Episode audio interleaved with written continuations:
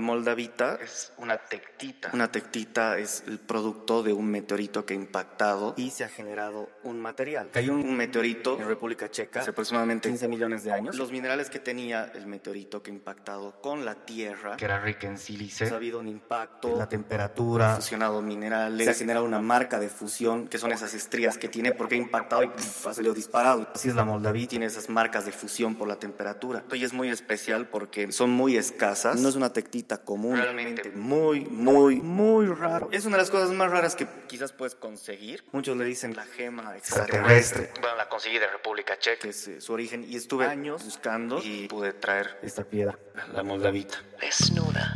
Lengua desnuda. Lengua desnuda. Lengua desnuda. Cuando yo llegué a la ciudad de Nueva York, yo no podía entrar a una tienda de vino y comprarme el vino que yo quería. ¿Por qué? Porque era pobre. pues.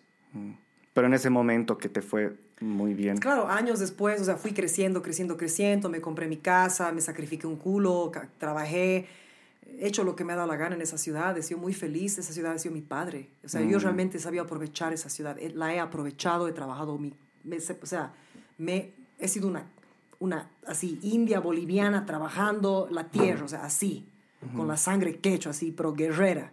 He amado todo de Nueva York, hasta cagarme de frío en los malditos inviernos porque son malditos. Mm. La primera vez que yo llegué a la ciudad, yo no tenía las botas correctas porque no le escuché a mi mamá. Mm. Ella me dijo, yo ya no vivía con mi madre en Los Ángeles, yo estaba viviendo sola en la maestría y no sé qué. Y mi mamá me dijo, tienes que comprarte botas buenas para Nueva York. Ay, mami. claro, la típica. Llego a Nueva York un primero de abril del 2008. Y... Puta, a las dos semanas, así, una nieve de mierda. Y eso que en abril no, no, no, no hay mucha nevada. Yo no sé por qué nevó. ¿O fue, o al año? No me acuerdo. Era, era en el invierno, era, pero era bien, bien, bien cerquita cuando yo llegué porque no tenía las botas correctas. Yo dije, no, estas van a ser. Mi mamá, te vas a morir en el frío. Justo me invitan, no, era un año después, porque yo llegué en primavera, en abril, y justo iba a llegar el invierno en diciembre, enero, febrero, marzo del 2009. Entonces, mi ma- o sea, qué sé yo, a los ocho o nueve meses. Y mi mamá me decía, por favor, déjame mandarte botas. No, no, no, no quiero, no quiero. Justo en febrero estoy cantando una- en una ópera. Y claro, o sea, trabajando, tres trabajos, en una residencia que no me pagaba, no me pagaba nada, ¿no? Y yo fui por eso, para estar en esta residencia prestigiosa. Y viví en Brooklyn, en un lugar de mierda, justo cuando pasó esto de los chicos que le robaron la computadora a este ñato, o sea, como a los seis meses. Mm, Cuando Brooklyn todavía era súper barato, ¿no? Mm. Pucha, y empieza a caer nieve pues, en enero, diciembre, enero. Estoy yendo a un show, me subo al tren, salgo del tren, era así la nieve. Mm. Salgo con mis botas, viejo, tenía nieve dentro- en mis pies. O sea, se entraron a mis botas, o sea, no, no eran botas de nieve. Y eran hasta aquí las botas llenas de pelo, y era yo llenita de nieve adentro de mis botas, o sea, mis pies no los sentía. Mm. No sentía mis piernas, no sentía nada. Me tuve que, en la, en la calle, tuve que salirme del tren, entrar a un restaurante, rogarles que me den dos bolsas de plástico bien boliviano. Eso ¿no? te iba a decir. ¿Por qué no sacaste las bolsas? Bien boliviano, ¿no? Sí. Iba, estaba llegando tarde, pintada y todo lista, con mi co así con mi abrigo, que tampoco era un buen abrigo de invierno. Ahora ya sé, ahora nadie me mama, ahora ya sé todo, sé qué abrigo, sé qué botas. Puta, les he rogado, me han dado bolsas, he salido así en la nieve, me he sacado, mi- era, era helado, mi piel era púrpura. Me he puesto la bolsa, las botas heladas encima y he llegado así, así en la nieve, o sea, casi me, después me enfermé, o sea, ¿sabes? Es una ciudad que me ha sacado la mierda, pero es una ciudad que, puta, que la, la he amado esa ciudad. La he amado tanto como amo Bolivia y eso es decir mucho. Mm. Eh, y el aspecto de, de la guerra, de todo eso. Pero hubieron dos o tres momentos en Nueva York que realmente me deprimí jodidísimo. Jodidísimo. Como nunca lo he sentido en Bolivia. La primera vez cuando estaba haciendo ópera, ópera, ópera, la residencia, trabajando de todo para poder pagar mi vida y hacer esta residencia, no sé qué, y me di cuenta de que ya no amaba la ópera después de 20 y algo años de dedicarme casi 30 no la música clásica. Y dije, es que esto ya no me llena, esta mierda ya no es, ¿no? ¿Y ahora qué hago? Yo no conocía a nadie. Imagínate desde tus cuatro años y medio hasta, hasta tus 30, lo único que sabes es música clásica. No tienes amigos del jazz, nunca salió a un pub, no tomaba, no salía, o sea, bailaba salsa, pero sin alcohol, digamos. O sea, no tenía, era mi mundo, dedicada desde, desde mis cuatro años y medio. Y dije, esto no es. Yo ya no soy esto, yo no soy un maniquí, yo no soy una persona privilegiada, o sea, no me considero eso, no quiero mostrar eso al mundo.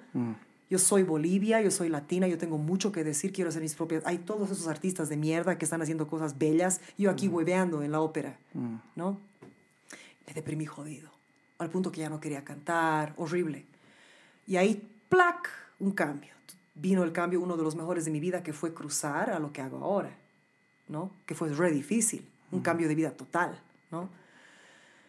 Y la segunda vez que me deprimí jodido, jodido, jodido, fue hace, hace dos años, donde tenía, ya no tenía el departamento de mierda en Brooklyn con ratones y todo eso, ya tenía plata para comprarme todas las botellas de vino más caras que quería, ya tenía prestigio, o sea, todo, que fue algo que lo fui construyendo desde que llegué a Nueva York en el 2008. O sea, llegar a cualquier lugar y que la gente sepa quién eres. ¿Cuánto tiempo pasó hasta que llegaste a... Mira, mi primer hit mi primer, digamos así, ah, en Nueva York ha sido el 2014, cuando lancé mi primer disco de fusión. Mm. Cuando llegué de cantante de lírica, no, no, o sea, tuve, no, éxito, no, no tuve, no tuve éxito. O sea, fue como que, ay, hacía las audiciones, pagaba un culo de plata que no tenía ni para comer, y a veces sí tenía que tener plata para pagarle a un profesor 400 dólares para una lección de voz. Mm. ¿no? Y no era porque te enseñaban a cantar, era porque estabas pagando por las conexiones que te podían dar a la metropolitana. Claro. Y yo cagaba, o sea, estaba trabajando en un restaurante, trabajaba de asistente en una oficina de una, una, una mujer que se especializaba en perfumes, eh, en crear perfumes, una ñata riquísima con mucha plata. Y después me metí a otras cosas en la industria del secretariado, o sea, hice de todo para poder mantener mi vida en la música. Entonces, realmente no vivía. O sea, me levantaba a 6, 7 de la mañana, me iba a trabajar, regresaba, hacía mi otro trabajo o me iba a la residencia, me dedicaba a la música. O sea, ha sido como que, o sea, mi vida ha sido lograr la meta. Trabajar 25 trabajos, no importa, tienes que lograr la meta. ¿no? Los fines de semana dedicados a la música. Todo mi disco de Nora, mi primer disco, lo escribí en un departamentito, mi, mi primer departamento solo en Brooklyn, que era un barrio de mierda. Mm. Y chiquitito, era más chiquito que este lugar. Y puta, llegaba a las 6 de la tarde, comía algo y escribía el disco hasta las 2, 3 de la mañana. Me despertaba a las 6, 7, me iba a trabajar, regresaba al apartamento, así. Los fines de semana me, me, encerraba completamente para escribir y para llegar al concepto de fusión. Iba a ser mi primera expresión artística fuera de la ópera, ¿no? Entonces era algo bien grande para mí, o sea, después de 20 años dedicado más, 25, desde mis 5 años hasta mis 30, 20 años. Entonces, comenzó el, primer boom fue el 2014 cuando lancé este disco y después el segundo boom fue estos últimos tres años, mm. que de repente empecé, así me valió madre todo, así te, me valió madre todo y dije, y me ofrecieron un, eh, eh, me, ofrecieron proyectos de música latina del Caribe salsera. En la vida había cantado salsa, en la mm. vida. Bailaba salsa como loca, pero jamás. Y además es una disciplina para la gente que no tiene respeto por ese género, es un género maldito, es exactamente como la ópera, así de jodido y de demandante y de difícil, es jodidísimo. Mm.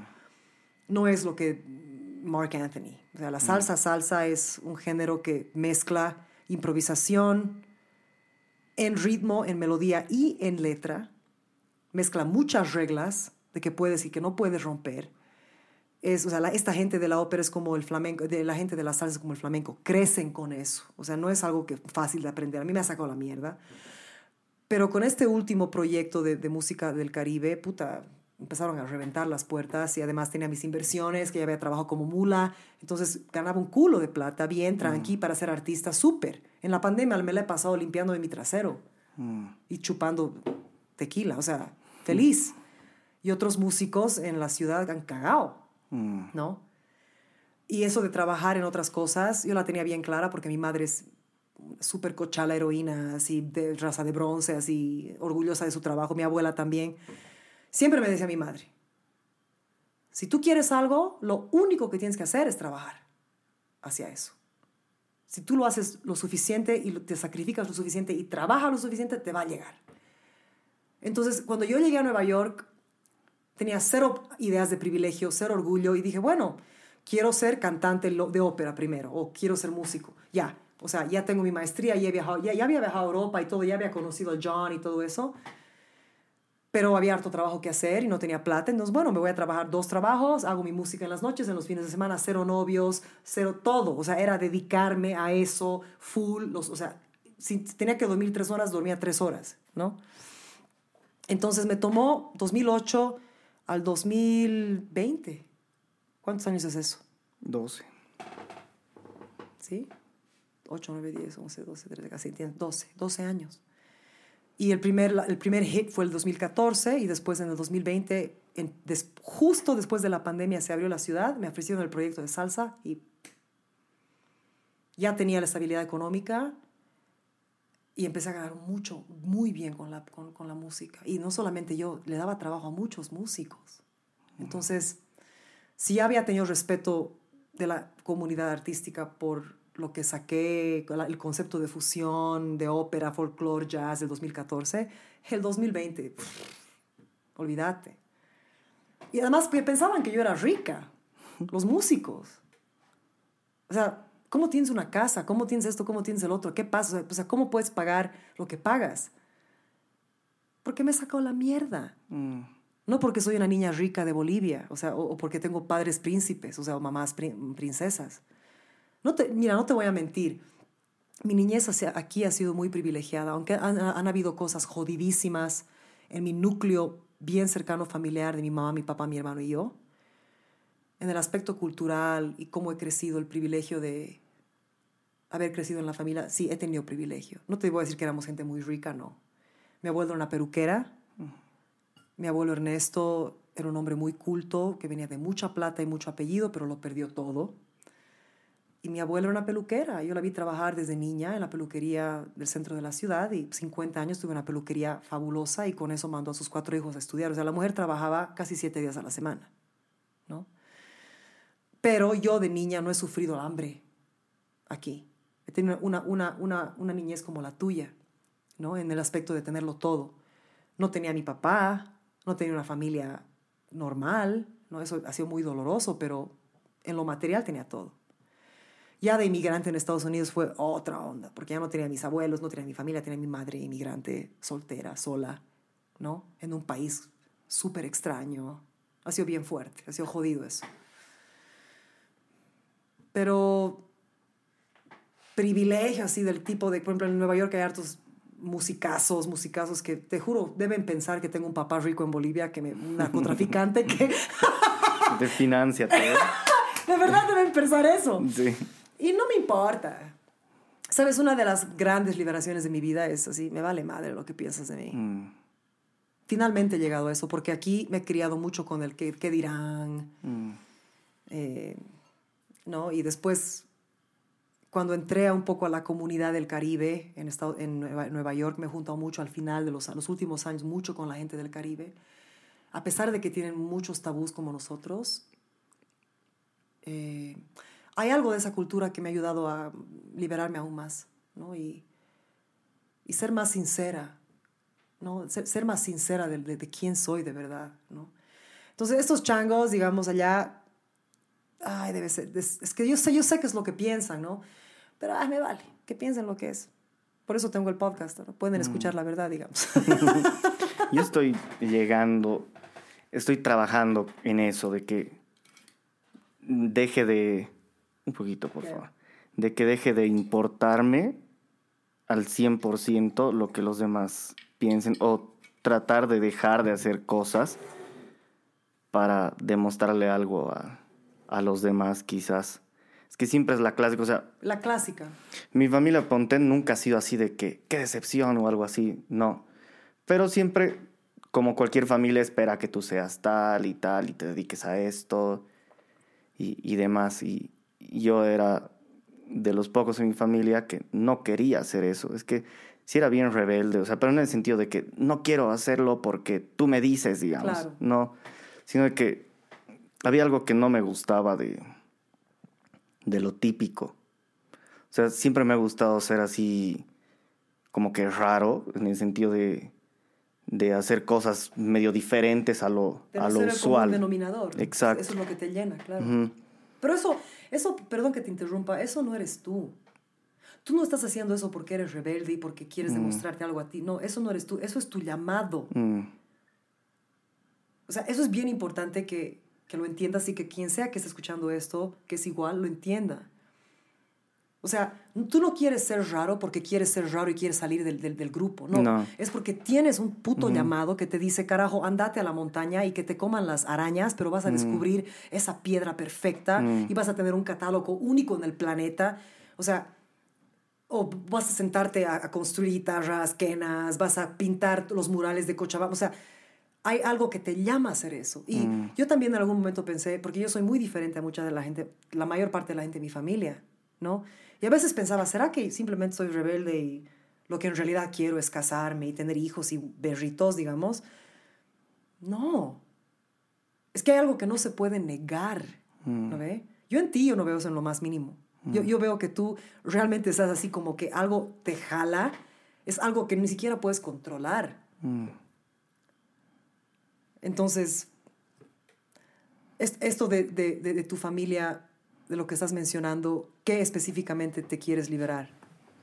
No es tanto O- de, o de- o no, de- ya, ya he pasado el tema de mi familia, porque era que, o sea, la típica, o sea, mi papá es ingeniero, y entonces como que Claro. todo el mundo pensaba que iba a ser ingeniero y que iba a seguir la línea y demás.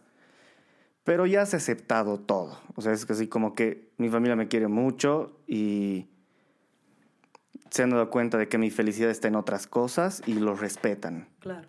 Pero siempre hay eso así de que quieres demostrarle, no sé si al mundo algo, y, y eso es así lo que, esa, esa presión que te genera de, mm, de que qué, pensará la gente si estoy haciendo bien, lo estoy haciendo bien. Es que te preguntas, ¿lo estoy haciendo bien? Pero ¿para quién? ¿Para los demás o para ti? Porque para mí lo estoy haciendo bien. O sea, lo que estoy haciendo, lo estoy haciendo bien, me siento cómodo y todo. Esa es mi definición de, de, de bien, digamos, para mí, que me guste, que esté cómodo con eso y que esté aprendiendo cosas. Pero siempre hay ese bichito así como que, ¿qué pensará la gente de lo que estoy haciendo? O sea, ¿realmente les gustará? ¿Habrá gente que le interesa? ¿Habrá gente que valora lo que hago? Oh, hay un culo de gente. Hay un culo de gente que valora lo que tú haces. Ese espero es como que el demonio con la que creo que yo, o sea, yo creo que todo el mundo lucha contra eso. Claro. Of course. Mm, Yo también. mm. Es así como que si, si fuera, eh, me dedicara enteramente a la pintura y demás, así como que realmente soy bueno. ¿A qué nivel soy bueno? ¿Al nivel de tal artista? ¿Qué es lo que define que, está, que mi trabajo es bueno, digamos?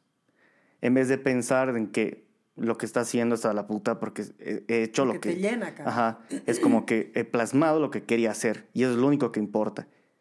Y si les gusta bien, si no también, pero siempre hay alguien que le va a gustar. O sea, hay gente que hace cosas súper raras.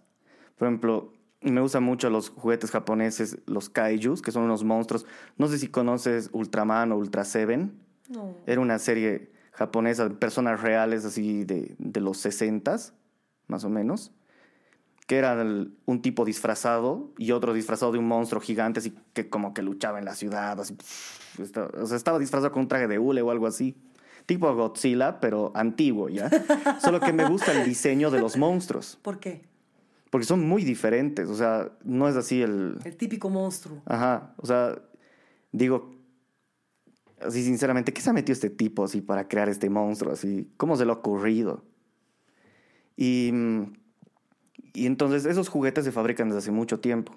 Esos kaijus. Y ahora valen un huevo y están muy eh, valorados, o sea, a nivel mundial.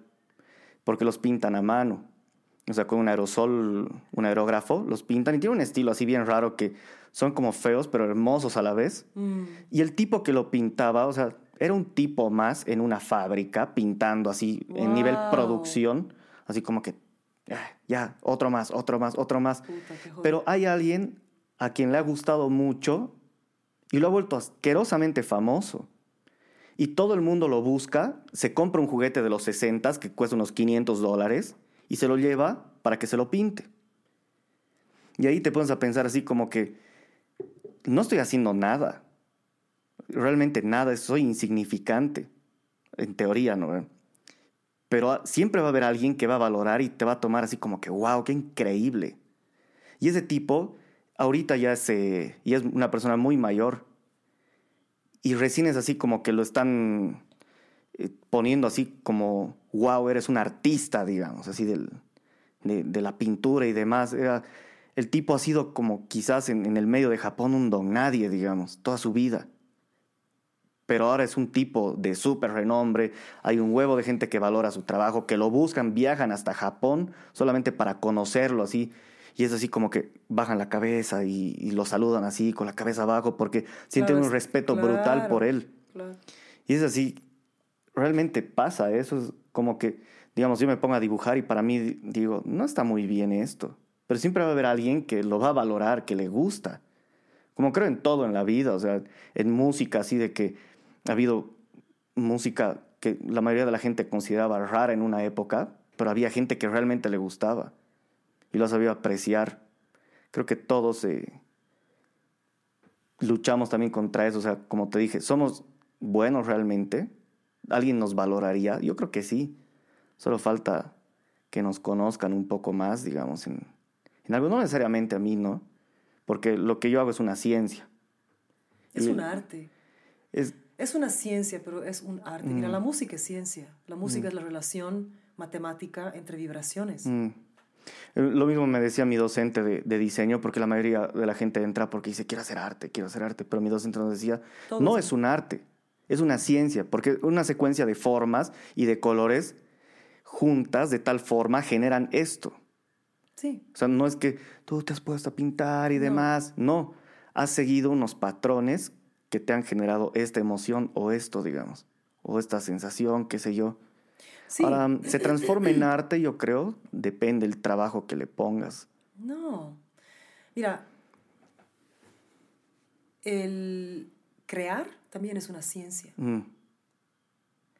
O sea, Bach y muchos artistas, yo tengo un libro ahí que se llama el, um, el, el, Camino del Artista, que es como un libro, Francis Ford Coppola, que tiene un super vinazo. Algún rato, si, si puedo, tengo que ir a Estados Unidos en marzo, abril, si puedo traer, vamos a, vamos a tomar esa botella. Esa, esa, va a ser mi, promesa. un merlot, porque no, como te gusta el Syrah, es más cercano. Él leyó ese libro, hizo los ejercicios, o sea, varias personas, o sea, artistas y no artistas, han leído ese libro y una de las cosas de las que habla, incluyendo lo que te estoy mencionando del compositor Bach, es que el crear es una ciencia. Mm. Tú te sientas en tu computadora, haces, te levantas, haces pis, te lavas la cara, te lavas los dientes, te haces tu café, meditas, lo, lo, que fuese putas que hagas, ¿no? Mm. Pero te sientas a las 8 de la mañana frente a tu escritora, máquina de escribir, a tu computadora, a tu papel con lápiz, y no te mueves hasta las nueve y media de la mañana. Punto. Salga o no salga la musa, salga o no salga Dios del universo y mm. te haga la creación, o sea, te sientas y lo haces. Es la disciplina y la ciencia de la creación. Mm. ¿No? Y hay hartos artistas que pueden hablar de eso y yo misma puedo testificar a eso. O sea, yo ahorita, mira, tengo un proyecto de música electrónica que me está sacando la mierda. Mm.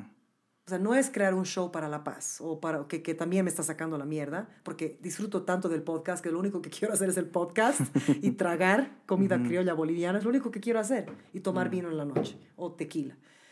Pero tengo que, o sea, me he comprometido como cantante, ¿no? Y es importante que una cantante cante, ¿no ve? Mm. Y tengo que estudiar esta música, pero mm. putas, o sea, para el podcast nadie, nadie me tiene que llamar y levantarme. No me mm. preocupo si es perfecto o no, lo hago, es como hacer el amor, o sea, es mm. súper, ¿no? Pero si tengo que escribir música nueva para un proyecto con música electrónica, por ejemplo, me siento a veces una hora y media, dos, tres, cuatro horas, no sale nada. Mm. Y a veces sale todo en 30 minutos, porque yo voy y me siento. Entonces es una ciencia. Ahora, cuando se vuelve arte, para mí no hay diferencia. O sea, el hecho de que tú estás, ahorita tú y yo estamos creando arte, mm. estamos improvisando, ¿no ve? Estamos, estamos eh, eh, intercambiando energía y esto es arte, mm. porque a ver, ¿por qué va a ser arte? ¿Por qué, por qué, por qué esto sería arte? Porque para mí el arte es un reflejo de, de un tiempo, de un presente, de algo real, pero es un, es, es un reflejo elevado. ¿no ve? Entonces, lo que tú haces para mí es arte, es una ciencia jodidísima que ni siquiera quiero ni tratar de entender porque me, da miedo, pero es arte porque refleja el momento de ahora, es algo dimensional, es, o sea, hace que mi mente vuele, me, me, me transporto, a- a- me- te veo con un microscopio y te veo con tu lente cortando las piedras, o sea, todo lo que me cuentas, o sea, me he entrado en ti. Mm. ¿Qué es lo que pasa cuando tú escuchas una música bella, hermosa, Iron Maiden, eh, estos que me encantan, los, los del elefante, que- Pink Floyd. Pink el- Floyd que me encanta. No puedo escucharlos mucho porque me joden mucho el corazón, pero Mm. ¿qué pasa? Te entras, te llevan lejos.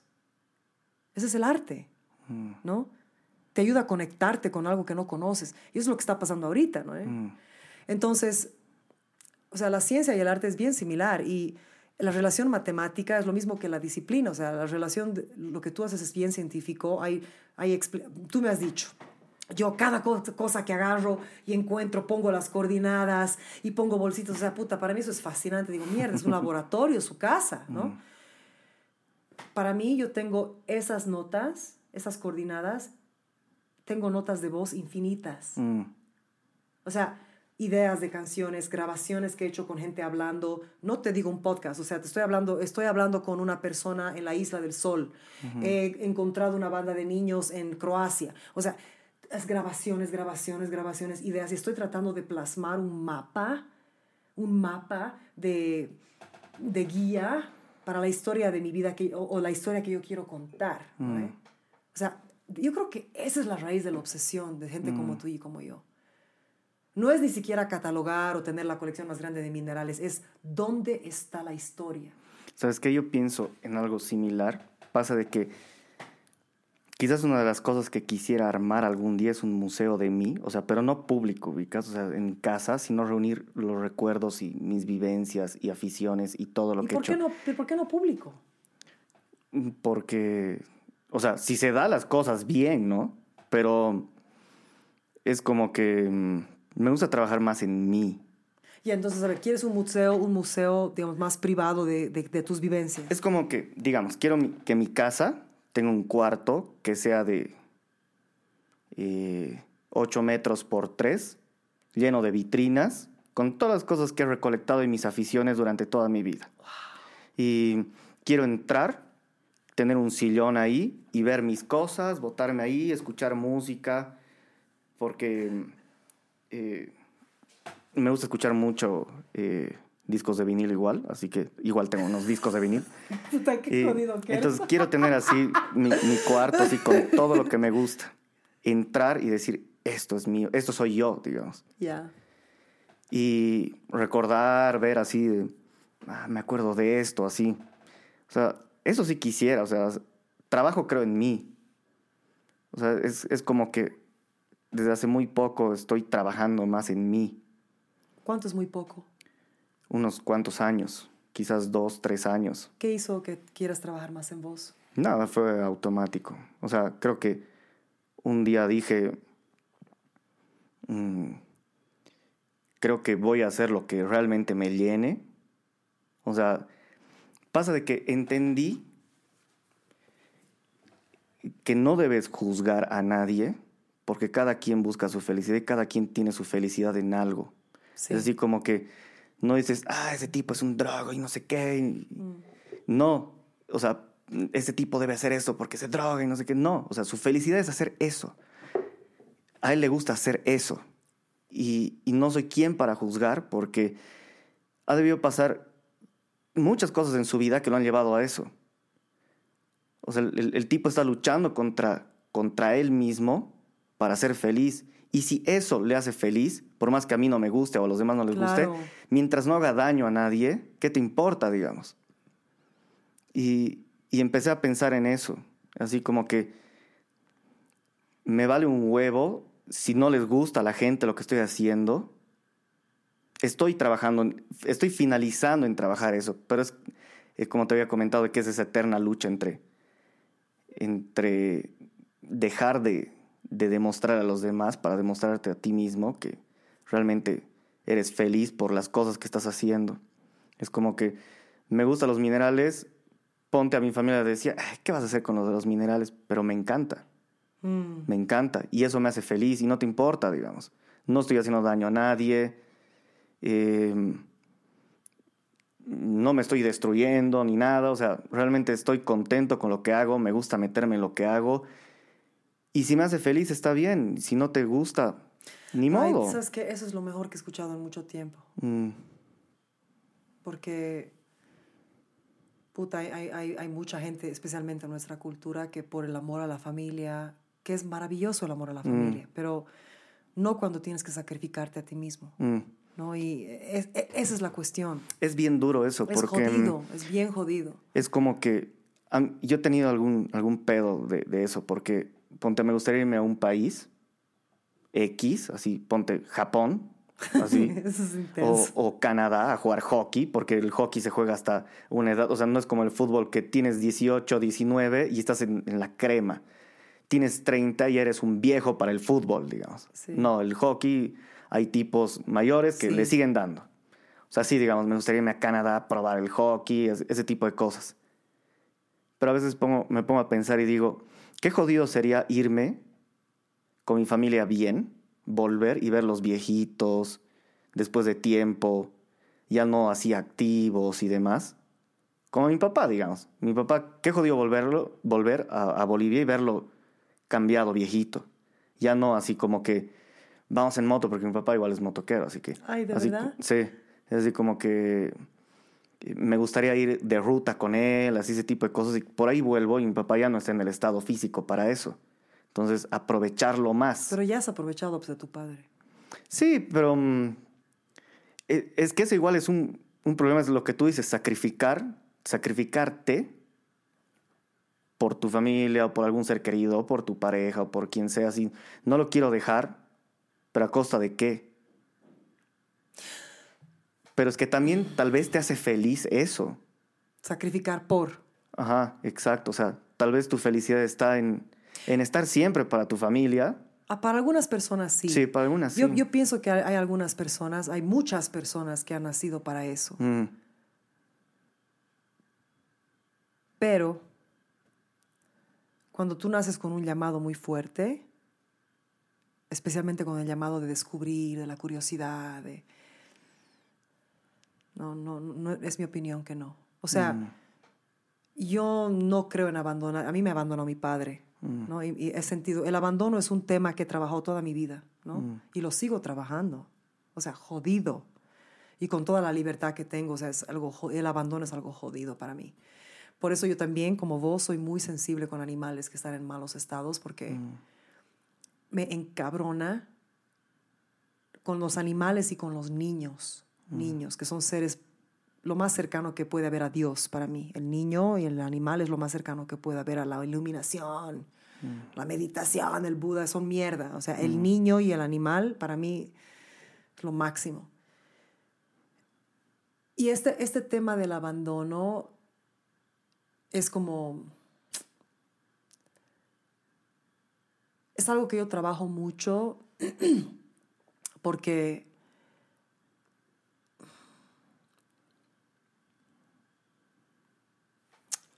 hay una relación entre realizarme mm, y sanar eso. ¿No? Entonces, cuando yo pienso, por ejemplo, en, en- en- en mi mamá, mi mamá es muy independiente y todo eso, ¿no? Pero yo sé que me va a tocar un momento estar con ella más. Y he estado mucho con ella, mucho. O sea, yo me he dedicado a mi madre muchísimo, al punto de que ya no era sano. No, no tenía papá, mi hermano era menor, él viajaba, viajaba, yo también. Pero dedicarme a ella, estar ahí para ella, ha sido sumamente importante. Pero la bendición que he tenido es que ella me ha dicho, tienes que volar. Sal de aquí, fuera. O sea, andate, no te quiero ver. mm, Así, te odio, fuera, así. mm. Porque ella no quería ver que mis alas, o sea, no, no quería no verme volar, ¿no? Mm, El, el- el aspecto de, de del, self-sacrifice, ¿no? El sacrificio propio, como tú, como hemos dicho ahorita, a mucha gente le, o sea, es como que, bueno, no, no quiero viajar el mundo, quiero tener guaguas, un esposo, ser feliz, no ser feliz, no me importa, es lo que quiero hacer. O quiero crear una familia, o, o quiero lo que fuese, ¿no? Para mí siempre ha sido dictada mi libertad por mi propósito. O sea, no importa que tú tengas libertad y seas infeliz. Si tu felicidad está en cuidar de tus padres y de estar ahí constantemente todo el tiempo. Yo tengo una prima que ha estado con sus padres, creo que en su vida jamás ni siquiera al baño ha ido sola sin sus papás. Debe tener 50 años ya mi prima. Una capísima mujer de la tierra, sabe de todas las plantas, te hace crecer un mango de un limón, o sea, es capísima. Nunca ha tenido pareja, eh, nunca ha vi- viajado, o sea, no ha salido fuera. Es una persona que tiene muchos dones, pero lo que le ha hecho feliz es estar con sus papás, ¿no? Eso no sería mi felicidad. Mi felicidad es perseguir lo que mi corazón me dice, ¿no? Y, y lo que es la vergüenza y la cultura y el cuidar de... Una de las cosas más jodidas y más difíciles de aprender para mí como boliviana ha sido, yo no soy responsable de la vida de mi mamá ni de mi abuela, ni de mi abuelo, ni de mi tía, ni de- no soy, es que no soy. Yo soy responsable de la- del bebé que yo voy a parir. De eso soy responsable. Y si el bebé que yo voy a parir es un podcast, es mi música, es mi proyecto, o es 10 bebés que voy a parir, de eso soy responsable. Mi mamá, mi papá me han dado a luz a mí para cuidar de mí. O tú naces como bebé y tienes que darle leche a tu mamá. No, ¿no ve? Es que eso es algo muy cultural de los latinos igual, o sea. Es, pero es que, es que también es lo que los mantiene abajo. Y no te digo que yo soy gringa, yo no creo en poner a tu mamá o a tu papá en un asilo de ancianos. Yo prefiero matarme a mí misma antes que hacerle eso a mi madre. Y yo sé que hay situaciones donde no hay otra opción. No hay, porque la persona necesita mucho cuidado. Pero es una de las cosas que de, de Estados Unidos, por ejemplo, yo, una de las cosas horribles de Nueva York, que ni en La Paz pasa, es que tú ves a viejitos, viejitos, 80 años, así caminando en las calles con sus compras, así solitos. Mm. Cero nietos, cero hijos alrededor. En Bolivia yo no he visto eso nunca, excepto con ciertas personas ancianas, campesinas o indígenas, que es lo que más me lacera el alma. ¿no? Que hay algún viejito sin pie, a veces en la recoleta, que es lo más fatal. Hay un, señor mayor que está sin una pata y está ahí con, sin una pierna y está ahí con sus muletas y pide limosna y es viejito. Y digo, puta, o sea, ¿cómo es posible? Y si ese hombre fuera blanco o fuera de nuestro, o sea, que han crecido como tú y yo, con familias pudientes o familias que han tenido un poquito más de privilegio que el resto, eso no, no pasaría. Porque el resto de la gente mayor que yo conozco no vive eso. O sea, no hay. A mí hay dos cosas que me parten el corazón. Una son los animales y otra son los viejitos. Sí, pues. Yo veo un viejito y así No, pues, me claro, pues. parto. O- o- a mí me parten tres cosas. Los, los animales, que he visto cosas horribles aquí con los perritos que yo no tengo la capacidad de matar un animal, pero los he visto en tan mal estado que sería capaz de agarrar un arma y fuck para que se mueran y ya no sufran más. O sea, de verdad. Porque es fatal, ¿no? Los viejitos, especialmente los, los, los que están, digamos, eh, los handicapped, los que no tienen un brazo, los que están ciegos, es terrible. Y los niños. Los niños que, que- que trabajan en los puestos de las dulceras, o sea, niños vendiendo dulces. O sea, eso para mí, esas tres cosas, si podrían nunca más existir en el planeta Tierra, en Bolivia pr- principalmente, no, no, no. Eso me mata. Es que es bien jodido lo del trabajo de los niños. O sea, obviamente no deberían hacerlo, pero pasa con lo de los diamantes en África también. Ah, eso, eso quería- queríamos. que- A ver, ya, dale, dale. ha- Hablemos de los am- diamantes, dale. Hay una ley. em, ¿Qué se llama esta ley? ¿En el África? Salud, salud. Salud, salud. No, de los eh, diamantes en general. Me hablaste de eso la vez que te conocí. Me siento mal al no acordarme esa ley porque No te sí la- sientas mal. o sea, es que es algo muy muy de la gemología ubicada, o sea, es una ley que impide que todos los diamantes sean extraídos de, de mala forma, o sea, de, eh, con fines de financiar guerras, narcotráfico y demás. Pero, pero esa ley funciona. A eso voy a, Por eso voy a me llegar. emputa el diamante. Y, y también que no trabajen niños en su extracción. A los famosos diamantes de sangre, ¿no? Porque hay una película de eso Sí. que es verídica. Yo sé. Y mm, entonces aquí hay, un, hay, un, hay una lucha bien fuerte, así como un debate entre, ¿es correcto que un niño trabaje? Sí, no, no debería ser. Lamentablemente, hay gente que por X o Y motivos, su papá ha tenido muchos hijos. Él no le alcanza al padre para mantener. Claro. ¿quién, si no recibe apoyo y demás de, de entidades? O, o sea, trabaja duro y aún así no le alcanza, porque su país está cagado, Como o el sistema está cagado, sí. ¿Qué van a hacer? Uno, esperar sentado a que llegue alguien millonario y le diga, toma papito, aquí está tu vida, hecha. O poner a toda su familia a trabajar porque si no, no comen. Especialmente a los varones, ¿no? Mm, sí. Entonces es, es, es bien jodido eso, porque, o sea, yo no, por ejemplo, no estoy de acuerdo con que gente que no tiene las posibilidades económicas tenga muchos hijos.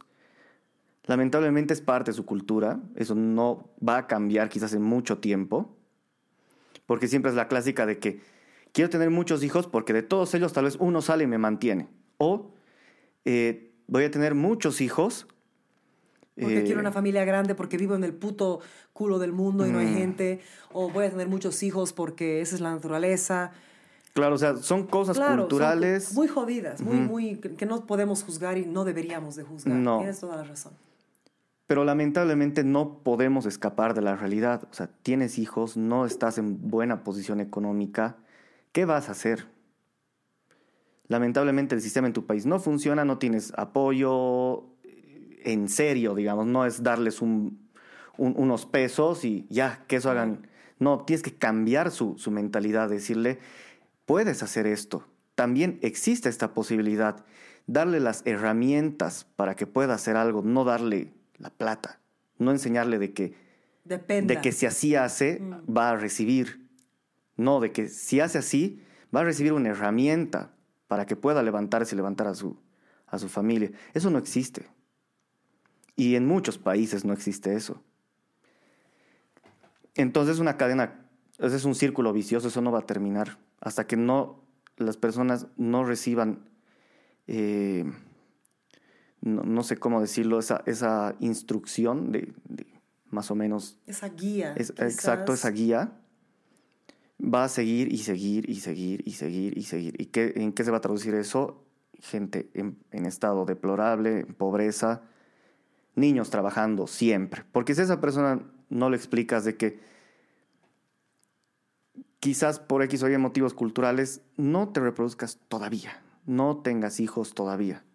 No es correcto Ay, todavía. has- Hasta en la ciudad la gente es tan ignorante de ese aspecto. Mm. ¿Sabes qué? O sea, esto de la reproducción humana, me van a odiar por lo que voy a decir, es, es la ignorancia más grande del Mm. planeta. ¿Sabes qué? La gente se reproduce a sus 20, 25, 23, o sea, gente de la ciudad. Olvídate de la gente del campo. porque No, por no, yo no hablo menos- solo del campo. Sí, por eso, Mm, pero, pero por lo menos la gente del campo tiene una maldita excusa. Claro. Es la sobrevivencia, es como en el o sea, tienen una excusa.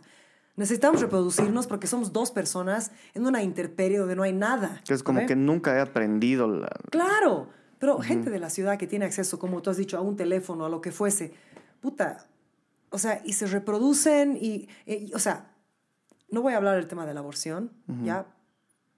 Porque no quiero entrar eso ahorita, pero es otro podcast que vamos a hacer tú y yo. Hay accidentes, las cosas pasan, la gente decide tener guagua, ¿no ve? Y no tienen, olvídate de, ¿sabes qué? Olvídate de proveer y de ser un proveedor y de criar esa guagua. Olvídate, eso es lo más básico que existe. Mm, Pero de darle las herramientas emocionales, mentales, espirituales de educación a esa guagua, ¿vas a ser un padre presente? ¿Vas a ser? ¿O una madre presente? ¿O vas a dejar que la, la críen o lo críen la- tu comunidad? mm. Ese es el problema. No, necesitamos tener más guaguas. No necesitamos más guaguas, necesitamos más padres que han hecho suficiente trabajo personal, aunque tengan guaguas a sus 50 años, para criar a sus hijos correctamente, para empezar a poblar al mundo de gente consciente, de gente que le importe el otro, de gente que entienda de que si yo le- levanto esta hoja de coca y me la mastico, te va a afectar. De que si, como hemos dicho, ¿no ve? Todo influye. De gente que diga, ah, la puta, en vez de pagarle a este hombre 10 pesos por sus dos kilos de piedras preciosas que ha sacado de la montaña en un mes, le voy a pagar 300 pesos y yo voy a ganar, él va a ganar, va a ganar el prójimo y va a ganar Bolivia. ¿No? Y para eso necesitas unos padres conscientes, o por lo menos uno de los padres conscientes. La gente tiene guaguas en un estado tóxico, y no te digo de estar drogado, no, gente de que no toma, no chupa, es, digamos, súper cristiana y detesta a sus padres, de- detesta a su familia, no ha sanado sus heridas y tienen hijos que nacen con esas heridas. Exacto. ¿Lo ve? Entonces, creas un ser humano que nace con esas heridas, tú lo crías con tus heridas, amplificas tus heridas y esa persona va a buscar más gente que va a amplificar sus heridas. O sea, es así hasta que te llega la sanación, ¿no ve? Entonces, tener hijos a la huevada porque hay que poblar o porque eso, eso es estúpido. No necesitamos 10 personas que carguen heridas y toxicidad. Necesitamos un ser humano, uno, un hijo que la gente tenga, uno, olvídate de 10, uno, que tenga buenos padres y que pueda hacer un bien. Para el mundo, no para el mundo, no para el mundo, para ti, para ti.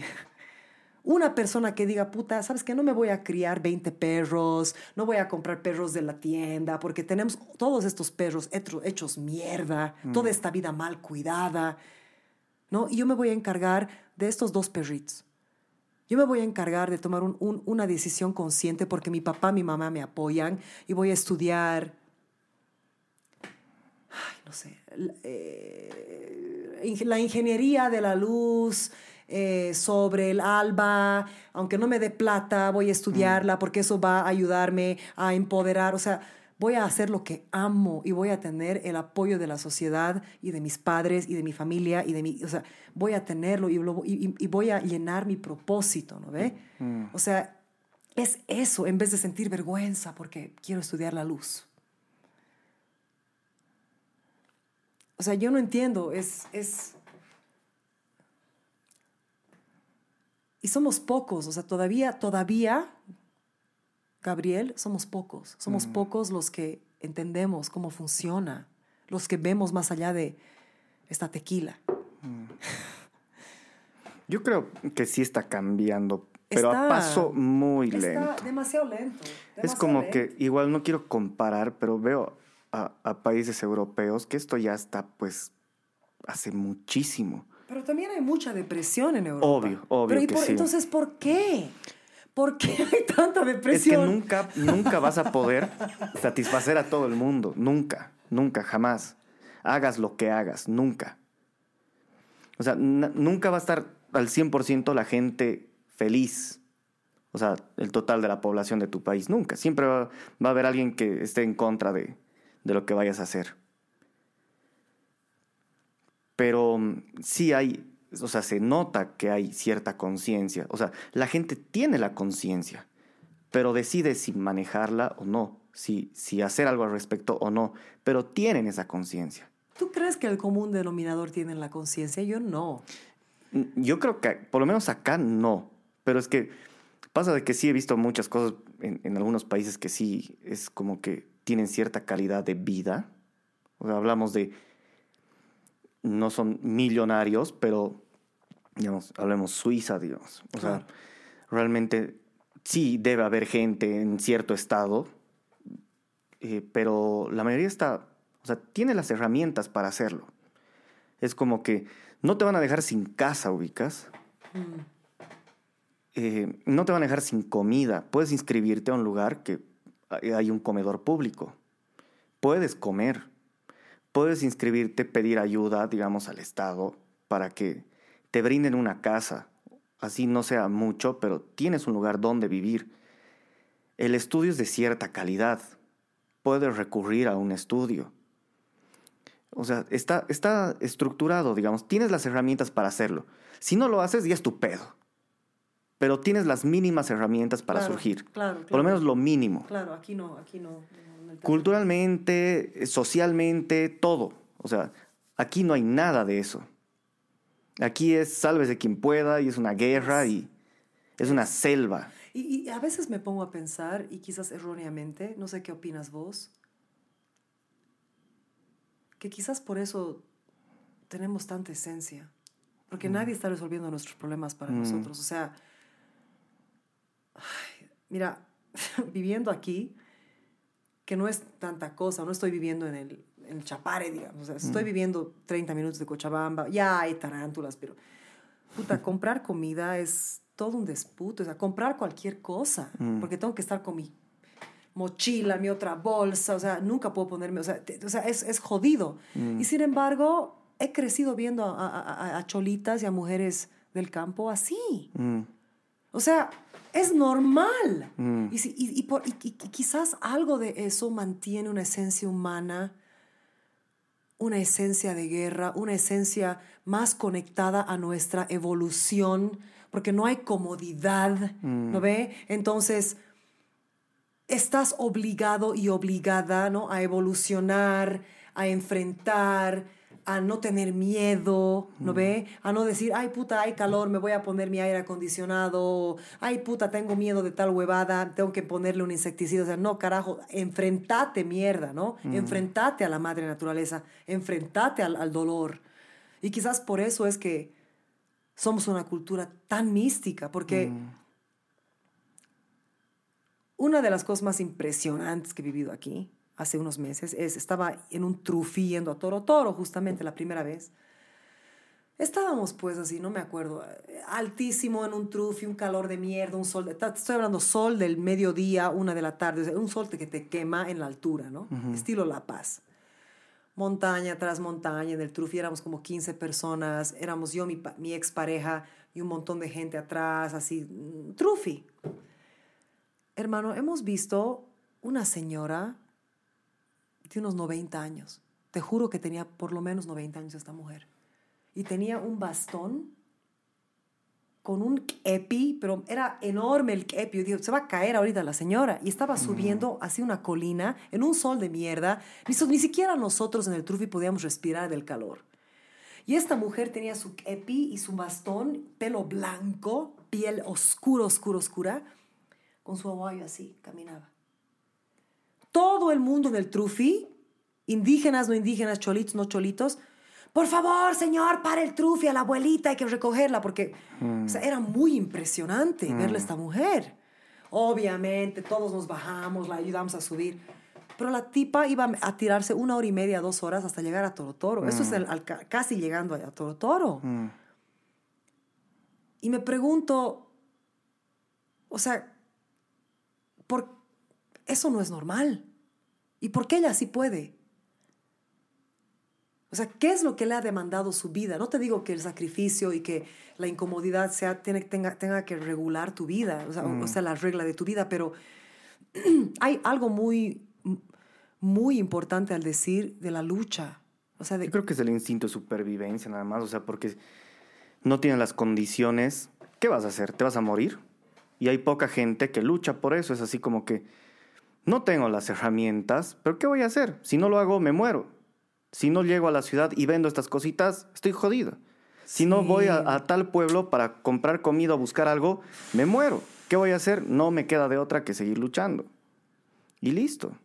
Y eso es, y eso es, sería, sería increíble tener una combinación de esa lucha, de esa guerra, de esa fuerza con la tecnología y las herramientas y, la, y la accesibilidad, ¿sabes? Porque el problema es que, mira, tú y yo estamos aquí en el medio de un campo de mierda, o sea, no es de mierda, pero es, es un campo cabrón. Sin este lugar estaríamos ahorita con los mosquitos comiéndonos, tu- tarántulas subiéndose y escorpiones, o sea, de verdad. Mm.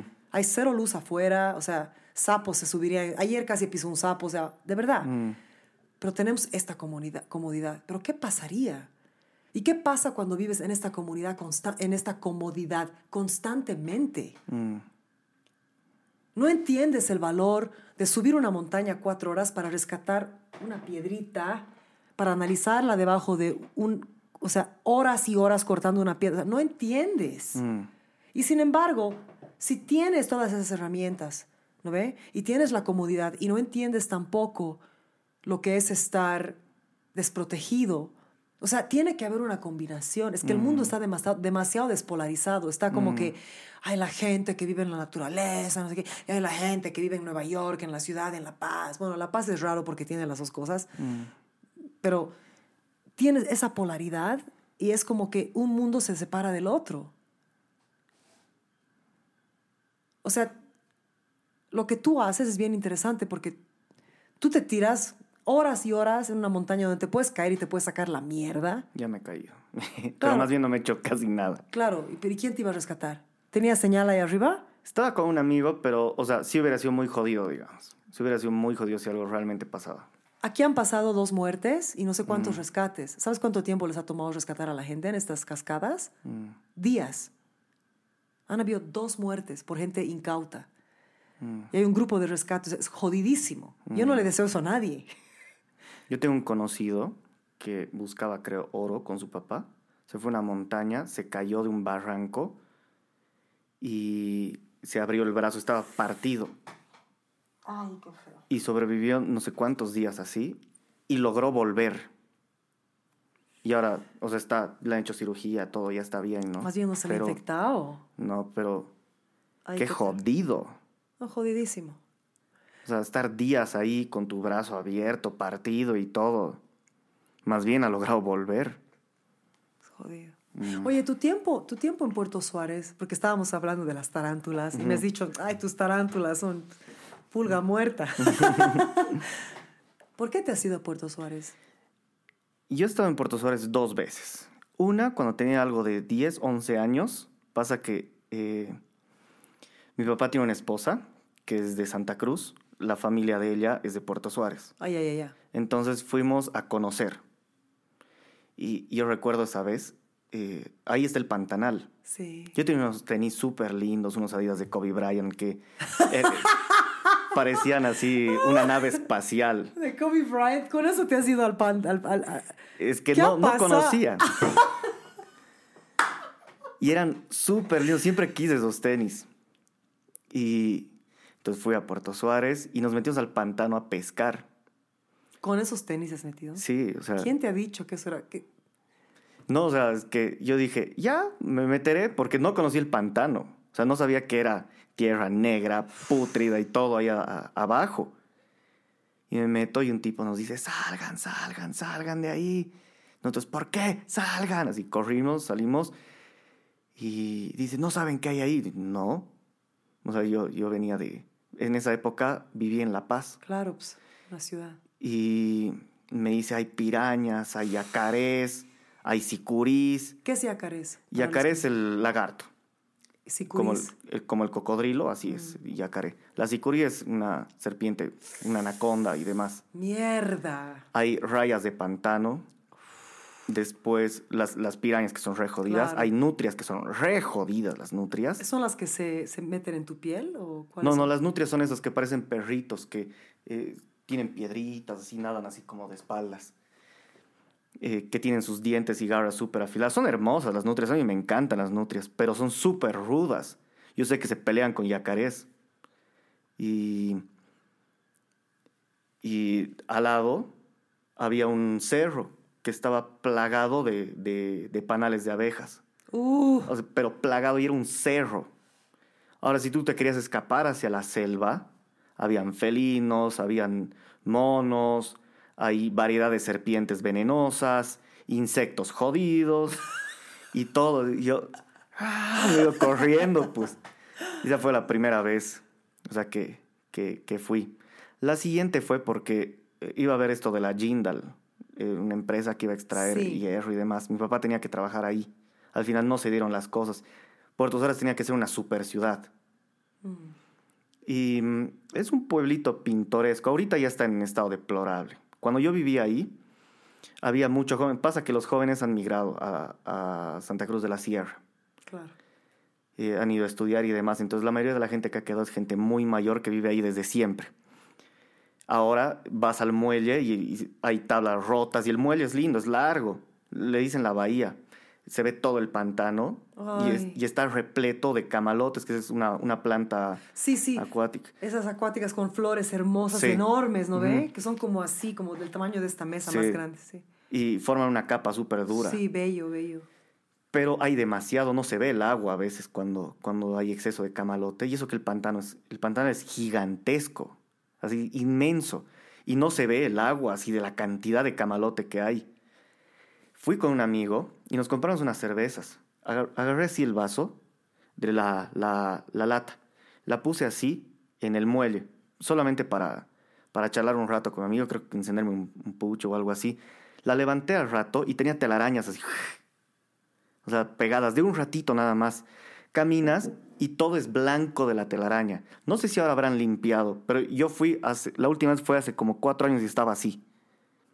O sea, está mal, no hay nadie. Los, eh, yo iba a algunas churrasquerías a comer, habían karaokes y demás, ya no hay nada de eso, hay una o dos churrasquerías. El pueblo está muerto.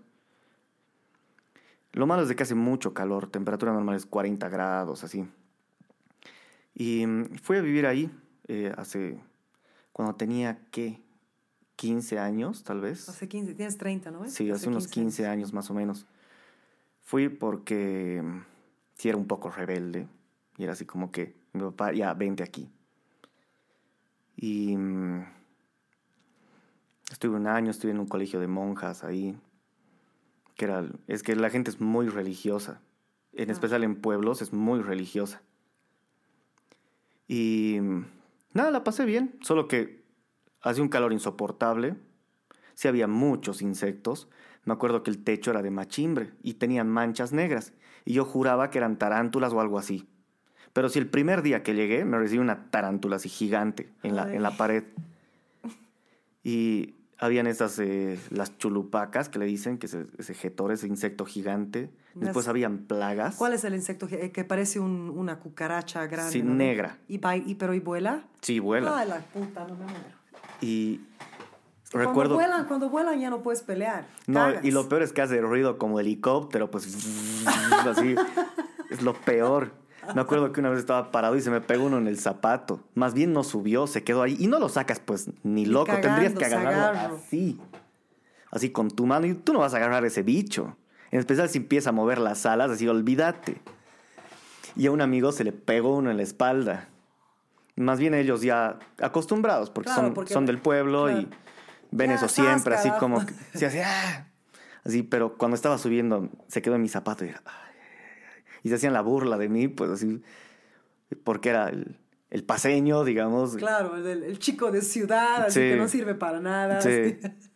Y más bien me lo, me lo sacaron del zapato. Pero mm, igual habían plagas así de bichos, habían los escarabajos, que no eran feos, pero eran chiquititos. Pero había tanto que donde caminabas, pisabas. Así en la plaza, no podías caminar sin pisar alguno o varios. Después estábamos en el colegio una vez y me acuerdo que estábamos jugando fútbol. El colegio era gigante, a veces encontraba serpientes ahí por el colegio. Y pateé la pelota y fui a recogerla y sin querer, no me fijé, le había dado un panal de avispas. Pero gigante el panal. Y empezaron a salir, escuchas. ¡Mierda! Y unas avispas rojas grandes. La puta, yo soy alérgica a las palabras. ¿Sí? Sí. Yo le, le tenía terror a las avispas. ¿Y qué Todavía pasó? les tengo miedo. Pero Es que son miedosas, son unas cabronas. no, y Los insectos, ni- no hay que jugar con los insectos. no, o sea, no, no, no, Y picaron a medio colegio, ¿sabes? A mí una sola me picó en la pierna y me adormeció la pierna. Pero más bien era una, una avispa, entre paréntesis, o sea, entre comillas, normal. ¿Te, ad- te adormeció tu pierna? Sí, no, pero aquí hay una mucho peor que hay allá también. Cocha? Sí, aquí en la zona. ¿Qué? Hay una que se llama, le dicen ninanina. Eh, la llaman cazadora de tarántulas. Es una avispa que allá es tamaño gigante. Aquí hay harto igual en la montaña. Yo recuerdo alguna vez ir a... La última vez que vine aquí a explorar, igual había. Es una avispa que puede llegar a ese tamaño más o menos. Puta. Es azul con alas naranjas. Está catalogado como la segunda picadura más intensa en el mundo, así de dolor. Te manda al hospital, o sea, te paraliza el cuerpo. Dice que es un dolor así jodido. Solo superado por la hormiga bala, que es una hormiga igual que, que te pica, te inyecta, o sea, tiene una- un aguijón en, en el trasero. Y te mete así como avispa y es un le dicen hormiga bala porque sientes como que te hubieran dado un balazo. Y esta avispa es la que le sigue de dolor. Y hay aquí a patadas. Y lo que hacen es buscan a las, a las tarántulas, las matan, las paralizan. Claro, y después se las... Se las... Y tengo entendido de que eh, da luz en la tarántula, o se acerca para que cuando nazcan sus las avispas puedan comerse. Pero creo que no, no sé si está muerto, paralizada o algo así la, la tarántula. terrible. Pero buscan tarántulas. O sea, tú- normalmente las ves en el suelo, así caminando, así ¿A las avispas? a las avispas. Y no, no las ves mucho volando. Las ves en el suelo buscando orificios que son casa de tarántulas. Y hay un video en, en YouTube de un tipo que se hace picar con todo tipo de insectos así duros. Y, y hay un video de eso. ¿Es gringo el tipo? Sí, sí, sí, es claro, gringo. tiene que ser gringo para Sí. hacer algo tan loco. Se hace picar con hormiga bala, con escolopendra, que es como un cien pies así, que es súper venenoso igual. Con esta se hace picar. Y ¿Y qué le pasa con esto? empieza a gritar, a revolcarse en el piso de dolor. Horas tiene el, el dolor y demás.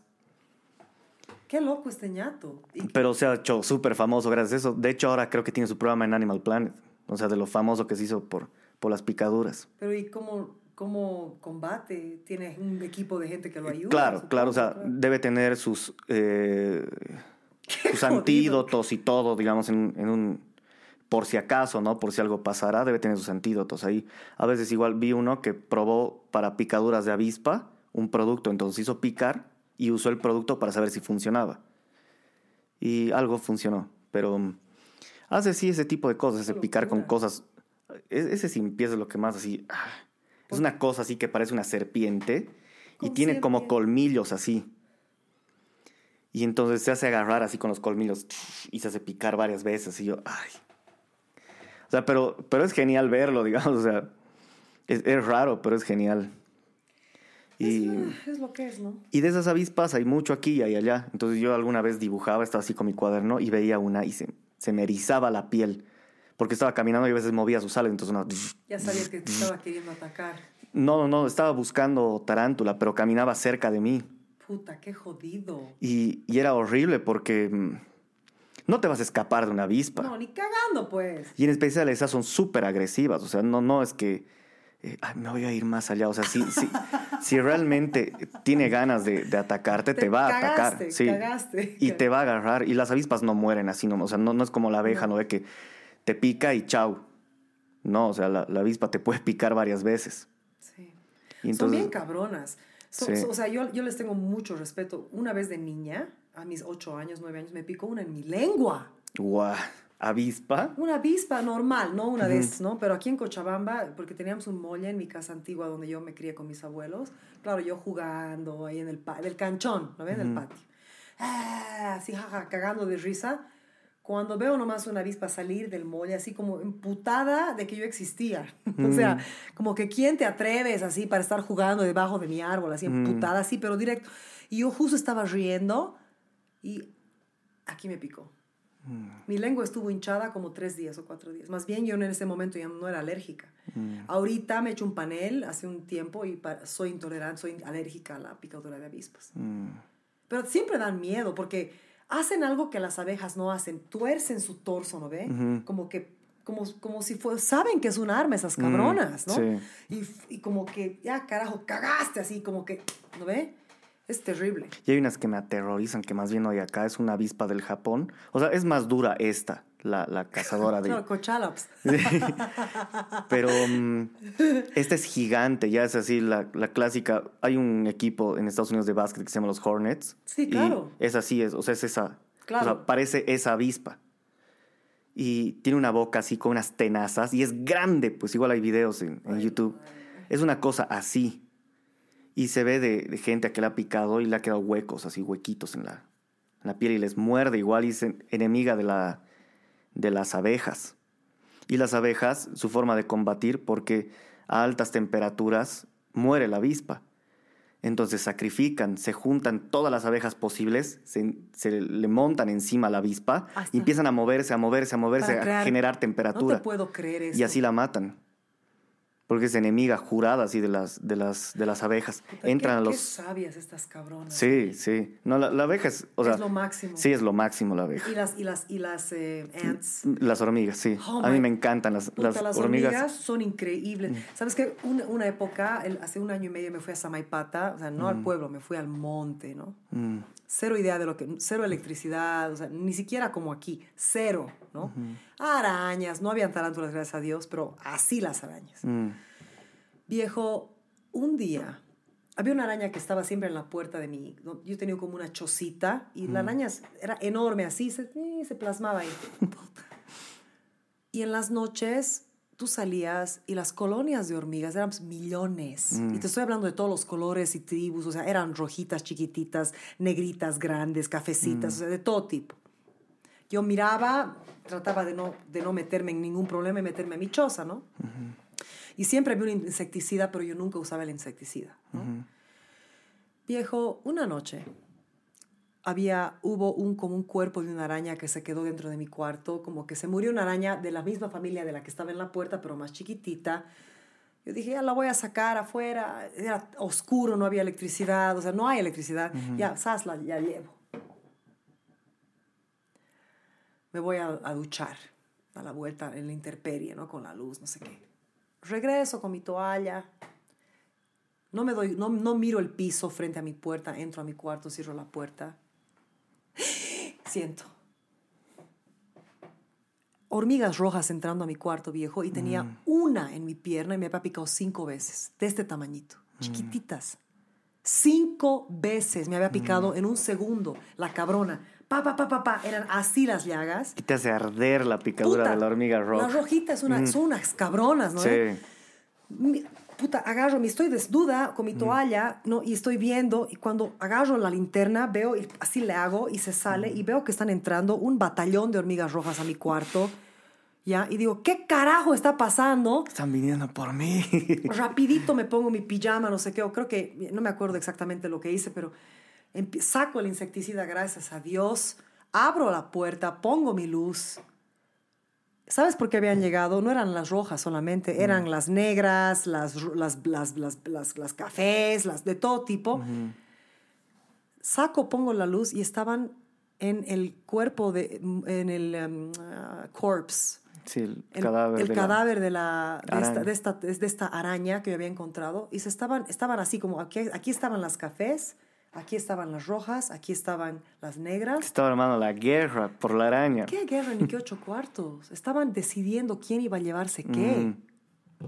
¿Sabes qué? Imp- eran- no, no te estoy hablando de cientos de hormigas, eran miles o cientos de miles, porque toda la pared, o sea, era... Viejo, era una cosa, y todas las noches era así, pero nunca yo había tenido una cosa muerta donde que tenía que compartir la comida, ¿no ve? Mm. He visto eso y he dicho, puta, la cojuda aquí soy yo. ¿Cómo, cómo no he pensado en llevar este, esta, hormiga, esta, esta araña más lejos? ¿no? Mm. Y por causa de eso empezaron a entrarse en mi cuarto. Ujú. Yo dije, no, esto es, agarré, cerré la puerta y yo odio usar insecticida. Yo trato de no matar nada, Mm. ¿no? Puta, pero no había otra, me iban a comer. Iba, encima me doy la vuelta en la ventana y estaban entrando otras hormigas. No, cagué, Mm. ¿no? Sas, sas, sas, insecticida hacia alrededor, cerré la puerta, insecticida y rezar, ¿no? Más bien, a los 20, y a los 20 minutos, miraba con la luz, no había nada. Cero, cero, cero, cero. Abro la puerta, no había una sola hormiga y no había un pedazo de la araña. ¿Sabes qué? Son los seres más poderosos. Yo les tengo un amor y un respeto. Mm. Nos- yo creo que a cual- al Hulk se lo pueden tragar vivo las de Samaipata. No, sí me acuerdo en Santa Cruz, porque igual viví en Santa Cruz. Habían los, lo que le dicen chupacoto, que es un gecko, una lagartija, No mames. y habían muertas. O sea, Ah, claro, ok. estaban ahí enteras. Muertitas. Ajá. Y la veías muerta en la mañana, y en la tarde o en la noche estaba hueso. Y era porque las hormigas han llegado y uf, se la morfaron entera y listo. Se pueden comer lo que sea. Pero me encantan las hormigas. A mí también me encantan. Mi, mi abuelo me contaba de niña que la hormiga fue, eh, fue mandada por Dios. Claro, era su historia de mi abuelo, que no sé de dónde sacó, eh, para salvarlo a Jesús o una cosa así, que mandó un batallón de hormigas. No, son, son fascinantes. Yo en Samaipata he tenido harto tiempo con las hormigas y con las arañas. En, las ara- en Samaipata he, he comenzado a amar. Yo siempre les he tenido respeto a las arañas, pero las he comenzado a amar. O sea, da- me dan miedo, pero hay algo de las arañas también que son tan solitarias y tan sabias y tan, no sé. Pero las hormigas son otra cosa, porque yo pienso, mira, yo, yo no sé si un batallón de seres humanos con armas podría combatir un batallón de hormigas. Yo con las arañas, eh, Te Tienes tu relación O sea, complicada. sí. O sea, es como que me encanta verlas, Pero, pero sí. a- ahí. O sea, no te entres a mi casa, no te entres a mi cuarto, por favor, distancia. Sí. Ahora, eso con, con las arañas que considero que son peligrositas, porque hay unas arañas que saltan, ahorita no recuerdo el nombre, son chiquititas. ¿Grises o sí. cafecitos? Creo que hay de las dos. Ya. Pero son así chiquititas. Pero el que salten es un que salta, problema para mí. tin. Ese es el problema. O sea, yo no tengo problema con los chulupis, ¿ya? O sea, con las, con las... Aquí en Bolivia les decimos chulupis a las cucarachas, ¿ya? Pero el momento que tienen alas o que empiezan a moverse muy rápido, digamos, ya me pongo nerviosa. No, pero esta araña a mí me encanta. Y es, es la, la única araña con la que puedo interactuar bien. O sea, salta aquí en mi mano, digamos. Es que es chiquitita. Y no- y no es ves una foto, no, ves una foto macro de, la, de la araña y es tiernita. Eh, Hasta han hecho, creo, unos, unos videos así que la hicieron bien bonita, así computarizada Ah. en 3D, y así bien tierna. A mí me encanta esa arañita, es súper chiquitita, inofensiva. Cuando te acercas mucho, salta y, y se va con su telaraña y vuelve. O sea, salta con su Son telaraña y cae así. Esa me encanta. Ya, ya, ya. Eh, después el resto de las arañas, quédense en su espacio. Yo no les voy a hacer nada, pero no se me acerquen. Pero son hermosas de ver, digamos. Ahora, con, con las hormigas igual puedo interactuar, no me ningún problema. Me gustan las hormigas. Puedes interactuar hasta con las rojas. A ver qué cinco rojas me han picado, me han picado, sí, varias veces. Y en Puerto Suárez sí me picaron un montón porque a veces sin querer pisabas un, un hormiguero. Ay, cagaste. Sí, y no te dabas cuenta hasta que estaban arriba. Y, y estaban arriba 30, 50, sí. Y... mm, Uf, Pero... mm, malditas son. son O sea, terribles. pasa que con las hormigas, digamos, estaban en mi casa, nunca las mataba ni nada. Claro, no, no, no. Era como que a veces les dejaba cositas afuera, así para, igual para que salgan. Y, y era así, no me importan las hormigas. La verdad es que quizás no me he topado con hormigas así bestias, digamos, como No. la hormiga bala o algo así. Ahí sí, ya serían palabras mayores. Con las abejas tenía un trauma muy duro. Nunca me ha picado, creo, una abeja. Y una avispa me ha picado solo una vez, pese a que he vivido en Puerto Suárez y hay tanto. Pero nunca me han gustado así de... Me daba miedo. Es que dan miedo, pues son unas cabronas. Sí, y cuando iba a tomar mocochinchi o algo, siempre está lleno de abejas, ¿no? Claro, pues. Entonces yo era así, casera, no, no creo que no. Me voy casi así. La casera en Bolivia es la, la mujer que Sí. vende, el- o, o también te dicen casero a ti, ¿no? Caserita, da- dame tu jugo de mocochiche, es un jugo de durazno seco. Y, eh, o si no, case, ¿me puedes sacar mi abeja, porfa? Así de mi vaso. me daba full miedo. Y ahora ya no. O sea, es, eh, no me molestan. Alguna vez se ha parado alguna abeja, en, eh, alguna abejita en mi mano o algo así, y hago así para que se Claro. Para que se vaya. O en, sí, o en mi refresco ahora, mi refresco de mocochinchi, eh, dejo que tomen un poquito y que se vayan. claro. Porque eso hacen, digamos, toman un poco y se, Se van. van. La abeja es maravillosa. Mm. En, en Senda Verde, en La Paz, eh, ahora han creado una área de re, es rewilding, que no es reforestación, pero es rewilding, como de, de atraer lo salvaje otra vez. Y ah, me han introducido, yo nunca las había visto, a las abejas domésticas, que son muy diferentes a la abeja que tú y yo conocemos, la normal, ¿no? Sumamente sumisas, chiquiti- parecen mosquitos, parecen moscas chiquititas. Wow, la, abeja- la, la- la miel es maravillosa, es increíble para las mujeres y para que los niños puedan trabajar con ellas. Son nobles las abejas, no hacen ruido, no pican. O sea, ¿sabes qué? Qué belleza de insecto. Hay insectos así, que son así como que... Las arañas a mí me- sí les tengo mucho respeto. Hay algunas como tú que me acerco así. Por ejemplo, la tarántula del otro día, aunque supuestamente no es venenosa, tengo una obsesión, tengo una, una- un deseo raro. Me encantaría tener una, una tarántula así amiguita, así que se me suba. Yo igual y a la vez no. No, no, no, no. sí me gustaría que una se suba, pero que no suba mucho. O sea, que, que no aparezca aquí. O sea, que se quede aquí y luego ya anda. Así. Ya anda, no. Sí, sí, no, sí. no me jodas mucho. No, no, la- es, una, es una relación muy linda. La- las, las, las, eh, bo- las serpientes, por ejemplo, no les tengo miedo. A los- Yo, a mí tampoco, y me, encanta. encanta tocar. De hecho, tengo una serpiente tatuada aquí. A ver, dame ver, dame ver. Pero no está terminado. A ver, contame, pues, contame. Eh, pasa que tenía un tatuaje antes, que era un diseño biomecánico, creo, era bioorgánico, que es así como que naturaleza abstracta, o biomecánico es así como que mecánica abstracta. Y eh, no me lo terminaron bien, no me gustó, entonces diseñé una serpiente de tres ojos. Oh, qué bella. y, pero no está terminada todavía, está como que... a ver, pon así está brazo. como que agre- al- alargando. Eso. ah, No está terminada, pero aquí está su cabeza. Hermosa.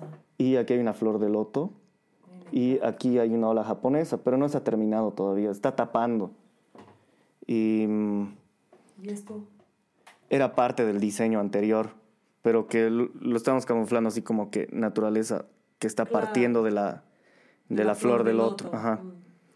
Y, pero falta un montón todavía. Pasa de que esto era cuando yo vivía allá y tatuaba. Entonces, como me fui a, a vivir a Cocha, ya no tuve mucho contacto con mi compañero que era muy amigo mío, era el que me estaba corrigiendo el tatuaje que tenía antes.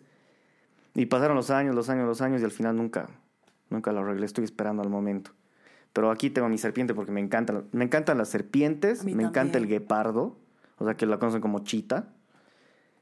Y me encantan los perros. Creo que es, son Tus los tres animales, tus sí, tres que, que más me gustan, así, me encantan. Y sí he agarrado serpientes. Me acuerdo una vez en Puerto Suárez, volviendo al tema de Puerto Suárez, eh, había una sicurí, o sea, estaban pescando. Y eh, una sicurí se enganchó en el anzuelo de alguien. La sacaron y la arrastraban así llevándosela para quitarle su piel.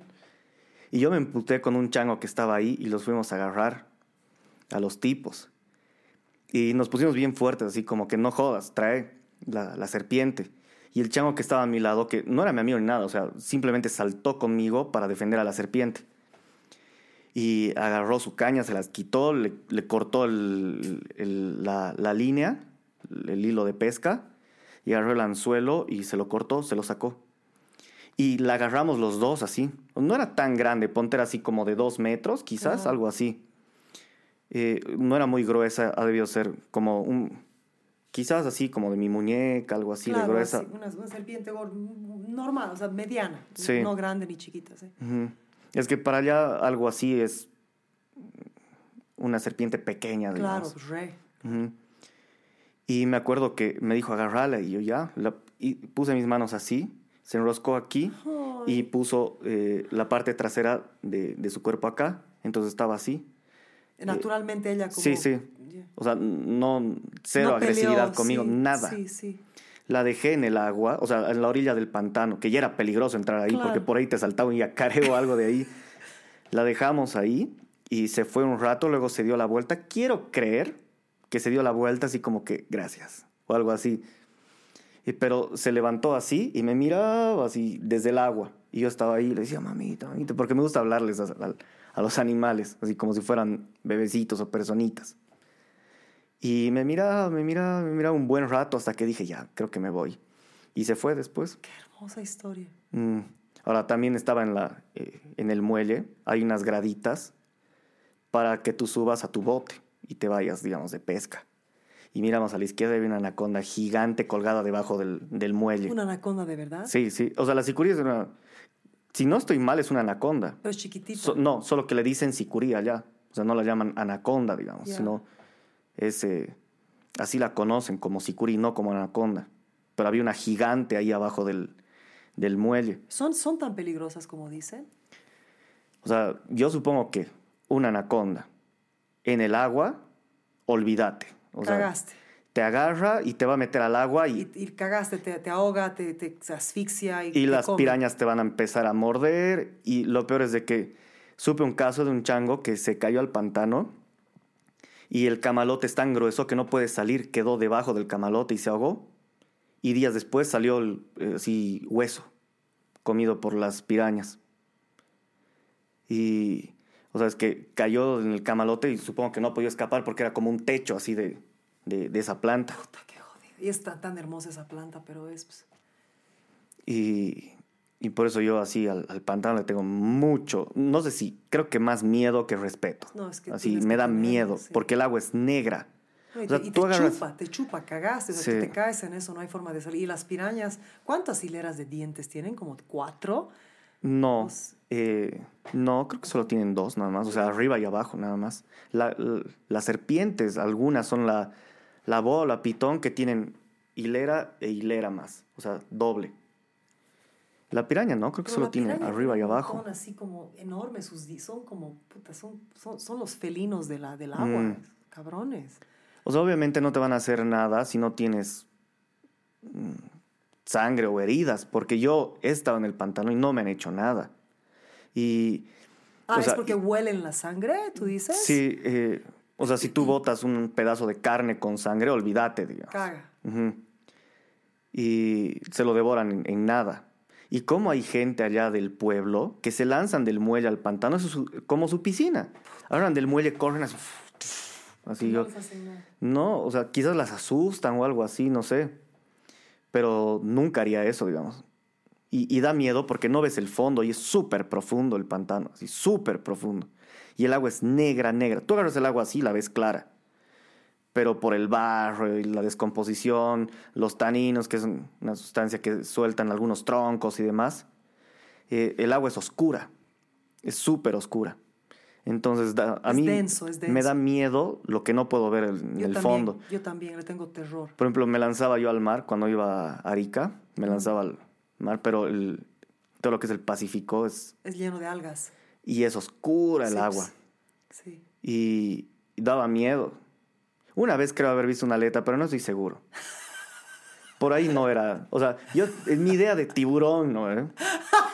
Y los tiburones no son lo que la gente dice. Hay, una mez- hay, una, hay tanto malentendimiento de las serpientes, de los tiburones. Mm, Es como que el ser humano necesita crear monstruos, mm, especialmente los que estamos en las ciudades, porque no, no están peleando por su vida, ¿no? no están corriendo porque un tigre los va a comer. ¿no? Mm. Entonces es como que tienen la necesidad de hacer estas películas donde alguien te está cortando el brazo, te Mm. está persiguiendo en la oscuridad y que los tiburones... El tiburón en realidad y las ballenas y, to- y todos esos animales que son predadores, no siempre están ahí para atacarte, o sea, son animales que están viviendo, o sea, hay muchos, muchas personas que trabajan con esos animales Mm. y que muestran la realidad de lo que son. Ahora, depende cuál. O sea, Depende, depende. Las orcas son rudas Son en el alma y los tiburones blancos. Pero el tiburón blanco es porque ingiere todo lo que esté en su paso. Se encontraron armaduras medievales Sí. dentro del estómago de un tiburón blanco. Pero la mayoría de los tiburones no te van a... No te van a atacar. O sea, no pero son- obviamente no, vayas a meterte a un, Sí. a, a- a un lugar donde haya tiburones, porque Claro. por ahí te muerden por, por, por miedo, curiosidad. Por curiosidad, y claro. no Muchas veces muerden por eso, o sea, te dan un, Quieren saber un qué mordisco putas. así, ¡pum! Claro. No les gusta, pero ya te han hecho una tremenda herida y hay sangre Sí. y se alborotan y ahí está el problema. Y, y- y- y, por ejemplo, esta cuestión de las serpientes y de los cocodrilos, bueno, los cocodrilos son bien intensos también, Mm. son bien, bien, bien así, eh, eh, agresivos, ¿no? Te van a agarrar si te ven cerca, eso No, sí, cagaste. de hecho.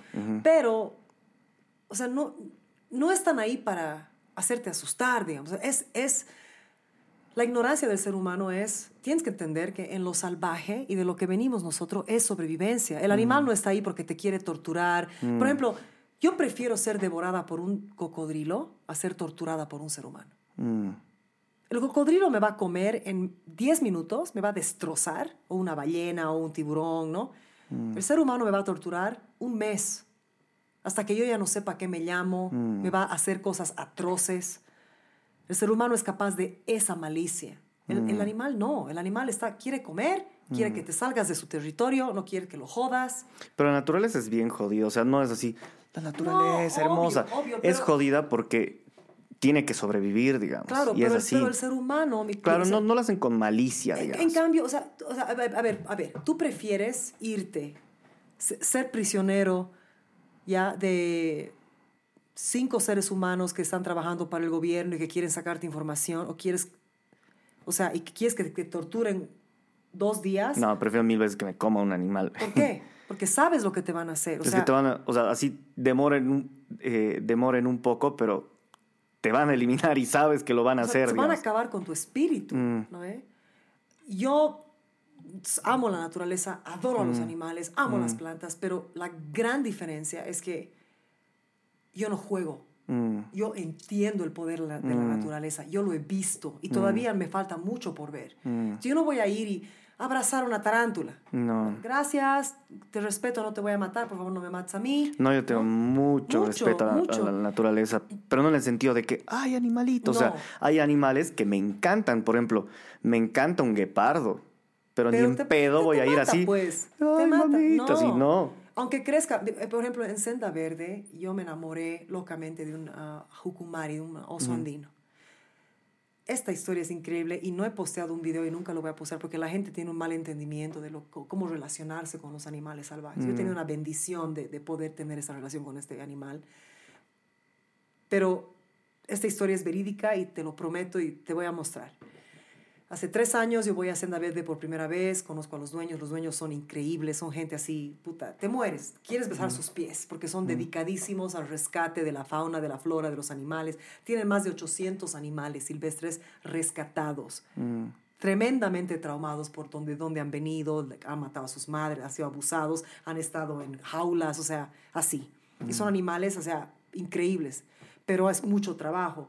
Son gente muy emprendedora, muy jodida, muy, muy dedicada. Pero los mantienen porque no creo que los vayan a reinsertar después. No ¿o no? pueden, Mm. no, es imposible. Por ejemplo, Sí. los monos, la mayoría parte, bueno, es interesante el trabajo que hacen con los monos. Tienen madres, eh, eh, las madres que reemplazan a la madre. Madres de- nodrizas. Sí, Ujú. y son madres humanas, Ujú. eh, u- eh, voluntarias que van. Y los monos pues, son unos salvajes. O sea, Mm, las, o sea, es bien salvaje el mono, Mm. especialmente desde, desde, bueno, no desde bebé, pero desde sus años de teenager, ¿no? Desde los, cuando se considera un mono joven, ¿no? Puta, son jodidos Mm. y les jalan los pelos y la- las pobres voluntarias ahí. Una vez que pasa ese periodo de tres años, que necesitan de la madre el mono porque le han matado a la madre para robarlos, mm, y entonces vienen las madres nodrizas, son tres años, y ya de ahí pueden incentarlos a, a donde están los otros monos adultos, que es una sección. Pero son agresivísimos. mm. O sea, hasta, hasta con los mismos dueños que son, son agresivos los monos, ¿no? Bueno, voy por primera vez, conozco a los dueños, o sea, tienen hábitats que no, no, o sea, no tienen rejas, son hábitats enteros para cada animal. Increíble el trabajo, te mueres. Tú, tú que amas a los animales, te mueres, te irías a vivir ahí. En ese momento les había llegado un jucumari de seis meses, chiquitito. Ellos son los que también han ayudado a la Hayu, al oso Hayu, al jucumari Hayu, Ujú. de aquí de Cochabamba, que lo maltrataron, fatal. Es una historia muy...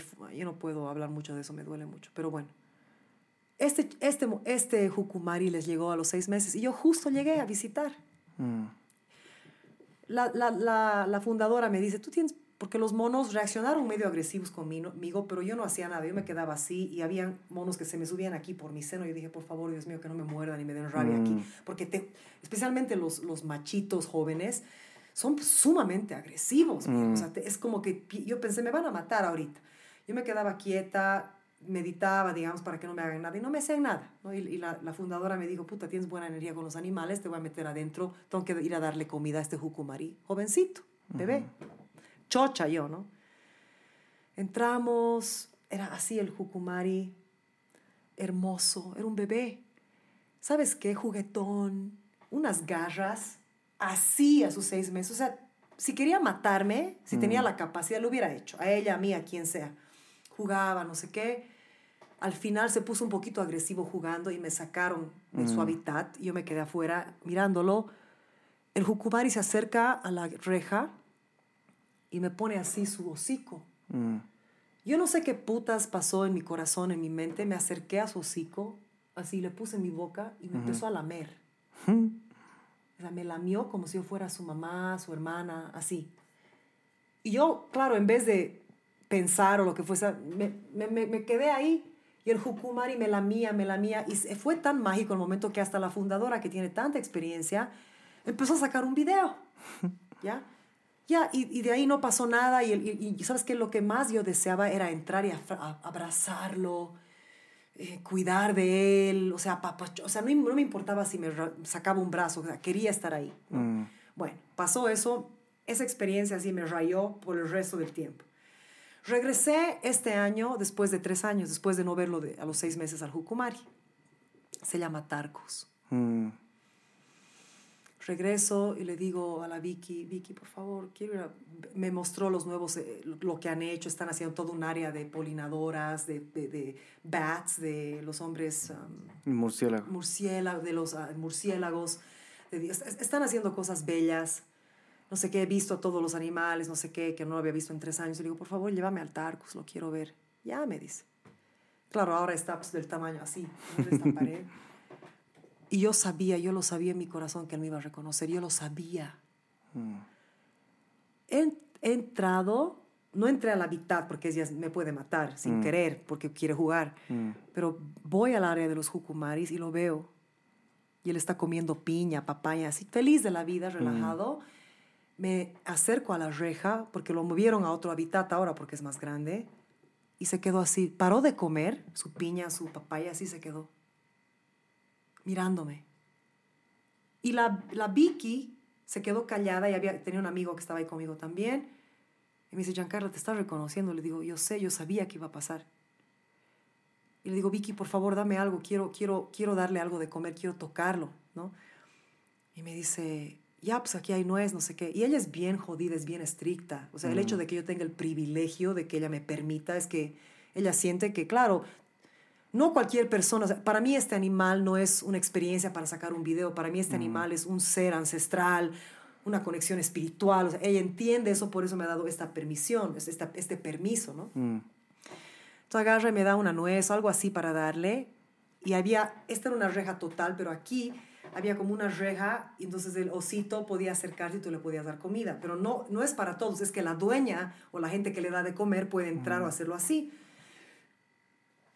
Se acerca, ¿ya? Y yo en vez de darle la nuez o la comida, me, o sea, me mira como diciéndome, te quiero, te quiero reconocer, te, sé quién eres, tú me has besado a mis seis meses, me ha acercado y me ha lamido mi boca. O sea, se ha acercado su nariz. Tengo el video que nunca lo voy a publicar, pero a ti te lo voy a mostrar. Lo muestro a gente que entiende, ¿no? Me ha acercado así y, y se me ha acercado a mí, así me hacía, así, así. Y claro, por seguridad para ellos y para la gente, o sea, como te digo, no es un lugar donde todos entran, pero había como una reja para proteger al oso, ¿no? Para que no... Entonces, él como que se golpeó con la reja que tenía un poquito de electricidad y se asustó. Mm. Y su hábitat es enorme, ¿no? Pero hay ese momento donde hay un reconocimiento de quién soy y yo lo sabía en mi corazón. O sea, yo no estoy loca, yo no es que yo quiera creer, es que eso no pasa con los jucumaris. Especialmente si están comiendo papaya, comiendo Mm. cualquier cosa, les vale mierda el mundo entero, ¿no? Mm. Pero pasó, me reconoció.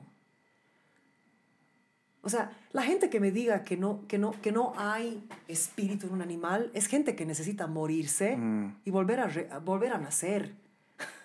Porque tienes que ser una persona demasiado vacía, demasiado rota, demasiado incapaz de ver la belleza de este planeta que, para decirme que hasta una serpiente no tiene espíritu. Mm. O sea, para agarrar una serpiente y decirme, no, ¿sabes qué? Le voy a poner un... La voy a... La voy a, le voy a sacar... Porque yo sé que a las serpientes vivas le sacan la piel. Ni siquiera tienen la, eh, el respeto de matarlas para sacarles la piel. Es como que disfrutan de ver un animal sufrir. A muchos animales hacen eso. Pero Porque en teoría sale la, todo lo que es el, el cuero, la piel, sale más fácil, digamos. Es- Porque se contrae cuando muere y pasa tiempo, se contrae y se pone más duro. Así que es más difícil retirarla, por eso hacen eso, es brutal. es, brutal. Y el hecho de que un ser humano pueda hacer eso Mm, y dormir mm, O sea, y, y si me vas a decir, bueno, ¿por qué jodes tanto de los animales y las guaguas? Ya, pero, o sea, es lo mismo. Un animal no es un ser humano, pero tiene una esencia igual de compleja y, y igual de importante. Es más, yo diría hasta son más evolucionados porque no se preocupan por torturar, por hacer guerras. Es sobrevivencia. La conexión que tienen con la energía de este planeta es otra. mm. Y sí, los animales son brutales, la naturaleza es cruel, como da vida, como tú sabes, es cruel. Ver cómo los animales se matan entre ellos es terrible, ¿no ve? La avispa con las abejas, ¿no? Pero nosotros que supuestamente somos más evolucionados, más inteligentes, usamos esa evolución para torturar, para hacer Mm. daño y no querer reconocer que hay algo más grande que nosotros, que hay una conexión.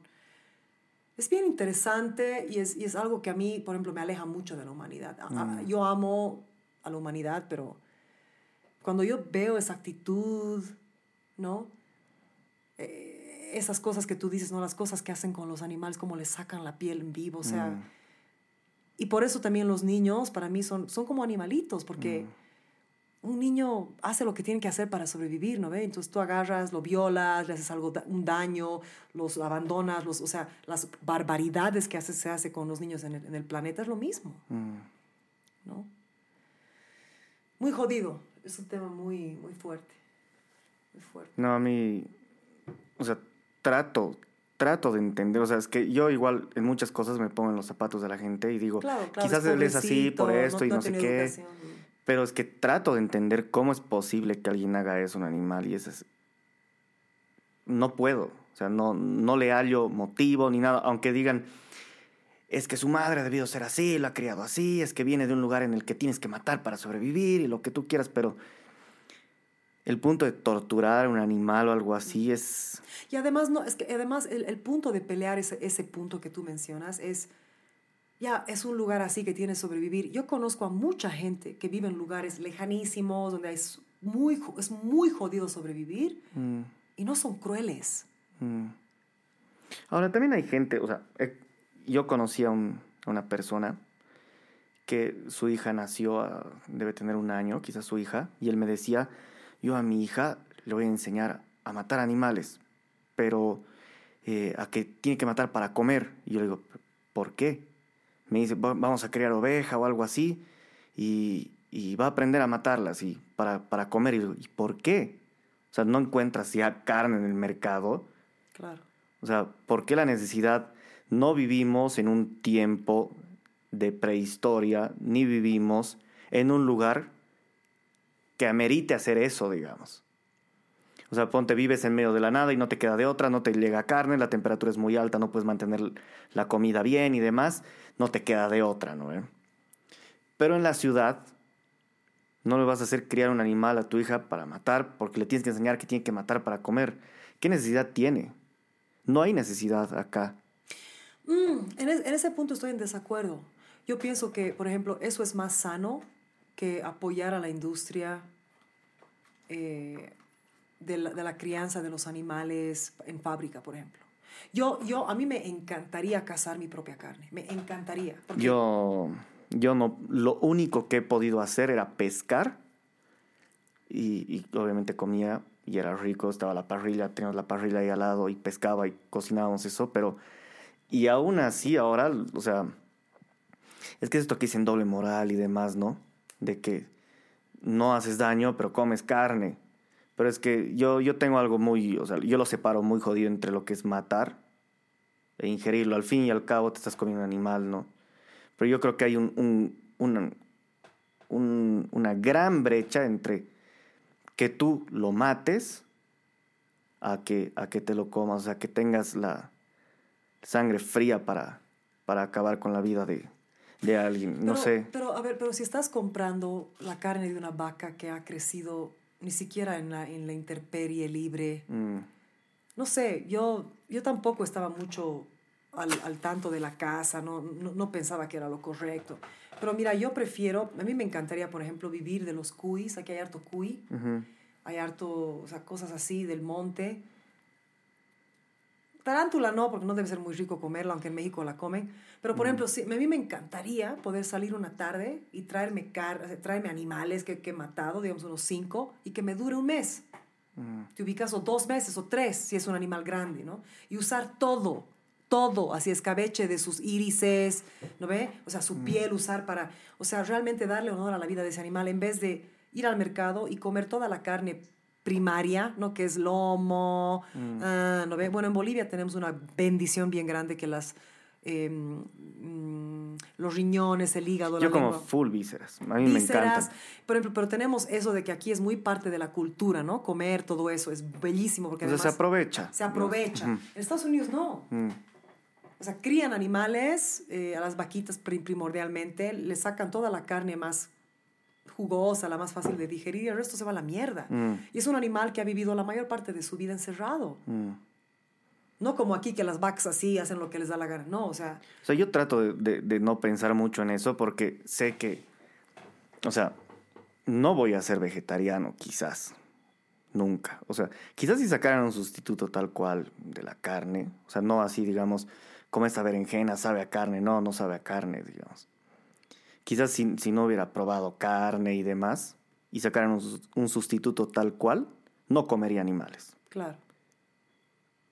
pero em, trato de no pensar en todo el proceso de, de lo que es eh, engordar al animal, retenerlo para que no Pero- camine y, y, y siga engordando, engordando, por eso engordando. te digo, entonces, ¿qué es mejor? O sea, hay un animal en, en, en- en, lo salvaje, o hay, digamos, digamos que aquí haya, no sé, puta, no, eh, eh, ¿cómo se llaman estos? eh, los, de, los de los que trabajan con Santa Claus. Eh, renos. Sí, venados. Hay venados andinos, Mm. chiquititos, son hermosos. Mm, O sea, digamos que un venado viva 20 años, un digamos, un venado an- andino. Ya, yo lo agarro a los 15 años, lo mato, me lo como, aprovecho de todo, no sufre, no está, en, no está encerrado en una jaula por, por toda su vida. Claro, y yo tengo que matarlo de una forma que muera rápido, ¿no? Tener que aprender a pelarlo, a cortarlo, a guardar sus partes, a regalar otras partes de ese animal a la, a la comunidad, ¿no? Y aprovechar de todo del animal. Es que yo, yo antes estaba muy contra la caza, mm. pero he empezado a, a- a- a- a investigar mucho justamente por los podcasts de gente que caza y no compra comida de las fábricas, porque es la tortura más horrible a un animal, ¿no? Entonces, especialmente si no voy a ser vegana, que he tratado de hacerlo muchas veces, y también vegetariana, he tratado, y es un total desastre para mí, porque no todo el mundo puede ser vegano o vegetariano, Ujú, ¿no? sí. No todos somos hechos así. Mm. He dicho, bueno, entonces en Estados Unidos me, a veces gastaba en, en carne orgánica de animales que era certificado, que habían estado creciendo en pasto, en pasto así libres, ¿no? Pero el común denominador de la carne allá, el gran común denominador son animales que están encerrados literalmente como en prisión y ni siquiera hacen ejercicio y les dan cualquier tipo de huevada de comida y se mueren y están enfermos. Es horrible. Yo, mira, existe algo que es la comida halal, creo que es de Medio Sí, Oriente. eso, a ver, habla, eso me encanta, me encanta lo que, o la kosher, o, O la kosher también. Es- sí, me- estoy más, la verdad es que de kosher no estoy muy metido en el tema. Ya, ya, ya. Pero o sea, tampoco mucho de la halal, ¿no? Pero realmente será así. O sea, de que eh, te prometen, hasta en- creo que en Medio Oriente, en Burger King o en McDonald's o algo así, tiene un certificado que es halal de que el animal no ha sufrido en el proceso ni de la crianza Sí. ni del sacrificio para el alimento. sí. Yo sería el tipo más feliz si, si todo el mundo fuera así, la verdad.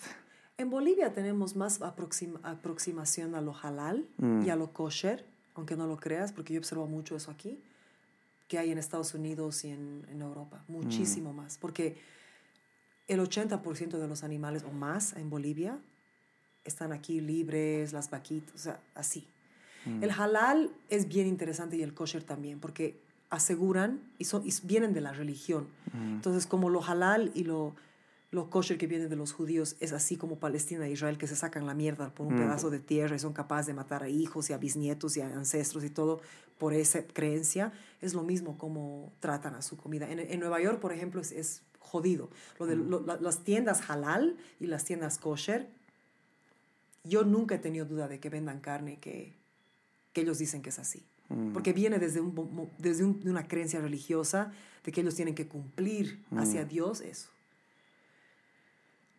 Por eso, por ejemplo, yo, mira, yo matar un animal se me hace muy difícil, nunca lo he hecho, ¿no? Pero si mañana alguien me dice, te voy a enseñar a usar un arma o algún tipo de cosa, un- una lanza, algo, para matar tu propia comida y nunca más vas a tener que comprar carne comprada de nadie y vas a poder controlar lo que haces con tu alimento, ¿no? Y vas a poder cuantificar la vida de ese animal, yo lo haría, yo aprendería. Yo, lo haría. Yo la verdad creo que no, o sea, yo. Claro, pero está bien. Eh, Porque mm, quizás, o sea, es mi forma de pensar, ¿no? O sea, no tengo la necesidad más bien de hacerlo. Desgraciadamente sí, como dices, hay un proceso feo en la crianza del animal y demás. Pero creo que no, no tuviera. No tuviera el corazón para, para matar un animal. Eh, Como te digo, es, es eh, como que es, ambiguo. es- es dual, no, no, no, Mm. no, sabes que no es ambiguo y no hay nada de malo con eso. Yo pensaba así también antes, pero es algo que he macerado. Mm, Por ejemplo, yo odio pescar, odio, odio comer pescado en general, no me gusta, pero odio pescar, odio el, el, el, el, el hecho de que le metan un anzuelo, o sea, pienso cuánto le dolerá, ¿no? O sea, cuánto, cómo debe sentir ese animal, ¿no? eh? Pero no tendría problema en cazar con una lanza. ¡Fuck! En un momento penetras el animal, ¿no? eh? Y ¡za! se muere, ¿no? Pero es algo a lo cual recién estos años he empezado a abrirme porque he visto que lo otro, la otra alternativa es peor- lo peor que hay, no solamente para el animal, para la tierra, sino para mí, ¿no? Comerme esa- ese sufrimiento. O la otra alternativa es ser vegana. mm.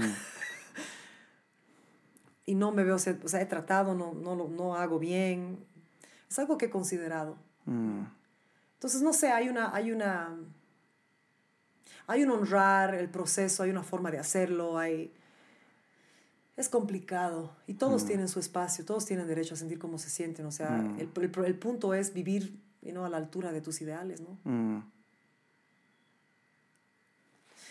Para cerrar, salud, dime un sueño que quieres cumplir.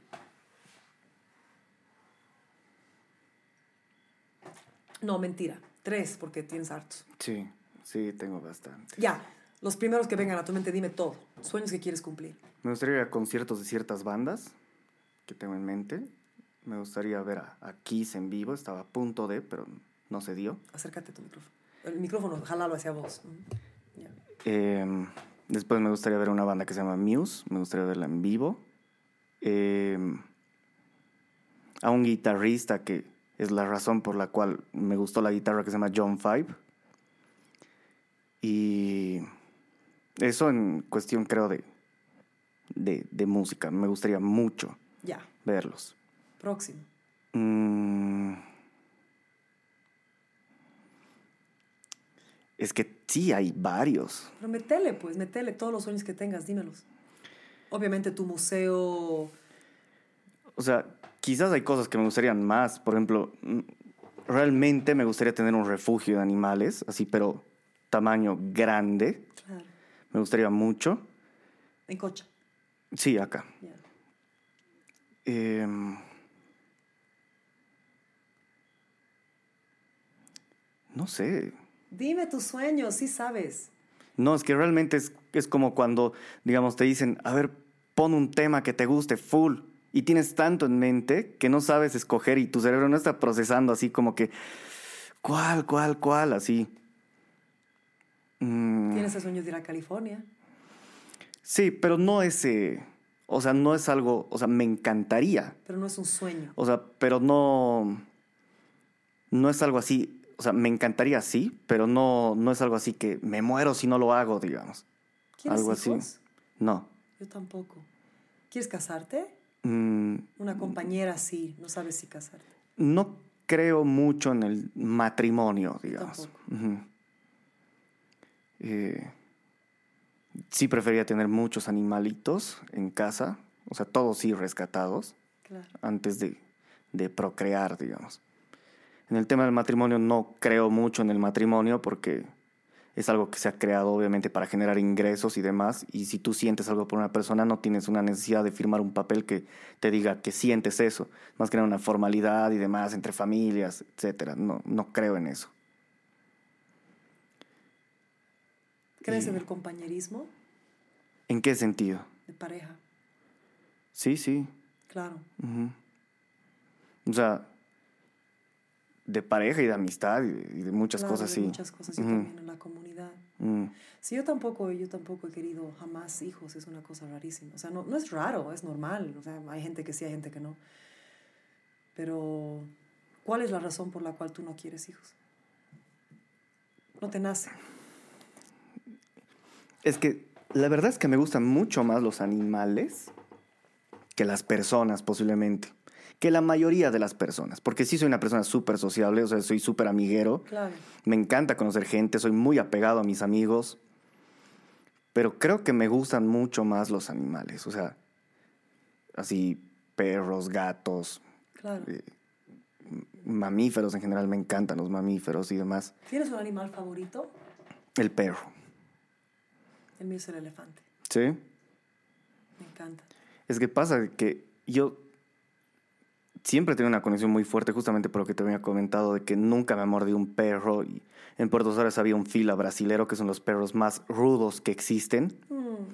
Eh, o sea, por el potencial que tienen, digamos. Yo no creo en, en animales, o sea, en perros que, que te ataquen porque sí. Obviamente, mucho quiere decir por el, tema de la crianza, pero evidentemente hay animales de que si llegaran a atacarte, sí son peligrosos, digamos. Claro, claro, claro.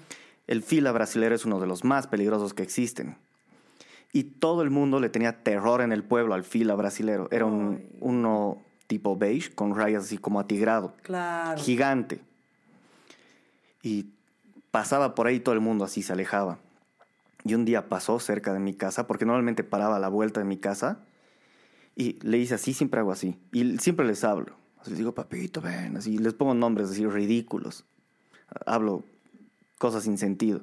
Y se me acercó y, y le hice así. Y no, no voy a mentir, o sea, de tanta cosa que me han Claro, contado, tenías un o sea, cachito de miedo. Claro. y le decía, ya, papito, anda, anda, anda, anda. Y, y me seguía. Y entonces, igual animalitos que lamentablemente he visto fallecer. O sea, yo sentía muy jodido. O sea, cuando falleció la perrita de mi hermano el, año pasado, o sea, sentía que un pedazo de mí ha muerto en ese entonces. Y sigo traumado con eso. ¿Es la Entonces, que se cayó de... No, no, no. Era otra. Sí. Y mm, entonces tengo una conexión muy dura con los, con los perros. ¿Tú sabes de Babalu Aye? ¿Has, escuchado de esta de este ser? Me suena el nombre haber escuchado alguna vez, pero no, la verdad es que no. El Babalu Aye es de- viene de la diáspora eh, religiosa africana de Nigeria, de, de todo lo, lo que es el, um, la santería, que ha llegado al Brasil, que ha llegado al ya, ya. Y Babalu Aye es uno de los dioses africanos, ¿no? Que se, trans- que se, que se traduce como, digamos, un san expedito, ¿no? O alguien, un sanador, un, un Lázaro. Por ejemplo, Yemayá eh, sería la Virgen María, ¿no? Changó sería un guerrero, no sé, San Paulo, es- San, San, Pa- San Pablo o San Pedro, no sé.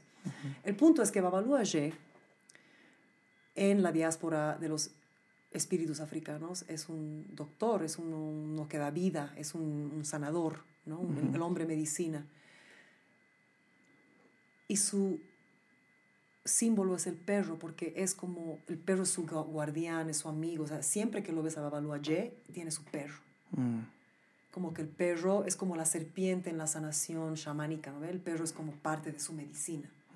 Es muy atado a los perros. Es un, es un ñato así que le encanta la naturaleza, que está con su bastón y su pelo. ahí. o sea, es como un San Pedro, una cosa así, ¿no? Pero que tiene a su perro. El perro es una parte grande del babalú. Y son sanadores, son hombres medicina, son chamanes, ¿no? En lo que es la diáspora africana. Cuando una persona me dice que ama a los perros, siempre pienso en eso. Digo, "Mm". debe tener ahí su, su espíritu de sanador, su, ¿no? Son be- bellos los animales, los Es que perros son bellos. muy aparte del, del factor espiritual y demás, o sea, sí lo veo como sanador, pero en el sentido de que siempre un perro me saca una sonrisa. O sea, menos de que obviamente esté en estado deplorable y demás, ¿no? Pero siempre que estoy triste o he estado triste o algo así, ya vi un perro, o sea, yo era el tipo más feliz, así, que me mueva la colita y me lama, así es lo mejor de la vida para mí. Me saca así de todos los malestares que tengo y por lo menos por ese momento que estoy con el perro, estoy súper feliz. Y eso me pasa con todos los perros. O sea, a mí, para mí no hay así, qué perro más feo. No, o sea, No, para mí son son hermosos todos. Y a mí me encanta ser el tamaño que sea. No tengo un ojito, no tengo una patita, lo que sea. Así, amo a todos los perros. Te voy a llevar, eh, cuando regreses, te voy a llevar una calle aquí, una calle, un camino que he encontrado el otro día, antes, después de la tarántula encontré. Yo tengo muy buena energía con los animales, pero Mm. los perros aquí en el campo son sumamente territoriales, Mm. ¿no? Nunca me han tratado de atacar ni nada, pero puta, el otro día, o sea, bajando de la verla a la tarántula, me fui por un caminito. Eran como seis o siete grupos Mm. de perros que, o sea, me querían atacar. Como que, carajo, sal de mi territorio. Así, pero jodido. Y no había que valga, así, Mm. papito, no había, ¿no? Claro, o sea, me veían como una intrusa. Yo decía, pero qué, no estoy haciendo nada, estoy caminando. O sea, me han perseguido, o sea, se han ido detrás de mí, así ladrando aquí. Yo dije, ahorita me van a, me van a morder mi tuzu. Mm.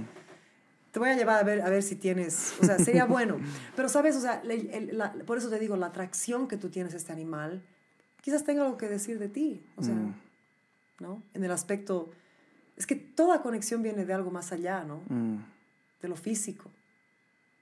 Yo no sé realmente, de- o sea, toda mi familia son, o sea, les gustan mucho los animales, o sea, no hay alguien que, que diga, no, no me gusta así, o, Ah. o que quiera tratar mal un animal o algo así, no. O sea, todos, por ejemplo, mi abuelo, normalmente la gente mayor es la Claro, que es es... más jodida. Sí, pero Sí. mi abuelo no, o sea, es, es así, eh, animalito que ve, por ejemplo, tenemos esa casa de campo en Sipe Sipe y a él le gusta ir allá. Y ve un pajarito y les habla así, "Ay, pajarito, así. Ve un perrito por ahí y les habla así. Qué hermoso. Y le encantan los animales, así le encantan. Es, eh, creo, después de, de mí, la persona que, que más le gusta los animales en mi familia. Y, pero no sé realmente de dónde ha venido esto de... Porque creo que nadie me ha inculcado eso así de como que tienes que respetar a los animales. O sea, así automático, desde que yo era chiquito. Es- creo que viene de, de, de alguna, de alguna experiencia que haya tenido. Por ejemplo, cuando yo era chiquito y me fui a Santa Cruz, había niños que eran muy agresivos. Y recuerdo que había una época en la que había mucho sapo. Y había muchos sapos en una fuente que había dentro del colegio y les lanzaban piedras. Y era un mar de sangre, pues así, de los, de los pobres sapos. Y yo me acuerdo que me peleé a golpes con ellos. Ay, me has, me has hecho dar. Mm. Y, y o sea, como yo venía de, del occidente y demás, así, como que me relevan un poquito, ¿ya? Nunca he sufrido bullying, nunca. Siempre me he defendido y demás. Nunca, ni siquiera han intentado, creo. Pero, o sea, no les gustaba mucho que yo me esté quejando, digamos.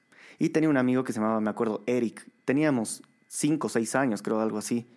Y vio que se estaban rayando conmigo porque yo los estaba defendiendo a los sapos y él saltó y nos agarramos a golpes, así con todos, para defender al- a, los sapos. Creo que ese es el, el- el recuerdo más antiguo que tengo de, de... Tu conexión con los animales. Sí, creo que sí. Pero no sé realmente de dónde ha venido eso. No, no, no me explico. O sea, de en qué momento he querido defender a un animal porque he considerado que... Era correcto, era lo Ajá. justo. ujú, Yo, yo tengo un recuerdo así a mis seis años en Estados Unidos, ocho años también en Estados Mm. Unidos, que me fui a golpes con una niña porque estaba tratando de matar una oveja, Mm. una, una abeja, mm, y la mató, no pude defenderla. Pero esa, para mí era como que el mundo entero se enfocó en la vida de esta abeja y esta chiquita que no tenía, tenía cero sensibilidad. mm, agarró y la quería matar. Puta, me agarré a puños, casi me botaron del colegio, un despute. Y en general, o sea, cu- cualquier vida era, era como muy importante, ¿no? No creo que se tiene que... O sea, yo ya sé de dónde viene, porque ya he hecho harto trabajo, he entendido, ¿no? Que he nacido con eso. Pero es, es una cualidad hermosa, que va mucho con lo que haces con los minerales, va mucho con lo que eres. mm.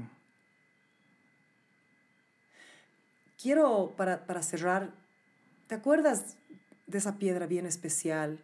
No era una piedra mineral, formación de, de un meteorito. Mm, La moldavita. Quiero que me hables un poquito de eso. Que fue un regalo muy especial. Yo nunca me voy a olvidar de eso. Y tampoco el Nicolás. Mm. ¿Qué, qué te, primero, ¿qué te cautivó a sacar eso? ¿La curiosidad del niño? o- Es que pasa de que yo siento de que hay gente que... O sea, a mí me gusta sorprenderme con cosas y me gustan las cosas que sorprendan. Entonces, me pongo así como que lo considero muy interesante y creo que si lo estoy viendo interesado en todo este mundo de cosas, tal vez le parezca interesante o, sorprender, o sorprendente ver algo así. Es así como que me gusta compartir algunas cosas que considero que son especiales. Es como que no me gusta viajar solo. Una vez lo hice porque dije, quiero conectarme conmigo mismo y demás. No me gusta viajar solo. No me gusta. Lo hice y me, y me fui súper lejos. O sea, me fui a un lugar adentro del Perú, así solito. ¿Y no te gustó? No. Puta, a mí me hubiera encantado. O sea, dije qué lindas cosas y demás Claro, y todo. Quiero compartirlo con alguien. Sí, o sea, quiero decir, ¿has visto eso? Qué increíble. Claro. O sea, me gusta compartir con alguien esas, esas cosas especiales, o por lo menos que yo considero que son especiales. Entonces, como que yo considero que este mineral o, Es es, es muy especial. Entonces dije, quiero compartirlo con alguien, porque además de que cuando eres niño, Es otra cosa. sí, o sea, lo que, lo que cuando eres adulto no te parece tan sorprendente, cuando eres niño te parecía increíble. Y eso, o sea, no, tampoco le he pensado mucho, ¿no? Es algo que igual hacía automático, así de que yo sé que le puede gustar esto, digamos. o sea, a, mí, a mí me ha rayado. mm, Cuando tú sacaste eso que ahorita vas a contar, me he rayado. Así Mm. yo no podía ni, ni hablar. Y el Nico también, o sea, era, es que era muy jodido. Y yo, no, yo no sé si tú, yo no toqué el mineral. mm, El Nico, tú le dijiste tocalo y él lo tocó y lo tocó así como que, wow, ¿no ve? Yo dije, yo lo voy a tocar, o sea, yo le voy a pedir tocarlo, pero era como que no, ya el tiempo se acabó, ya, cerró- ya, ya lo ha guardado, ya no lo voy a tocar, ¿no? No, si me decías lo sacaba otra vez. Yo sé, yo sé, pero era como que no, está bien, este es el momento para que el Nico lo toque, pero a ver, contame, contame de eso que has compartido con nosotros. ¿Cómo lo conseguiste? ¿Qué es? Etcétera. Eh, bueno, la moldavita es una tectita. Una tectita es el producto de un meteorito que ha impactado y se ha generado un material. En este caso es básicamente un compuesto de sílice, porque eh, eh, pasa que cayó un, un meteorito en República Checa hace aproximadamente 15 millones de años, si no estoy mal. Qué locura del carajo. Y los minerales que tenía el meteorito que ha impactado con la Tierra, que había que era rica en sílice, entonces ha habido un impacto, eh, la temperatura ha fusionado minerales, se ha generado una marca de fusión, que son esas estrías que tiene porque ha impactado y ha salido disparado. Sí. Entonces, algo a mucha temperatura es como el agua, digamos, cuando lanzas un chorro con chisguete, algo así, se ve así, como que, que sale disparado, como un escupitajo, digamos. Algo así es la moldavita. Entonces tiene esas marcas de fusión por la temperatura. Y se ha generado eso y es muy especial porque eh, no hay casi, o sea, son muy escasas y no es una tectita común. Por ejemplo, hay, eh, tengo entendido que en la India hay, hay tectitas que son bastante abundantes. De hecho, venden en internet unas tectitas de ese tamaño y te pueden vender por kilos. La moldavita no es así, o sea, es algo realmente muy, muy, muy raro. Y ha sido como que es una de las cosas más raras que quizás puedes conseguir, entre comillas, porque sí hay cosas Claro, pues muy raras. intergaláctico. Sí, exacto. O sea, muchos le dicen que es así como que la gema extraterrestre. Es pues, Porque sí puede llegar a calidad gema. Por ejemplo, una de las que yo tengo es bastante transparente y se podría trabajar para facetar una piedra. Quedaría muy chiquita, pero es que yo no la quiero hacer porque lo, lo interesante de esto es las marcas de fusión, esas estrías que tiene. Y si tú la facetas, se vería como un, Una piedra más. Claro, o sea, el peridoto es una piedra verde que es hermosa, pero, o sea, no podrías diferenciar que es una moldavita, digamos, porque tiene esa particularidad de la forma. Y, mm, bueno, la conseguí de República Checa, que es eh, su origen, y estuve realmente años, años buscando y leyendo mucho al respecto para saber cómo diferenciar una moldavita eh, natural de una eh, hecha por el hombre, porque eh, hay mucha falsificación, porque barata no es, ya no es barata. O sea, antes podías conseguir ahorrándote unos pesos, te comprabas, ahora ya no es. Aparte que ha habido un hype muy alto por el tema de, de lo que es la, la terapia con cristales y demás, que se dice que la moldavita es una, una piedra sumamente fuerte y demás en el tema energético.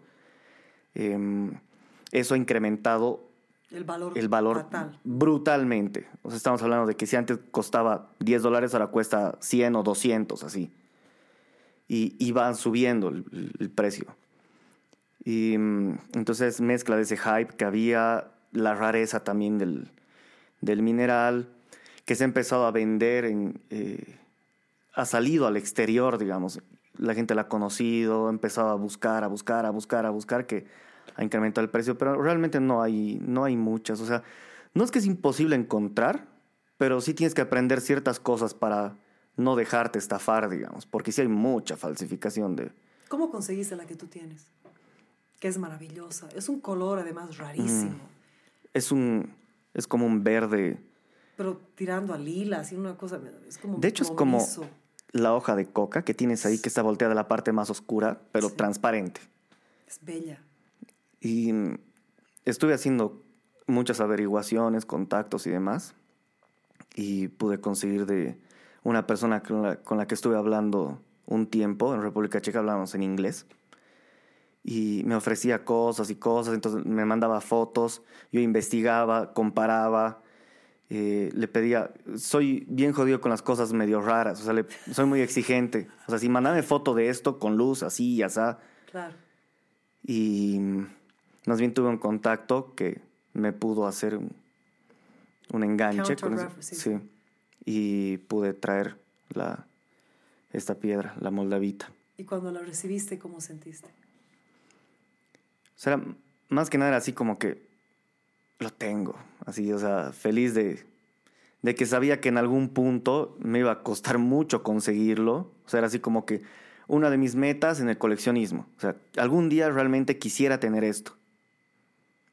Y, y lo conseguí. Sinceramente, cuando tú la tocas, la ves a, la moldavita, ¿tú sientes diferente a, a los otros minerales, que tú- o sea, a las otras cosas que tú tienes? O sea, ¿la sientes, la percibes diferente? Quizás en un punto de apreciarla más que nada es lo que siento. Así que, wow, qué linda,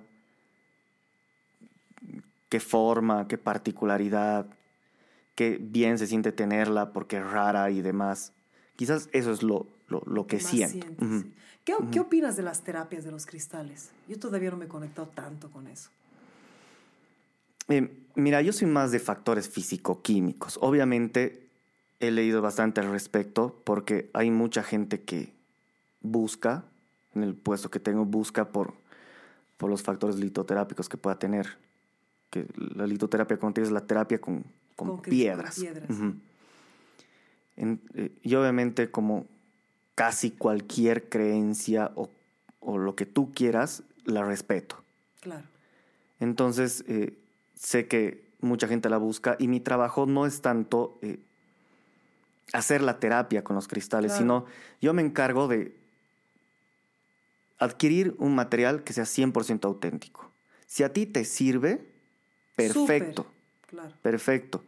Pero yo lo que me encargo es de darte el material que buscas, digamos. O sea, tú buscas esto, no sé por qué lo buscas. O sea, hay, es que pasa que hay muchas personas que dicen que sirve para ciertas cosas, hay otras que dicen que sirven para otras cosas. Yo, por ejemplo, eh, estaba leyendo esto, que es la Biblia de los cristales, de, hay un, el, el autor es eh, Judy Hall, y mm, habla sobre, sobre los, eh, cada uno de los, de los cristales. Obviamente sí eh, tuve algo de choque con algunas cosas porque he visto algunas imágenes que no No, no, no, eran de minerales creo tratados o algo así. Es que eso ya es más gemológico que litoterápico, digamos. O sea, pienso que podrían trabajar en conjunto una belleza, o sea, eh, mostrar lo que es realmente el mineral Claro. y ya tú te encargas del, del factor litoterápico. Entonces, yo hago esto para proveer, digamos, de, de muestras minerales auténticas a coleccionistas o artesanos o a gente que haga litoterapia, pero siempre auténtico. Yo, por, por ejemplo, he perdido varios clientes, entre comillas, porque me decían, tienes esto y yo, ¿sabes qué? Esto es muy raro y si te ofrecen, yo te juro que No es real. no es real, Y por eso no lo precio, tengo. Claro. Claro, y exacto, y no por ese y no precio. por ese precio. Es como que yo tengo rubíes en, en- en la mesa, pero no son rubíes de calidad alta, ¿no? claro. Por eso los tengo ahí. Pero cuando le muestro a la gente, le digo, ¿sabes qué? Este es un rubí, pero hay calidades. Este es de cierta calidad. me dicen, no, es que el rubí es súper rojo y es transparente. Y digo, sí, hay de esa calidad.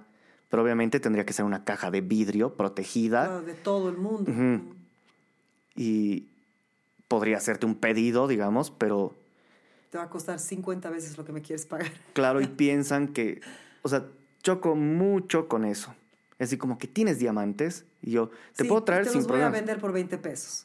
O sea, ah, O sea, obviamente hay calidades, ¿no? Puedes conseguir un diamante en 10 dólares en bruto, que es como se extrae de la mina, de muy mala calidad. Opaco, lechoso, o sea, así, así blanco, no transparente, blanco, que no sea apto para el corte, ¿no? Que es barato. Pero la persona no entiende de que el diamante tiene calidades. Puedes venderle eso, pero ella no busca, esa persona no busca eso.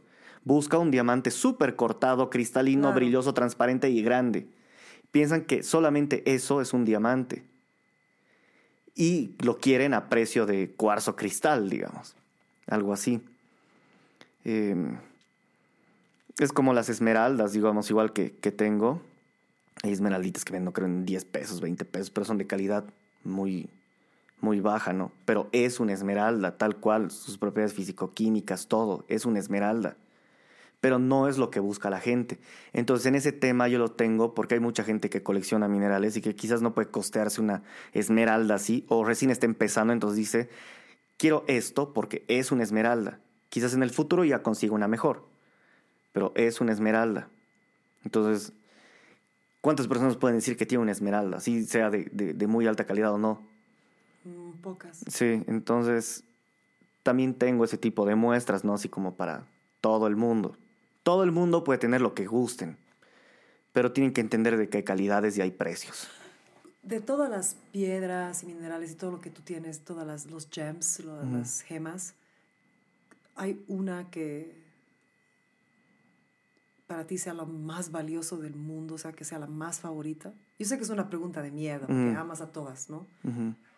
Ay, no hay muchas que me gustan muchísimo más que otras.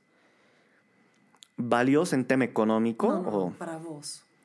em, hay una que me gusta mucho que fue, fue mi primer cristal, que lo tengo todavía, de cuando, o sea, cristal así bien formado, definido, como mineral, lo que uno espera tener de un mineral es un cuarzo hialino, o sea, realmente hay mucho, en el mundo hay muchísimo, es un material súper común. Pero yo en esa época habré tenido unos 10, 9 años tal vez. Lo compré creo de una joyería, así como te iba a joyerías así, véndame, así. Y, y quedé fascinado con eso. Por un tiempo desapareció y luego encontré de que eh, tengo una hermanita Sí. y estaba en un cajón que yo me había olvidado y ella lo encontró y lo guardó y estaban viviendo en Cobija ya mi papá. Y voy a la casa de Cobija, abro el cajón y le digo, ¿Qué es esto? ese es mi cuarzo, así. Y se quedó así callado. Y yo, traiga mi cuarzo, así.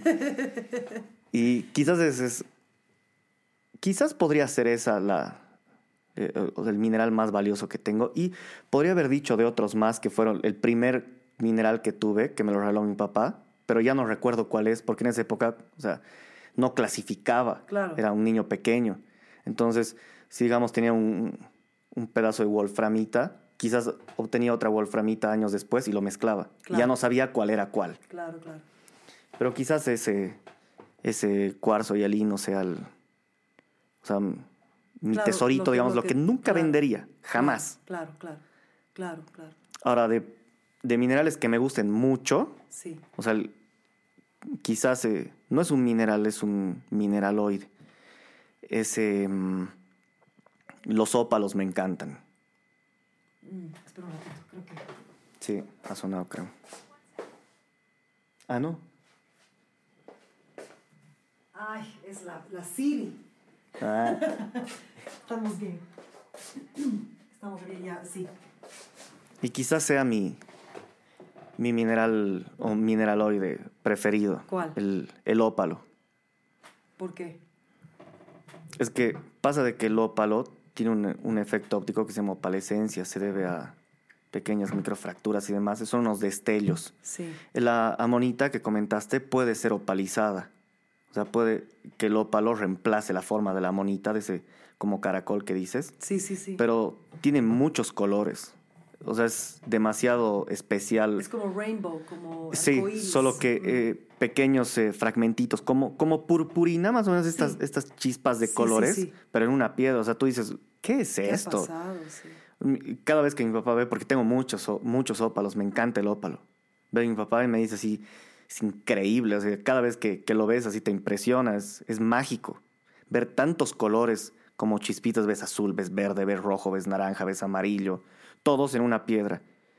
Y, y me encanta, me encanta, me encanta. Hay otros minerales que también me gustan, pero quizás ese es el, el, el que más me gusta. Y una aguamarina que, de Pakistán, porque cuando era chiquito me compré una revista. Ah, ese es uno de los puntos más importantes de por qué empecé también.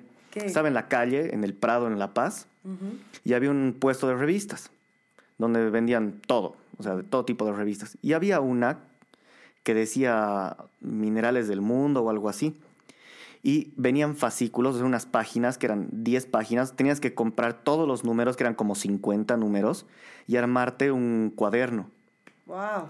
juntando todos los fascículos. Y cada, cada número te venía con dos muestras minerales. Me vino un frasquito con oro. Obviamente era tan poquita la cantidad, pero estaba en agua para que veas así que era harto, digamos. Y una pirita de Perú.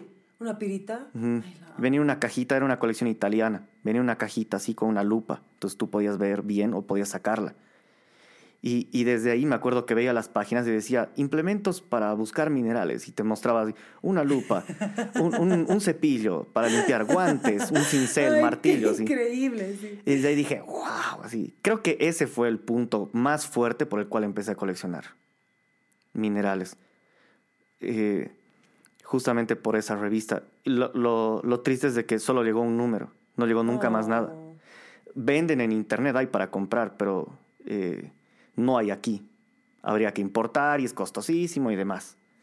¿Tienes un pronóstico de tiempo de cuándo vas a lanzar lo de tu, o sea, lo del museo, que estás como que sí, que no? Mira, Ahorita tu negocio primordial es lo de los minerales, tus puestos, que es como yo te he conocido, que es Ujú. impresionante porque se nota que es una persona que realmente amas, te tomas tu tiempo, explicas, o sea, bueno, yo por lo menos he indagado, y- he indagado y puta, así me has dado una enci- enciclopedia, ¿no? La guau estaba así fascinada con Ujú. vos. Pero la meta con esto es el museo. eh, sí, mira, voy a acotar un poquito más de Lo- información. lo que quieras. Eh, pasa que esto de minerales boliviana nace porque a mí me gustaban mucho los minerales. Por un poquito, Mal, por mal favor. usado, sí. Un poquito gracias. poder- nuestro último salud. Sí. Y eh, tenía como un- una página en la cual compartía fotos de mis minerales. O sea, nada más fotos porque quería tener un registro de todo lo que tocaba mis manos. Por ejemplo, Claro. tenía esto, así lo intercambié después, pero quería tener un registro de todo lo que tenía. Entonces iba subiendo fotitos, fotitos y demás ¿En, en, en qué plataforma? en Facebook. Ya.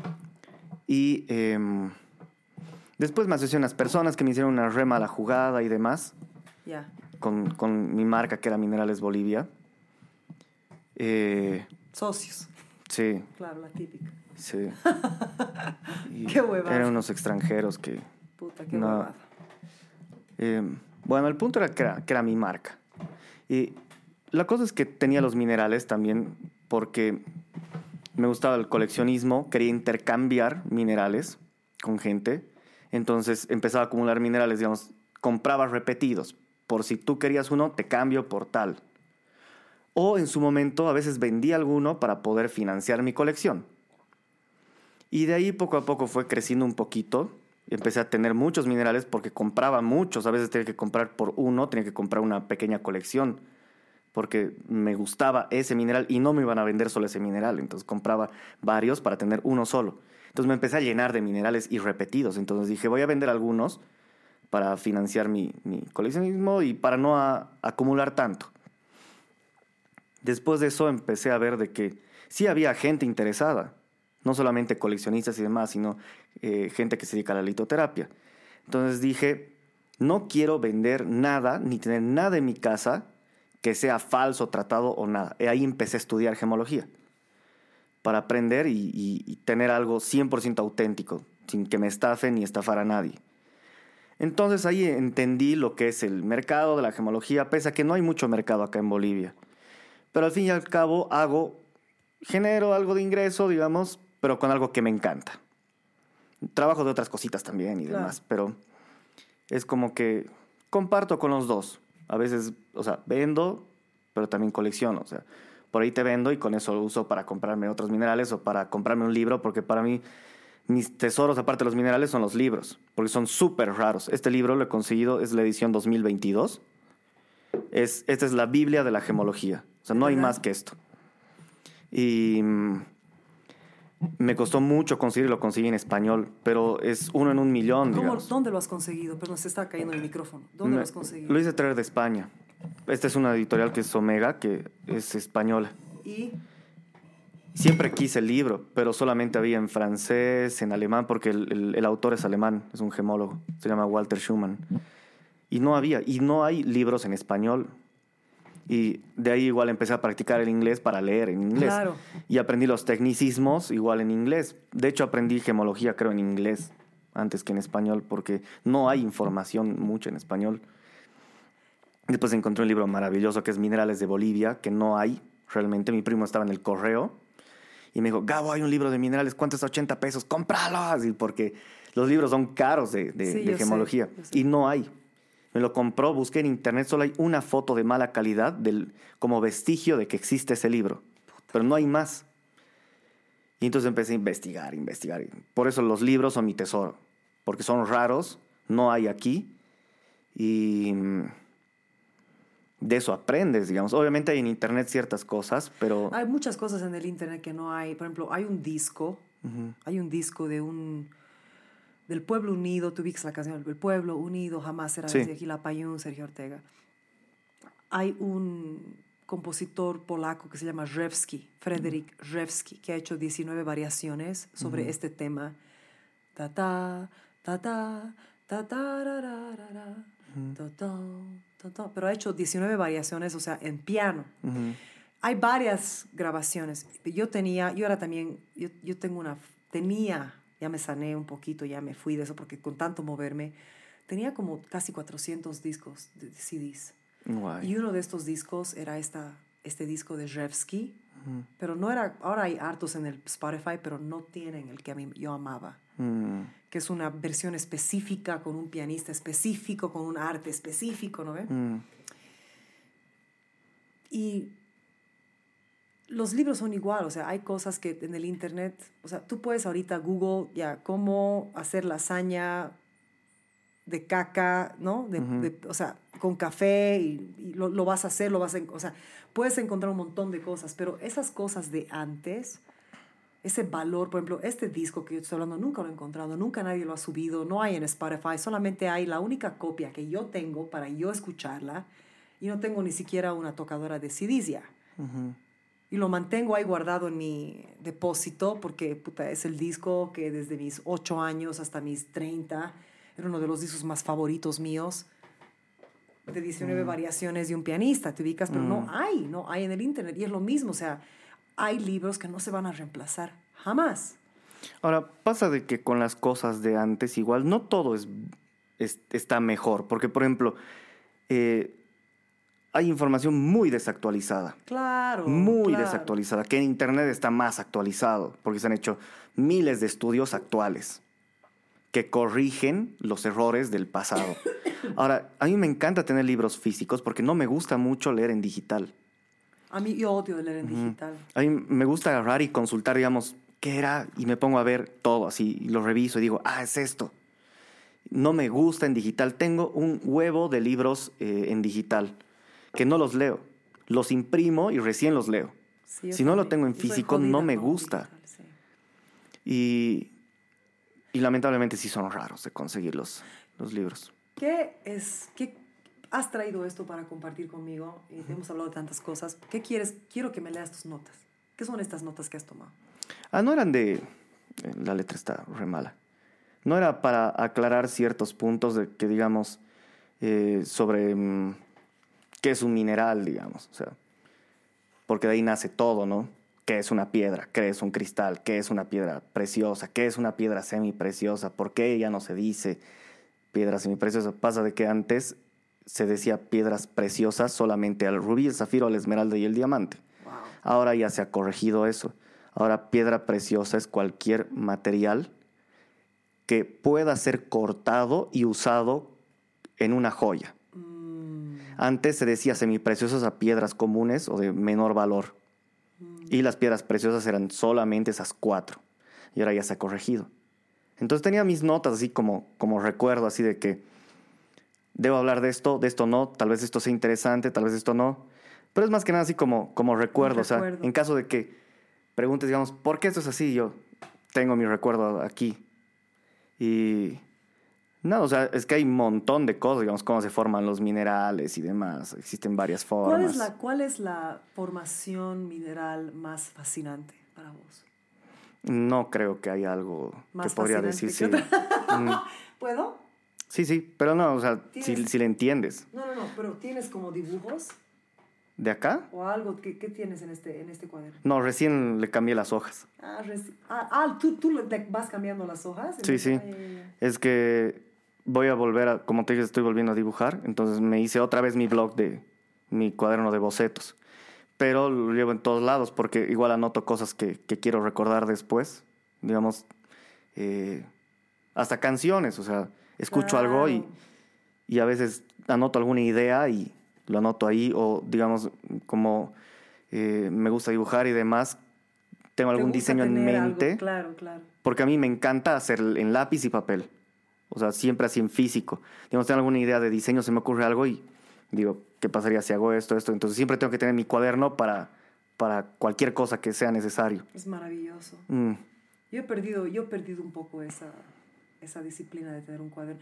Yo tuve un accidente y, y me reemplazaron mi ligamento aquí de mi mano derecha. Ese ha sido fatal. Un año estoy hecha mierda mi mano derecha. Entonces, una vez que pasó eso, le perdí todo el amor a escribir. mm, Todo es computadora o texto. O sea, tengo muchas notas en mi celular, eh, notas de voz con ideas, Mm. ¿no? Pero la parte de escritura física no me cuesta mucho. Es que pasa que yo tengo esto porque igual tengo full screenshots que saco del, Claro, con el full. celular, pero ni siquiera los reviso. Claro, es, es por si acaso. ¿no? Sí, o sea, digo, parece interesante. Pum, le saco captura.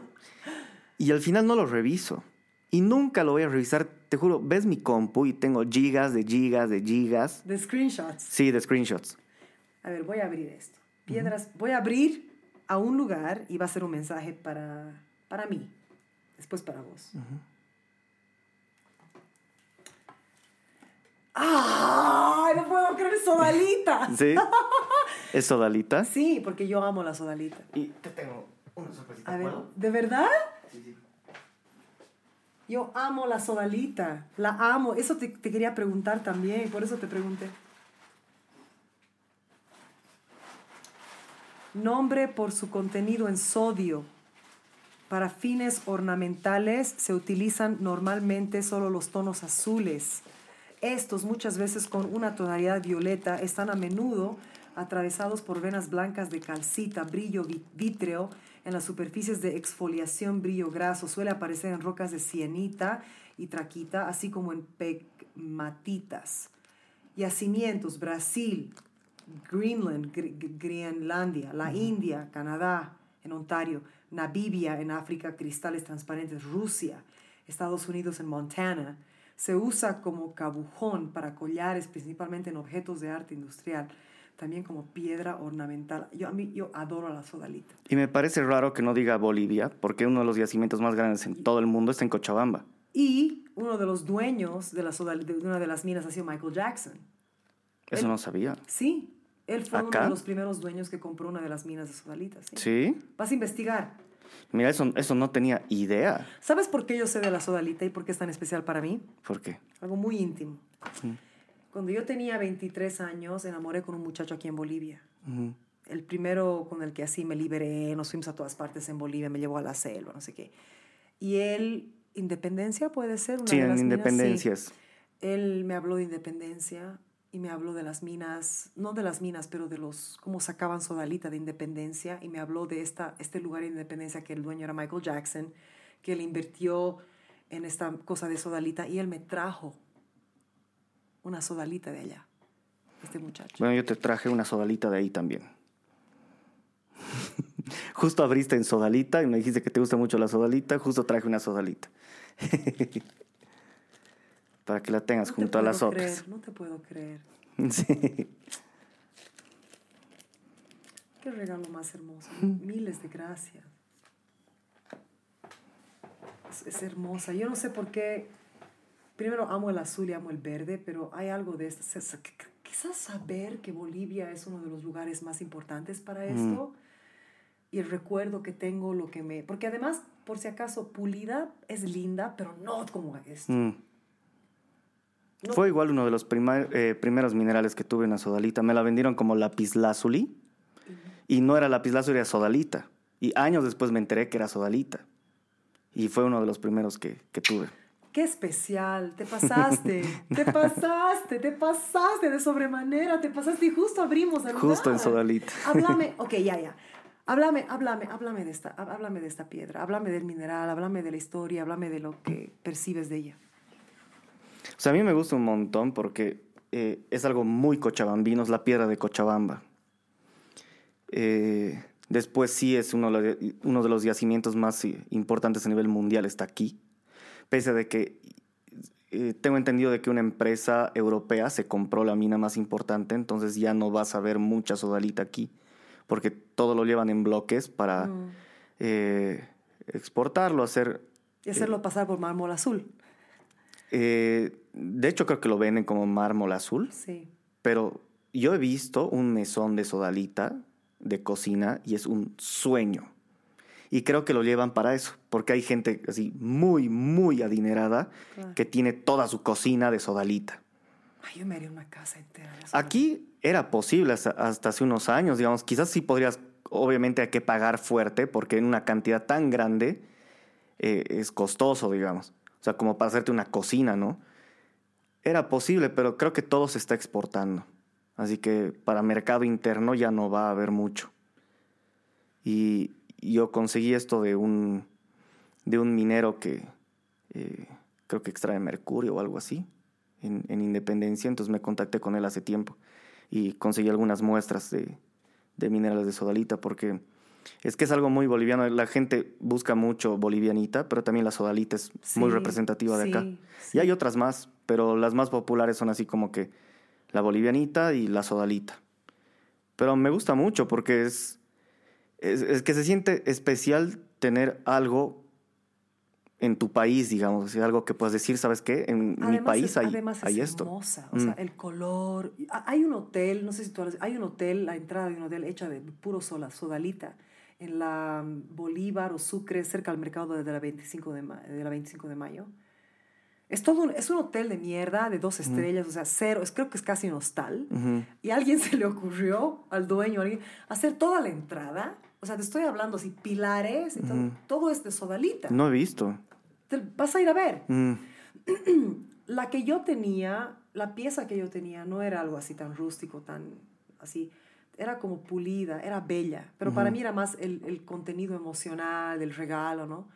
Pero desde que esta persona, mi ex, cuando era una feta, así un amor así bello, hermoso, era, era, era como me hablaba de independencia, de lo difícil que era llegar allí, de la sodalita, de las minas, no sé qué, de que Michael Jackson invirtió, no sé qué. Y era como un regalo muy como personal. Pero después con los años, con los viajes a Bolivia, a todos los lugares, empecé a ver más la presencia de la sodalita, hablar con personas. Y sabes que se me clavó en el alma como la bolivianita. Y ahora con la conversación que he tenido contigo, que me has hablado del estaño y de la... De la casiterita. Cagué, Mm. porque ahora me voy a obsesionar con eso. La conocen como diamante andino también, Puta, eh, ¿Para qué me has internacionalmente. dicho ahora ese nombre? Voy a empezar a leer, o sea, y eso se me va a clavar, o sea, en la misma forma, ¿no? Mm. Eh, eso es bien especial para mí, miles de gracias. No, porque... Esto es, esto es bien especial. Yo. eh, me estás dando como un, un diamante así, lo más grande que hay en el planeta para mí. Me estás dando algo de mi tierra, algo que tú conoces, Mm. Que de alguna, por alguna razón tú, tú has decidido dármelo. Yo lo voy a cuidar y lo voy a proteger y, y lo voy a valorar. Eso es lo importante de las cosas, que realmente, o sea, se siente bien que alguien aprecie algo, digamos. Oh, tú no tienes Mm. idea. Tú es- me has regalado una nota musical a una pentagrama musical. Mm. De verdad. Em, quiero que le digas a la gente cómo saber de vos. Minerales Bolivia en Instagram.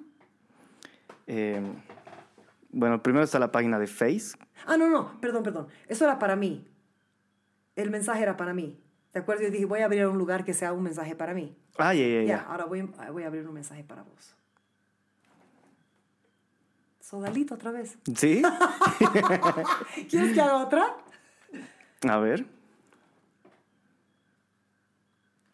Es que las páginas principales son mucho más de, de, de qué es la gemología y, y, demás. Bajo el nombre Calcedonia se entiende tanto el grupo entero de los cuarzos microcristalinos, ágata dendrita, calcedonia verdadera, crisopasa, heliotropo, silopalo, jaspe, carneola. ¿Es la carnelian? Sí, exacto. Que es para, en, en el- en lo espiritual se usa para abrir el chakra de la voz, creo. Carne, que es medio anaranjado, ¿no? ve? Ágata musgosa, ónice sardo, como específicamente la variedad gris blanco azulado, la calcedonia verdadera, es decir, calcedonia en sentido estricto.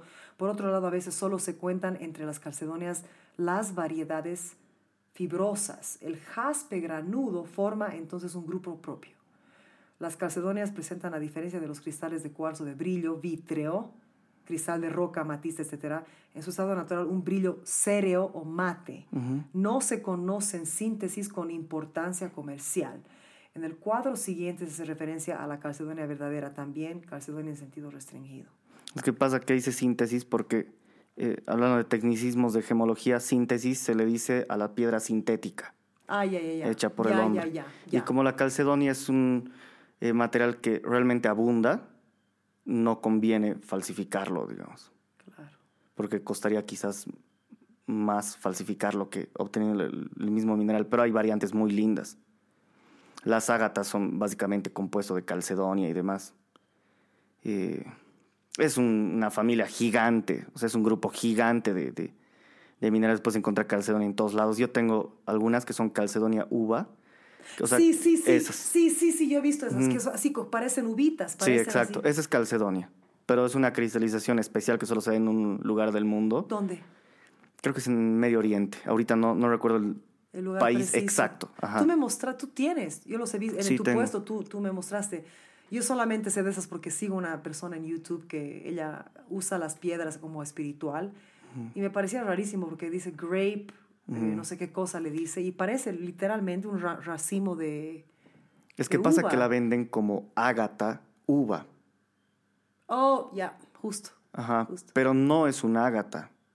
Pasa que el ágata está compuesto de calcedonia, pero es solamente ágata cuando tiene las bandas. O sea, es una capa, otra capa, otra capa y forman así como, como un- una onda, Claro, así de varias capas, como varios pisos, como un sándwich. claro. Y la calcedonia uva no tiene capas, por lo tanto no es un ágata uva, sino es una calcedonia uva porque no tiene capas y capas y capas, es solo uno. Solo que la venden comúnmente como ágata uva, pero el nombre no es correcto.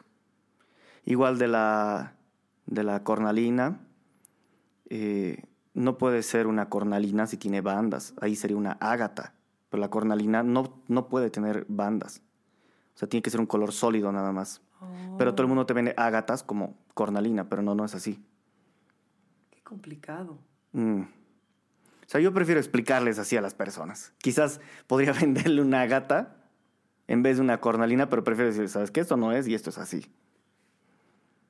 Me gusta explicarles bien la diferencia, por eso siempre muestro, tengo mis minerales falsos Sí, o sí, tratados sí. y les muestro a la gente la La diferencia. diferencia. Bien, estás educando, está bien.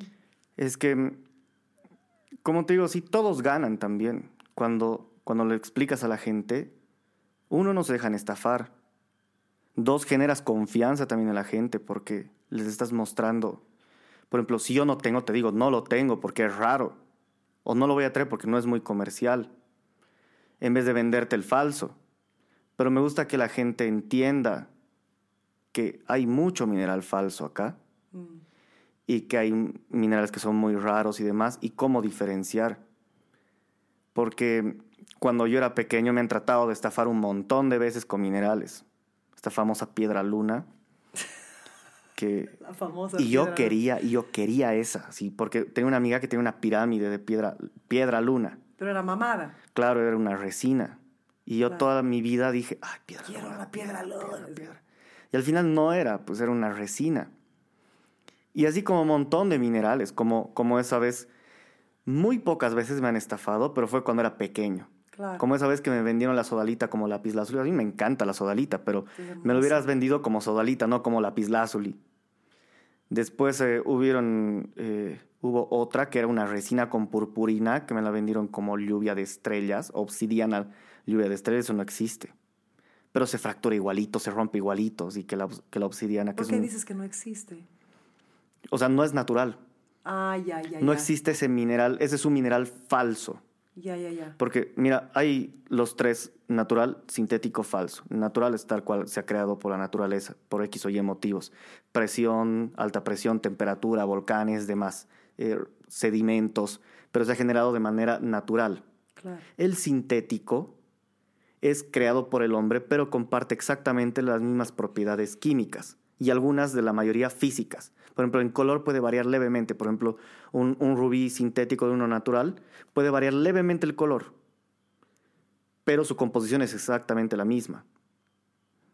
Eh, lo que le da el color también todo es exactamente lo mismo. Es un rubí, de verdad. Sí. Solo que no es natural, está hecho por el hombre, pero es un rubí. Es un rubí. Y el falso o imitación es un vidrio rojo que te venden como rubí. O puede ser una cornalina que te digan es un rubí.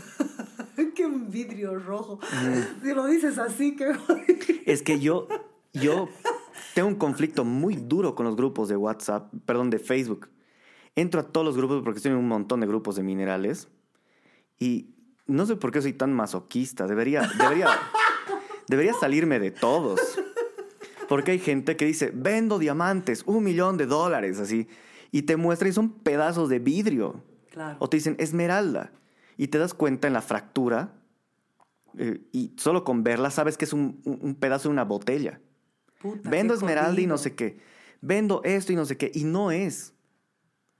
Y, y alguna vez he tratado de explicarles, pero se molestan. No, claro, se emputan. Ujú. No, ¿Qué Dicen, te no, pasa? Así que tú no cosas- sabes, no sé qué. Yo lo he encontrado bajo tierra, sí, pero alguien se le ha roto una botella y, y- y de años se ha enterrado, digamos. Alguien se le ha roto una botella. Sí. Y, y hay muchas cosas que son falsas, entonces tengo un conflicto muy, muy duro con, con los grupos de Facebook. Choco demasiado, pero aún así entro, no sé por qué. Entro a renegar, entro y digo, puta, ¿qué le pasa a este tipo así?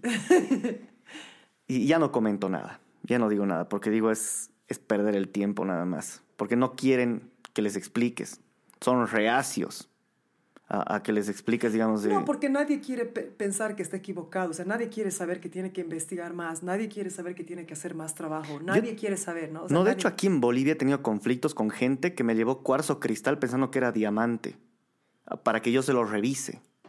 Le digo, ¿sabes qué, hermano? La certificación te cuesta tantos, el análisis de laboratorio te cuesta tantos, yo prefiero ahorrarte ese dinero Y decirte que estás Decirte- hueveando. sí. Estás comiendo mierda. Porque esto cuesta cinco pesos. Y ponte un análisis en un laboratorio te cuesta unos 400 pesos más la certificación unos 100 dólares. No vas a pagar 100 dólares por una piedra que te cuesta 5 pesos. Entonces le digo, hermano, no gastes tu dinero. Esto es esto. No, es diamante. Me han dicho un especialista, me ha dicho no sé qué. Y yo sé porque conozco la piedra. O sea, cada, cada mineral en la cristalografía tiene cierta forma. Claro. Cristaliza de cierta forma. No es un octaedro, es un eh, dodecaedro cualquier cosa. Entonces tú sabes, obviamente no en todos los minerales, ¿no? Pero gran parte, no tampoco gran parte, muchos de ellos se pueden identificar solamente con verlos.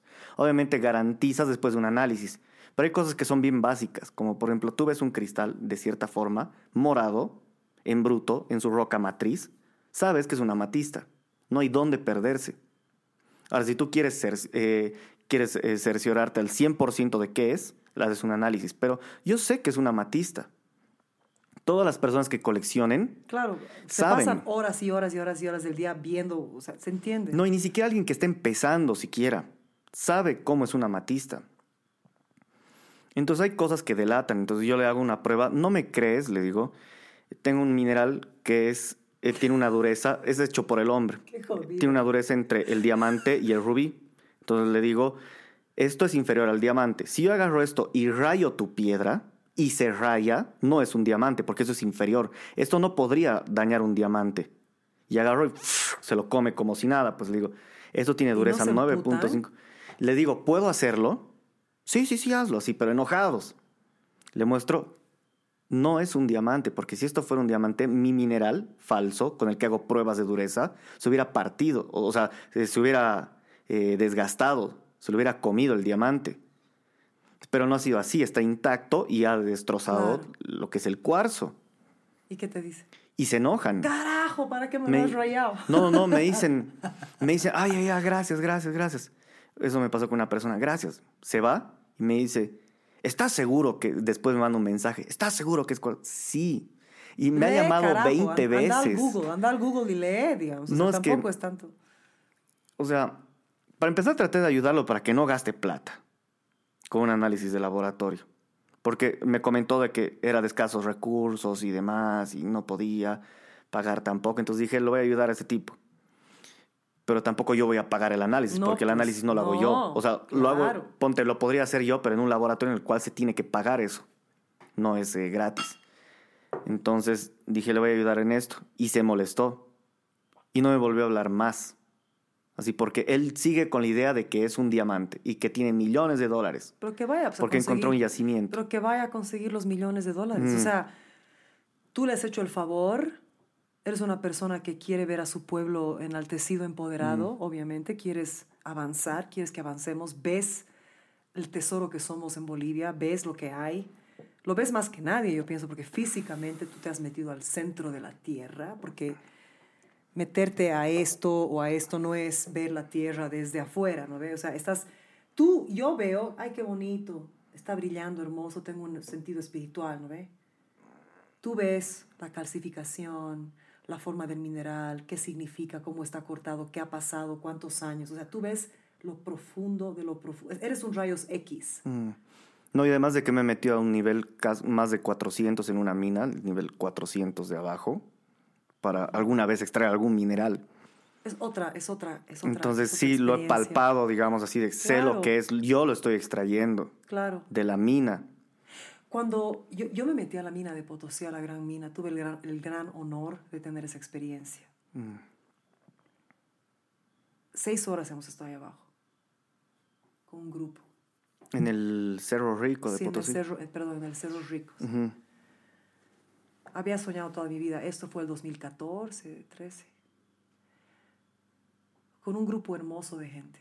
En- Un guía que era minero de niño, Mm. antes de la, de la ley, creo que el 82 pusieron la ley de que los niños no podían entrar a la mina. Sí. él fue parte de, de todo ese ciclo de tiempo, ¿no? De que no había leyes, él trabajaba con su padre, un niño metido en la mina. Bueno, capísimo él. y nos metió, y fue una experiencia muy jodida, muy, muy bella, muy fuerte. Los tíos, todo, o sea, todo. Después de seis horas inhalando ese aire que es lleno de mineral, que te Ujú. puede joder, no ve que se mueren por, por eh, lo que les hace a los pulmones y todo. Sí. Regresamos al hotel, estaba con mi, mi expareja. Yo me duché. Estábamos en un hotel cerca al convento Santa Teresa, que es otro podcast que algún día me encantaría hacer sobre la parte católica de Bolivia, que es, no sé, no sé si es el diablo o Dios, porque es tan intensa. Me duché, estaba con mi toalla mirando a la ventana, mirando al cerro, y le dije a mi expareja, quiero regresar a la mina ahora necesito entrar en la mina. O sea, era como querer morirme, ¿sabes? O sea, querer regresar al vientre de mi madre, una cosa jodida. Y cualquier persona que ha trabajado en una mina te va a decir, yo no quiero regresar a la maldita mina. O sea, es, es jodido. La, la vida del minero es re jodida. Es jodida, es bien jodida. Es... Muchos ganan muy bien realmente, Ahora, pero ahora. es re jodida. Ahora desde el Evo ganan bien. Yo no, o sea, el minero antes no tenía los derechos de ahora y algo me pasó, ¿sabes qué? Algo del, del, del, del, ánima de, de, de- la mina me, me decía, regresa. Me decías, andate al Caribe, a una playa hermosa con una piña colada. Te hubiera dicho, pinga, yo me voy a ir a la mina. Me quiero, quiero meterme. Y algo similar me pasó en Toro Toro. O sea, hay algo de la fuerza del mineral. Y yo no sé mucho, yo no, sé, yo no soy como tú. Las betas las he conocido en ese momento, cuando el guía nos explicó lo que era la beta. En Toro Toro tú, tú- me, me fui con un guía a, la- a las cavernas. No sé, o sea, nos mostraba las betas. Es un lugar increíble, la caverna de Toro Toro. Además, no solamente eran las betas, sino eh, las cosas que caen. Las estalactitas, Eso, estalagmitas. es- eso, ujú. y, y digamos, cómo no tocarlas, cómo, cómo comportarte alrededor de ellas. O sea, es, es muy interesante y yo quiero aprender a escalar esas cavernas. Hay un señor ahí, el que nos llevó, que es uno de estos hombres que ha nacido ahí, no sé qué, ha descubierto tres cavernas. Mm. ¡Tres! O sea, una de las cavernas tiene su nombre. Y dice que es tan jodido escalar, o sea, es por, eh, además lo hace así a lo arcaico, pita, pala, o sea, una picota, pita, o sea, cero, y tiene como 70 años y tiene más agilidad Mm. que tú, yo y tu hermano menor juntos, o sea, es una cosa impresionante, ¿no? Y yo le dije, voy a regresar a que me enseñes, yo quiero meterme así di- de adentro de la caverna, ¿no? A- aún no lo he hecho. O sea, hay que tener sí mucho cuidado con muchas cosas. Claro, Primero, claro. de que la mina puede caerse. O sea, si tú hay cosas que tú puedes tocar, mover el ángulo en el cual estaba Cagaste, apoyado cagaste. y quedas enterrado para toda tu vida, Sí. si es que no te mata. Segundo, hay gases. Eh, yo tuve la suerte de entrar a la mina de Guanuni ¿Dónde es eso en...? en Oruro. Es la mina más grande de toda Bolivia. Ay, Dios mío. Y ¿Es mi- en Oruro mismo o más, más, más allá? A una hora de Oruro. Pero hay buses que te llevan ahí porque es un pueblo minero. O sea, todo el mundo, la familia de los mineros, todos viven ahí. Ya, ya, ya. Y pasa de que mi abuelo trabajaba en esa mina, cuando él era supervisor de mina, trabajaba en Guanuni. Y entonces me contaba, siempre escuchaba cosas de él así, sí, cuando trabajaba en Guanuni y demás. dije, ya, quiero ir. Gracias a este amigo de YouTube, eh, contactamos con otro coleccionista que estaba en el grupo de, de Discord. Y él estaba estudiando ingeniería en mina. Y conocí al superintendente de la mina, que al final se hizo nuestro cuate. Y, y el superintendente tiene un cargo bastante alto Claro, pues. y, y nos consiguió botas nuevas, o sea, las, nosotros las abrimos. El casco, traje, todo así. Y nos bajaron hasta el nivel casi 500 en auto. ¿Cómo? Tú- cómo? Es ¿De que- qué estás hablando ahorita? ¿De qué estás hablando? De la ¿Cómo mina. en auto? ¿Cómo en auto? Es que no has Eso visto la mina. No, pues no la he visto. ¿Cómo en auto? Es como cuando ves, visto. no, es como cuando ves los videos eh, en minas en, en Estados Unidos y demás que son así unas cavernas gigantes, entran camiones adentro y bajan así hay una rampa que son kilómetros de bajada, pero no hay luz hasta pasa de que es una bajadota y hay galerías, digamos es un, un- como un callejón hacia la derecha. Y la mina está bien establecida, está bien parada, es la mina donde se extrae se extrae casiterita y otros minerales más. Y entras a un pasillo, digamos, uno de los pasillos, y tiene luz con sensor, entonces caminas y pum, se prende la luz. Pero en, en toda la bajada no hay luz y ves a kilómetros un foquito del minero que está subiendo a pie, a oscuras. Cago, carajo. Y nosotros nos dijeron, por suerte, vamos, súbanse al auto. ¿Cómo que auto? Así. Porque yo entro a la mina San José y, y me entro arrastrando, llegué al nivel 10, creo, pero arrastrándome así. En ese momento estaba relativamente en forma, ahora que soy gordito no la logro. Pero me arrastraba así para entrar y aquí entré en auto. Y nos hicimos un lado porque un camión estaba subiendo, o sea, para que veas la, la envergadura que tenía la, la- la mina. O sea, nosotros nos pusimos a un lado y subió un camión. Pasó y nosotros seguimos. Y eso ya era en el nivel 200i. Y bajamos a un nivel eh, en el cual había esta agua del mineral que le dicen copajira, que algo así eh, se llama. Es un, un agua del mineral, pero súper tóxico, ácido. Y caminamos con las botas así como río. Y eh, nos dijo, va a haber una explosión, ¿quieren ver? Nosotros, Puta, obvio, jodido. obvio, sí. Yo no quería ver, pero yo he visto, es terrible. Y mm, eh, nos dijeron, vamos a ver desde, vamos a sentir desde abajo. Nos fuimos abajo y resulta que estaba programado para dentro de media hora, que recién traigan los explosivos, y iba a tardar una media hora más que preparen todo. Y no tenía el superintendente el tiempo para hacerlo. O sea, si nosotros decíamos, nos quedamos, vaya usted nomás, luego subimos los kilómetros a pie, nos ha dicho que es bien peligroso, que los mineros igual son bien jodidos. Y hay mucho juku, que son lo- los, los ladrones del mineral. Sí. La mina es tan colosalmente gigante que hay jucus ahí adentro y entran militares armados a revisar y no los encuentran. Así de lo gigantesca que es la mina. Entra militares armados. Sí, entran militares armados a. Es que esa, es- esa creo que es mina del Estado. Puta, pero qué debe ser. Mira, cuando yo entré a la del Cerro Rico, o sea, no había forma de meter una ametralladora. O sea, tú te ibas por túneles. O sea, no. No se entraba una camioneta de ni ca- militares. pero Ni cagando. Un ni camión cagando. estaba adentro, un camión, y entraba el camión y, nuestra, y nues- eh, estábamos en una Land Cruiser, entraba la Land Cruiser y, y- y el camión al lado, así de lo gigante que es la mina. Cuando estaba mi abuelo trabajando decía que había los, eh, los ascensores. Ay, pues, ay, ay, ay. Pero, Mm, Ya no se usa eso, y eran caminitos que te arrastrabas.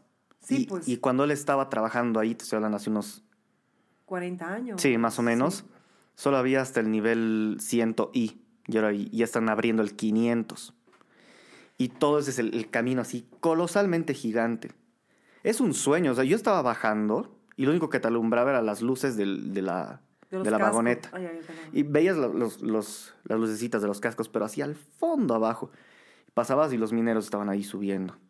Porque eh, pueden subir en camión, hay un camión que los recoge. O si se pasan, digamos, porque igual creo que les pagan un bono si encuentran una beta. Entonces algunos se quedan trabajando más. O se quedan, a veces se toman su... Es prohibido, ¿no? Pero igual se toman su trago y demás. Se Y- quedan hasta Y en tarde. esta mina de la que tú hablas, esta grande, ¿hay la, la tra- tradición del tío? ¿O no, no? Eh, Como- mira, hay tío, pero no en los niveles por los que nosotros bajamos, sino en los niveles antiguos por donde estaba mi, mi abuelo en esa época. Más abajo ya no hicieron más tíos. En la mina San José sí habían tíos.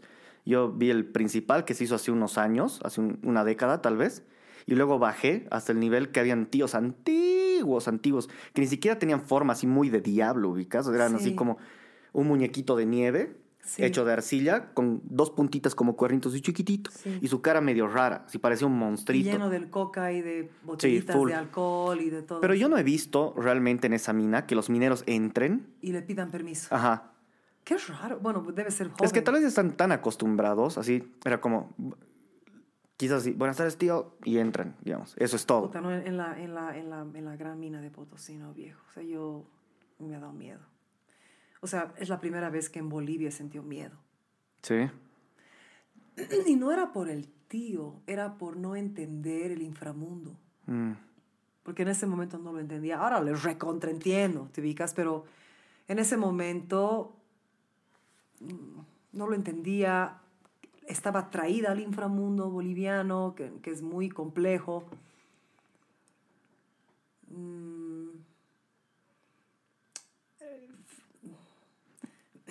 Un, un argentino había sacado fotos de los diferentes tíos de la gran mina de Potosí. Fotos hermosas. Del tío. Así las fotos. Bellas. Bellas. El guía este que era un niño minero que después ya hizo su compañía de, de- de turismo y muy, muy capo él, muy capo. Nos llevó y me dijo, nada en este, o sea, estábamos ahí en la mina y me dijo, nada en este mundo pertenece al mundo que tú conoces, me dijo. No te comportes aquí como te comportarías afuera.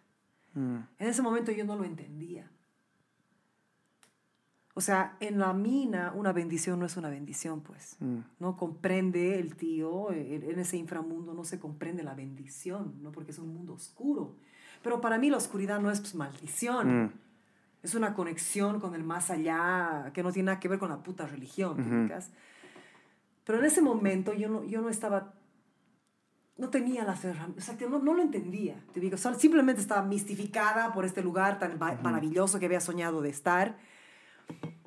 Y hubieron dos cosas que pasaron, que dos personas del grupo casi se fueron a la mierda y se fueron a la mierda como que ni el guía, ni Dios, ni Jesucristo, ni yo, ni nadie los iba a poder rescatar.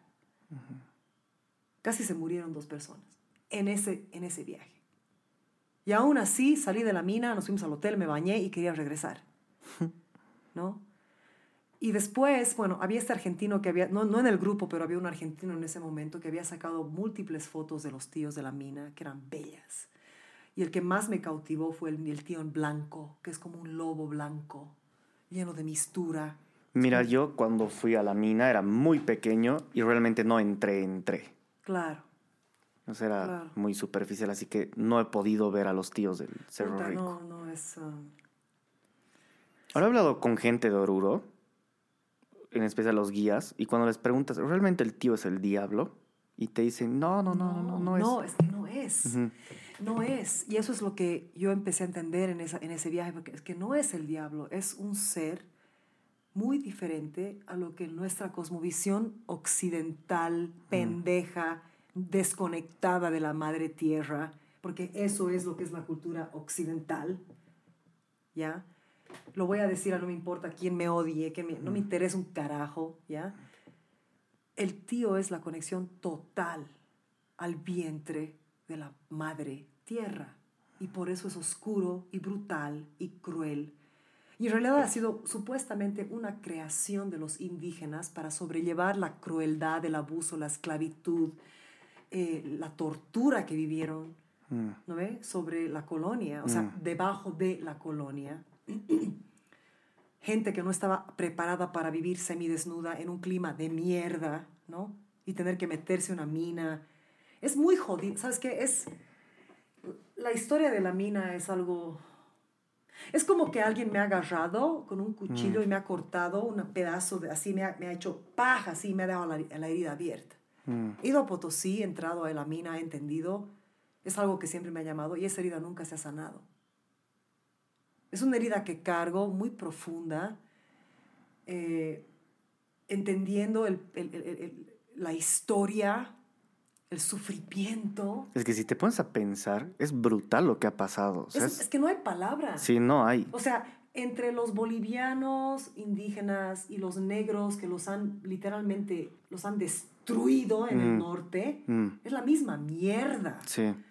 Y, o sea, mi, mi, mi empatía por la esclavitud de los afro, afros en, En todas las- general. en general en. Estados Unidos aquí, Sí. viene quizás de ancestras, ancestros que han vivido las horror...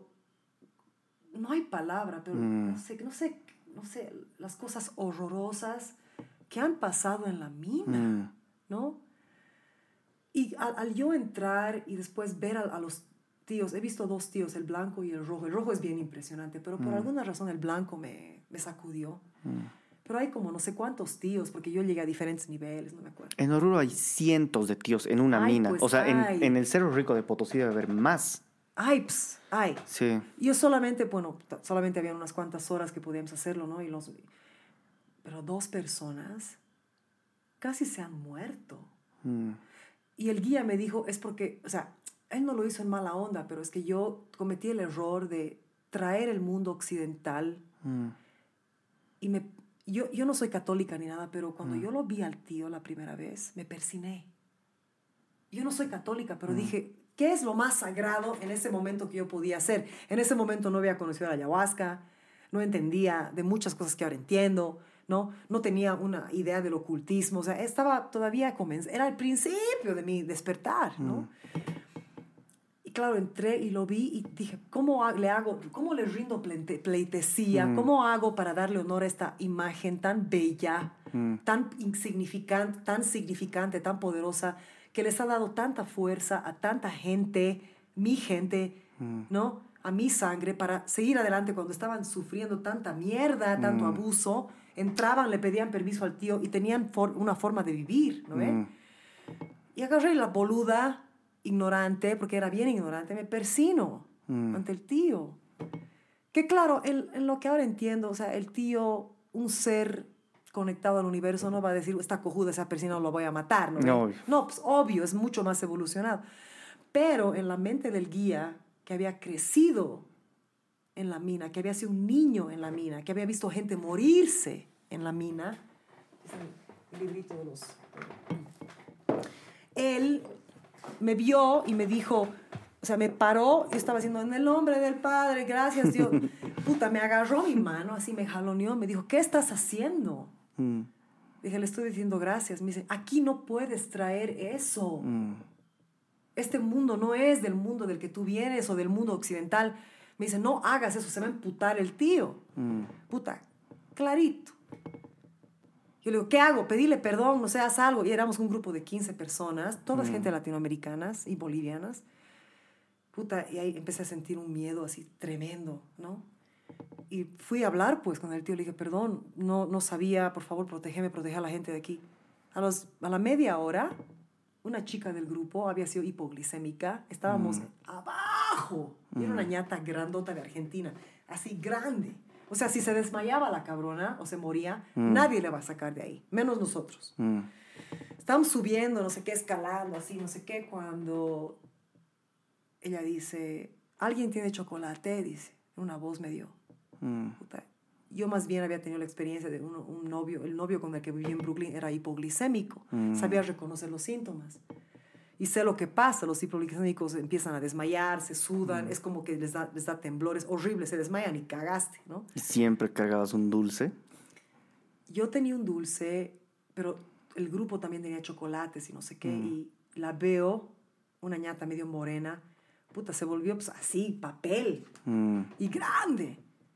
Y les digo, ¿alguien tiene chocolate o plátano o algo? Y me dicen, ¿qué te pasa? Y la chica, le digo, ¿tienes hipoglicemia? No, yo estaba arriba y ella estaba así como, me dice, sí tengo. Le digo, necesitan, alguien tiene chocolate, se va a desmayar y nos vamos a ir a la mierda toditos. Justo alguien saca chocolate, le tira, se tira el chocolate y pudimos sacarla, ¿no?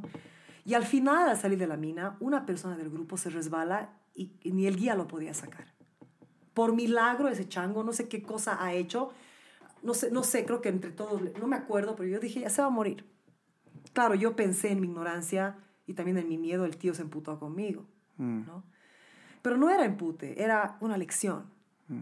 Era una lección comenzando el despertar que era, mira, hay, hay diversos mundos y tú tienes que entender y saber dónde estás parada en cada mundo. Si, si tú estás con los árabes tienes que, o los halales, ¿no ves? Los que hacen halal, tienes que respetar y entender ese mundo y integrarte e integrarte. Si estás con los, la comunidad aquí arriba, ¿no ves? De las cascadas y, y- y tú cre- quieres recoger plástico, ¿no? Pero ellos piensan que el plástico es servible para cualquier cosa. Tienes que respetar, no es Exacto. tu territorio, ¿no ve? Si tú estás bu- buscando piedras y, y quieres hacer las cosas correctamente, pero tienes que negociar con una comunidad que no piensa como tú, tienes que negociar. Acordate de dónde estás parada. No, a mí me caga la gente que llega a algún lugar y que dicen, no, ¿por qué lo voy a hacer así? Porque no es tu puto Ajá, territorio. claro, exacto. ¿No ve? Entonces, esa fue una lección muy ingenua mía. Claro, yo fui protegida porque, obviamente, venía de un lugar. Yo so- había soñado con la mina, como había soñado con Uyuni, como sueño muchas cosas de Bolivia. ¿no? O sea, Mm. sueño así, tengo una, así, un sueño así, es como un- el amor de mi vida, ¿no ve? Mm. Y creo que por eso. Y, y después de eso pasaron cosas tremendas. O sea, compré la foto de un gaucho que sacó la foto de este tío específico, me la llevé a Nueva York, la foto, hermosa, la guardé por un año. Empecé a emparejarme con un otro, otra persona, otra pareja, saqué la foto de una caja, la enmarqué, era bella. Mm. Era el tío blanco. Y cosas horribles empezaron a pasar. O sea, cosas que pensarías que es brujería. Te ubicas y llamé a varios sociólogos, antropólogos a Bolivia, me dijeron, eh, ¿tienes la foto del tío colgado en un apartamento en Nueva York? ¿De verdad, vieja? Yo hubiera dicho, qué chévere. Sí, pero por las cosas que comenzaron a suceder y me explicaron la parte antropológica, la parte cultural, entendí. O sea, hay cosas que en este podcast, con un libro, con tres, con cuatro enciclopedias, no se van a poder explicar, Mm, sí. ¿no? La persona que está escuchando, la persona que está aquí necesita tener, por ejemplo, tú me puedes hablar de los minerales como me hablas y caus- me cautivas, pero en la vida voy a tener la experiencia que tú has tenido de ir- subirme una montaña, excavar, sacar el mineral, o sea, cortar las gemas. ¿no? Quizás sí puedes, pero obviamente es diferente cuando lo haces porque eso te ha apasionado. Por ejemplo, no es lo mismo que tú saques una piedra No, pues, en la montaña a que yo saque la misma piedra en la montaña. Porque quizás para ti es algo mágico, ¿no? ve? Pero es mi pasión. Además que no, no cualquier persona puede sacar la puta piedra. O sea, O sea, Gracias. salud, salud, salud, salud. O sea, no, es, no se trata de eso. Es como que hay cosas que yo quisiera explicar de mi proceso como cantante, que a mí me parece puta fascinante, así pornográfico de bello, ¿no? Bueno, no que la Pero quizás no te entienden, Pero ¿no? ni cagando van a poder, o sea, Ujú. o sea, es como explicar, bueno, he hecho el amor con tal persona y ha sido mágico y puta, la persona es así como que, ok. Es, es lo mismo, o sea, lo que a mí me pasó en la mina, lo que yo después experimenté la espíritu. Y no, no, no es solamente espiritual, es que sabes que la palabra espiritualidad, chamán, fluir, esas palabras de ahora, le quitan valor a la Sí, experiencia. jodido. Mm. ¿No ve? O Sí, sea, jodido. o sea, o sea, yo puedo decir, puta, lo espiritual, es que ya no es espiritual. Ya no es algo especial porque ya, Ya lo han no es. encapsulado en algo que todo el mundo hace o dice. Sí, por ejemplo, fluir. Es una Mm. palabra que antes me encantaba y ahora la detesto porque es una palabra de no compromiso. A mí ya no me gusta la palabra empatía. Me gusta el significado mucho, pero siento que se ha utilizado tanto, tanto así, como que tienes que ser más empático. Y, se, y se utilizan sin acción. Exacto, o sea, sea- ya todo el mundo lo usa porque conoce esa palabra, digamos. Claro, pero es como que sé empático. ha perdido el significado de lo que realmente era. Y te dicen sé empático, pero no son empáticos. Exacto. ¿No ve? O sea, es, por ejemplo, fluir. Yo Mm. no uso mucho esa palabra, ¿no? Hay que fluir. ¿Por qué? Porque la verdad es que fluir está bien, pero no todo el puto tiempo. Mm. Sí. Mm. Si tú quieres lograr una puta meta, no puedes fluir. Porque sabes que si eres artista, si eres una persona como tú, cualquier persona, va a haber un obstáculo Mm. que te va a decir, a ver, carajo, ¿cuánto me quieres? ¿Cuánto quieres llegar ahí? A ver, aquí está. Fluí, pues, carajo. Mm. Y tú tienes que decir a la puta, a ver, ¿cómo hago? Eso ya no es fluir, eso es tomar una decisión, encontrar una solución, ¿no ve? Y decir, a ver, ¿cómo muevo esta piedra? A ver, eso ya no es fluir, eso es estrategia, eso, es, eso es deseo, eso es apuntar con una lanza, ¿no ve? Eso ya no es fluir. Yo pienso que la vida no es solo fluir, no es solo tener empatía, no es solo eh, la espiritualidad, o sea, tienes que tener un balance espiritual, pero a ver, ¿cómo gano mi vida? ¿Cómo hago plata? ¿No ve? Para, para poder mantener mi ambición, mi espiritualidad, mis sueños. O sea, este podcast, por ejemplo, no me genera nada de dinero. Yo no lo estoy haciendo por dinero. Lo estoy haciendo porque es algo que deseo hacer, porque me ha llamado, como al principio de mi vida me llamó la música. Entonces, si yo vivo de este podcast, no voy a poder tirarme cuatro horas contigo chupando esto, charlando y divirtiéndome. Voy a tener que pensar cómo vendo este podcast. ¿no? Y ese es el problema que muchos músicos tienen. No, que dicen, no, yo quiero hacer en realidad música rock, metal, pero voy a vender salsa, ¿no? Y se vende- meten su culo, ahí dan su culo para hacer plata y son miserables y después no tienen la energía para producir un super disco metal, ¿no? Entonces la idea, mi, mi solución a eso es, bueno, trabaja en algo que te dé algo, que te genere algo y el resto de tu tiempo sacrifica no tu culo, no des tu culo, ¿ya? Pero sacrifica tu, tu esfuerzo. Metele las noches, los fines de semana, no vayas a bautizos, no vayas a matrimonios, no salgas tanto con tus amigos. Ese tiempo dedícalo a tu arte, a tu pasión, a tu ciencia, a lo- a- a- para, lo- para que puedas sobrevivir con ese dinerito que haces esas ocho horas, ¿ya? Por un tiempito, tres, cuatro años, cinco, seis, ya, digamos, máximo. Pero el resto del tiempo dedícale a hacer tu propia cerveza, a hacer tu propio whisky, a, a investigar piedras en la montaña, a ser músico. O sea, así no das culo y eres genuino contigo mismo. Eso, eso es lo que yo hago básicamente con los minerales. Por ejemplo, sé que podría quizás vender mucho más, pero mamando a la gente. Pero no eres Pues vos. gracias. No, pues que pues bien que no mamas. pues. No, porque podría, digamos, como te digo, vender el falso citrino como citrino y todo el mundo me compraría porque es citrino, ¿no? Sí. O podría eh, vender la turquesa. Sí, que esto sirve para tal, sí, es turquesa y no sé qué, pero no es lo mío. O sea, no me voy a vender a eso, digamos. No, y no te vendas porque, porque eso no va, no va a salvar a tu tierra y eso no te va a dar felicidad. Yo te prometo, eso, o sea, tú sabes esto, tú lo sabes, es- es- no te va a dar felicidad, es algo temporario. No, o sea, no, no vendería mi ética por unos pesos, digamos así de... Porque esa es mi esencia, digamos, es lo que quiero proyectar en la gente, como te dije, confianza. Así de que lo voy a buscar a él, porque sé que él no me va a mamar, no me va a estafar, me va a dar un producto auténtico Y se nota que le gusta. Por eso te explica, por eso te enseña. No es el tipo que te va a vender, sí, toma, gracias, chao, así. Sino me gusta explicar a la gente, mostrarle las diferencias. Ser auténtico en eso. Y, porque como te digo, podría venderte una roca de la montaña y decirte Yo "Es te hubiera, esto", yo te pero hubiera no. comprado todo ese día, sinceramente, porque, o sea, tenías piedras bellas, minerales hermosos, el Nicolás estaba así súper en- enganchado con vos, y habían otros puestos, habían, pero nada como el tuyo. Pero a mí lo que me cautivó de vos era, puta, era, ¿sabes qué? Era la palpable pasión, no la pasión, la palpable pasión el brillo en tus ojos, cómo te emocionabas, o sea, la paciencia que tenías con el Nico, el reconocimiento, o sea, me, me agarraba las piedras, había, habían unas piedritas hasta así chiquititas, esto es un rubí, no sé qué cosa, yo puta, no, o sea, era, era así como que, y parece, no parece rubí, pero es por esta, esta, esta cosa, no sé qué.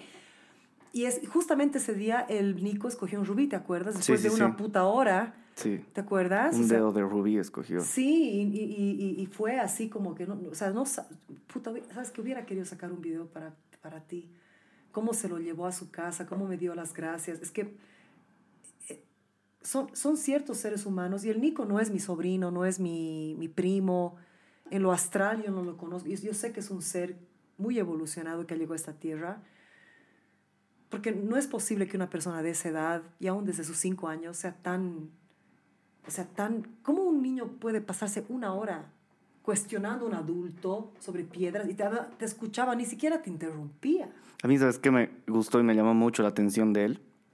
Cuando estaba escogiendo piedras, era como que quería escoger la más barata Pero para, así como que era muy sencillo en ese aspecto, así de que, no, no, no, esta. Sí. Y tú le decías, no, pero lleva la que quieras. ¿Cuál quieres? Esta.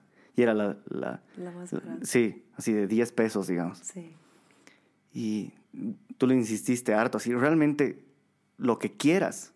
Sí Lo porque, que quieras porque, escoger. porque él, porque él es, eh, porque era, era su regalo de cumpleaños, Mm. ¿ya? Yo no, yo no creo en mimar a los niños y comprarles 20 juguetes. O sea, en ese Mm. aspecto yo no, yo no soy así. A ninguna persona. Yo no soy...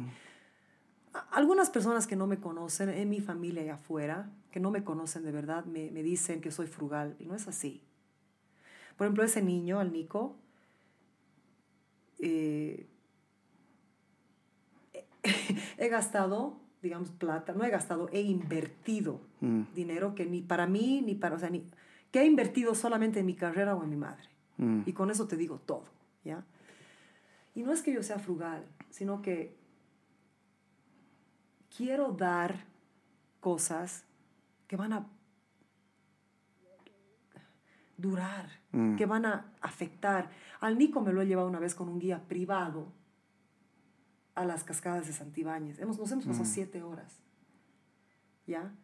O sea, el Nico, ¿y por qué lo hago? No es porque yo lo ame, porque yo tengo un ego, no, porque reconozco quién es, reconozco para qué ha nacido.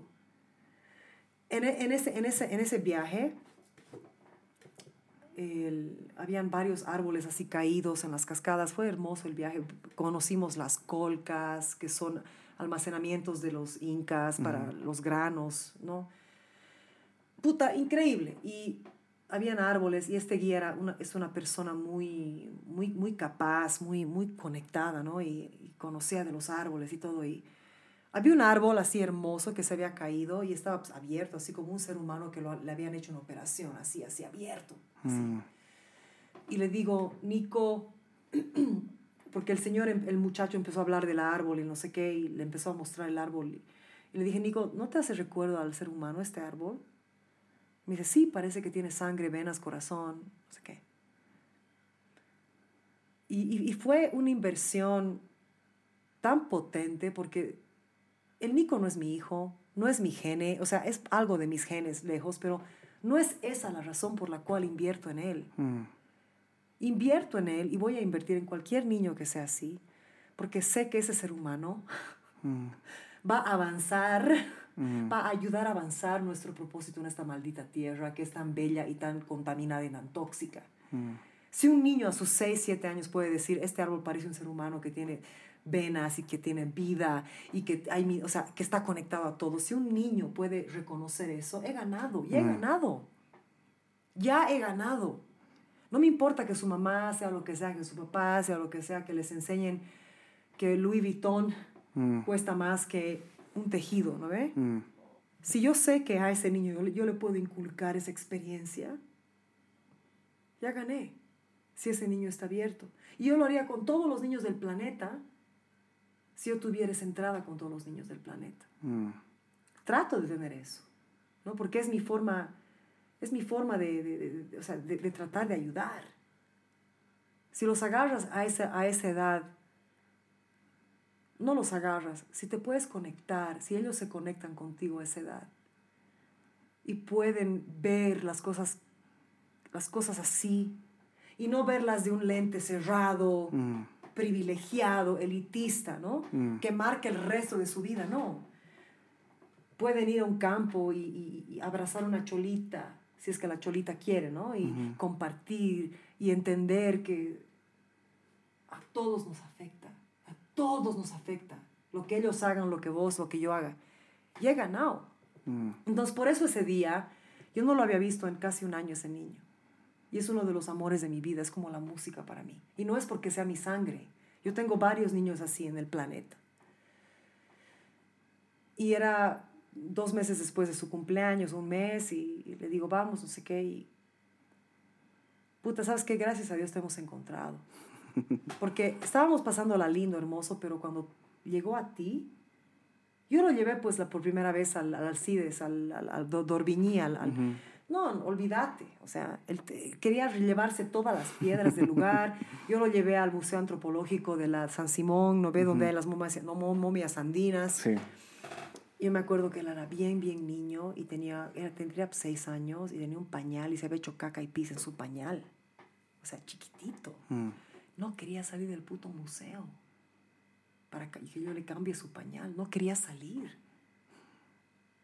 O sea, ese, ese y, y- y hay niños así en todas partes. Mm. En realidad yo pienso que todos los niños nacen así. Todos son una expresión divina, ¿no? Llegan y dicen, puta, este mundo es una mierda. así. Mm. Mejor me cierro, mejor no soy, mejor no tengo sensibilidad, mejor no me abro. ¿No? Por alguna razón este sobrevivió, yo sobreviví mi infancia que fue muy jodida, muy jodida, y pude conectarme con mi árbol, ¿no? Con la tierra, pude conectarme con los animales y gracias a Dios con la música. Tú quizás has tenido una, una infancia hermosa, pero igual te llegó la herramienta de iluminación, ¿no? Mm. Entonces, ese día cuando él así te cuestionaba, así de sobremanera, yo dije, puta, ojalá este chango no se empute, porque Nicolás te, te hacía preguntas y cada pregunta que él te hacía era como, en vez de cansarte, aburrirte, más bien brillaban tus ojos. Es que a mí me encanta ver ese interés que, que tú igual dices en los niños. Jodido que Yo, es. yo tenía un- un- una niña que era cliente, pero era chiquitita ya. Era Tres años. una cosita así. No, tenía más. Tenía Pero unos cinco, pero era cosita. Y me hablaba de piedras, pero bien. Así de, ¿tienes peridote? Así de, ¿Qué cosita? ¿de dónde sabes eso? Así. Y me encanta eso, ubicado. O sea, me encanta ver interés, no solamente en, en- en gente adulta, porque sí, la- una persona adulta ya ha vivido mucho, ¿no? Y por ahí, por casualidades de la vida, ha llegado a conocer eso. Porque ya tiene mucha experiencia, tal vez conoce a alguien que hacía esto, coleccionaba, o, o alguien de su familia trabajaba en una mina, lo que sea, y por eso conoce.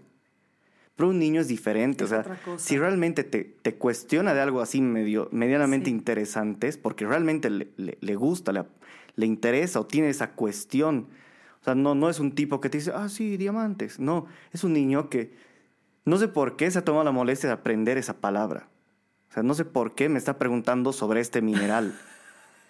O sea, ¿por qué, digamos? ¿Por qué decir es tan chiquito? Y me encanta esa clase de, de, de- Es de increíble gente. esa clase de humanos, es Mm, lo máximo. sí. lo máximo. Me he topado con quizás tres personas así, tres niños. Nicolás, esa niña y otra niña ¿De más. verdad? Ujú. que, honor.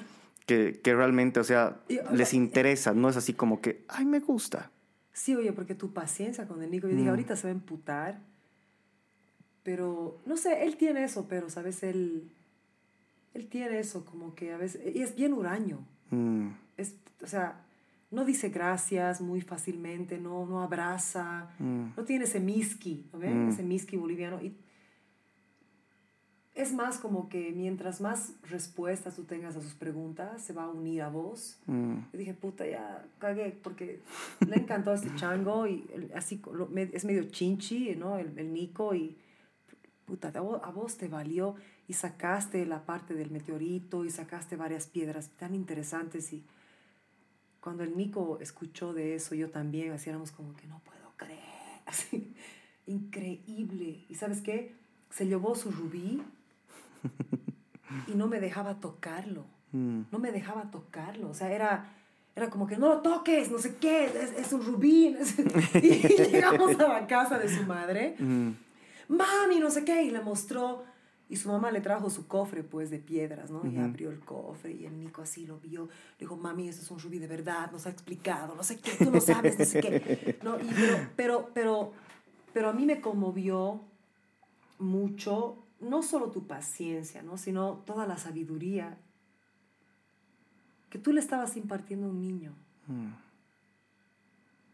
Eso, eso, eso no, no pasa fácilmente porque hasta a mí me pasa que yo no voy a explicarle a un niño la teoría de la música contemporánea. y- o sea, es, es- es- es- es jodido, es ciencia que a nadie le interesa, ¿no? Mm, Pero si llega un niño, por ejemplo, al Nico y a otras guaguas que me han llegado, así como vos dices, que me han pedido explicaciones, que yo sé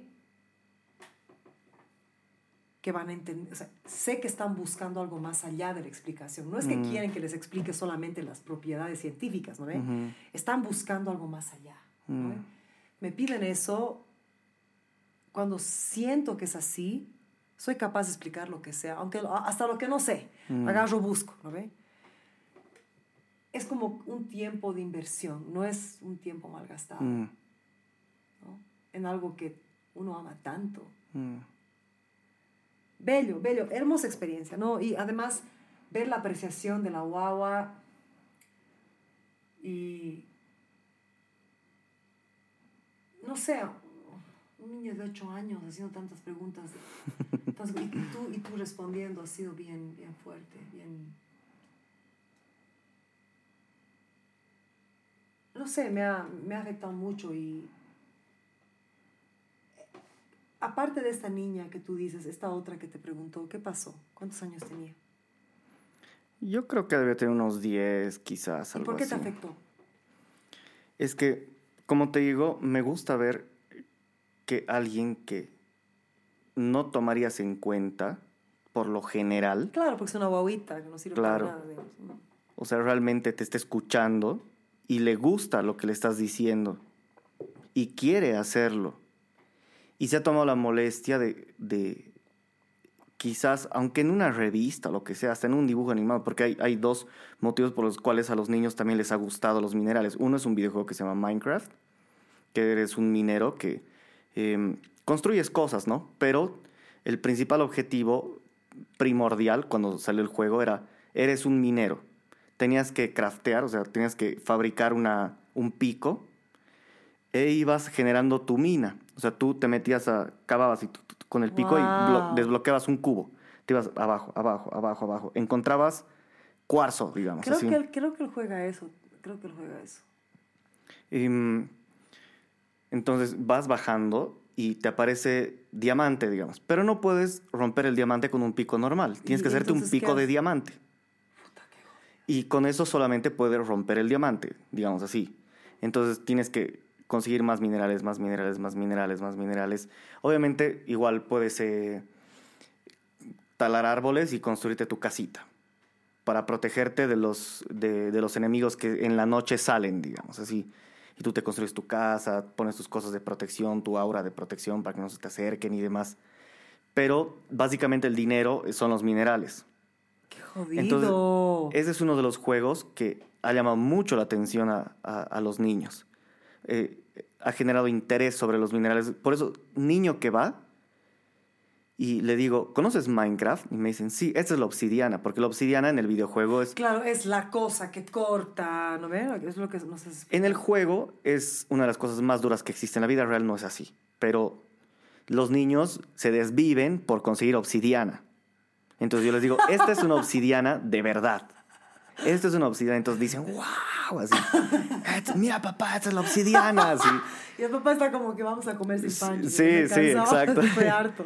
Pero al niño le fascina, o sea, le, le impresiona mucho. Así, lo que he visto en el juego lo estoy teniendo en mi mano, digamos. Qué jodido. Por eso siempre les muestro la obsidiana, porque les digo, ¿has visto la obsidiana? Es esta.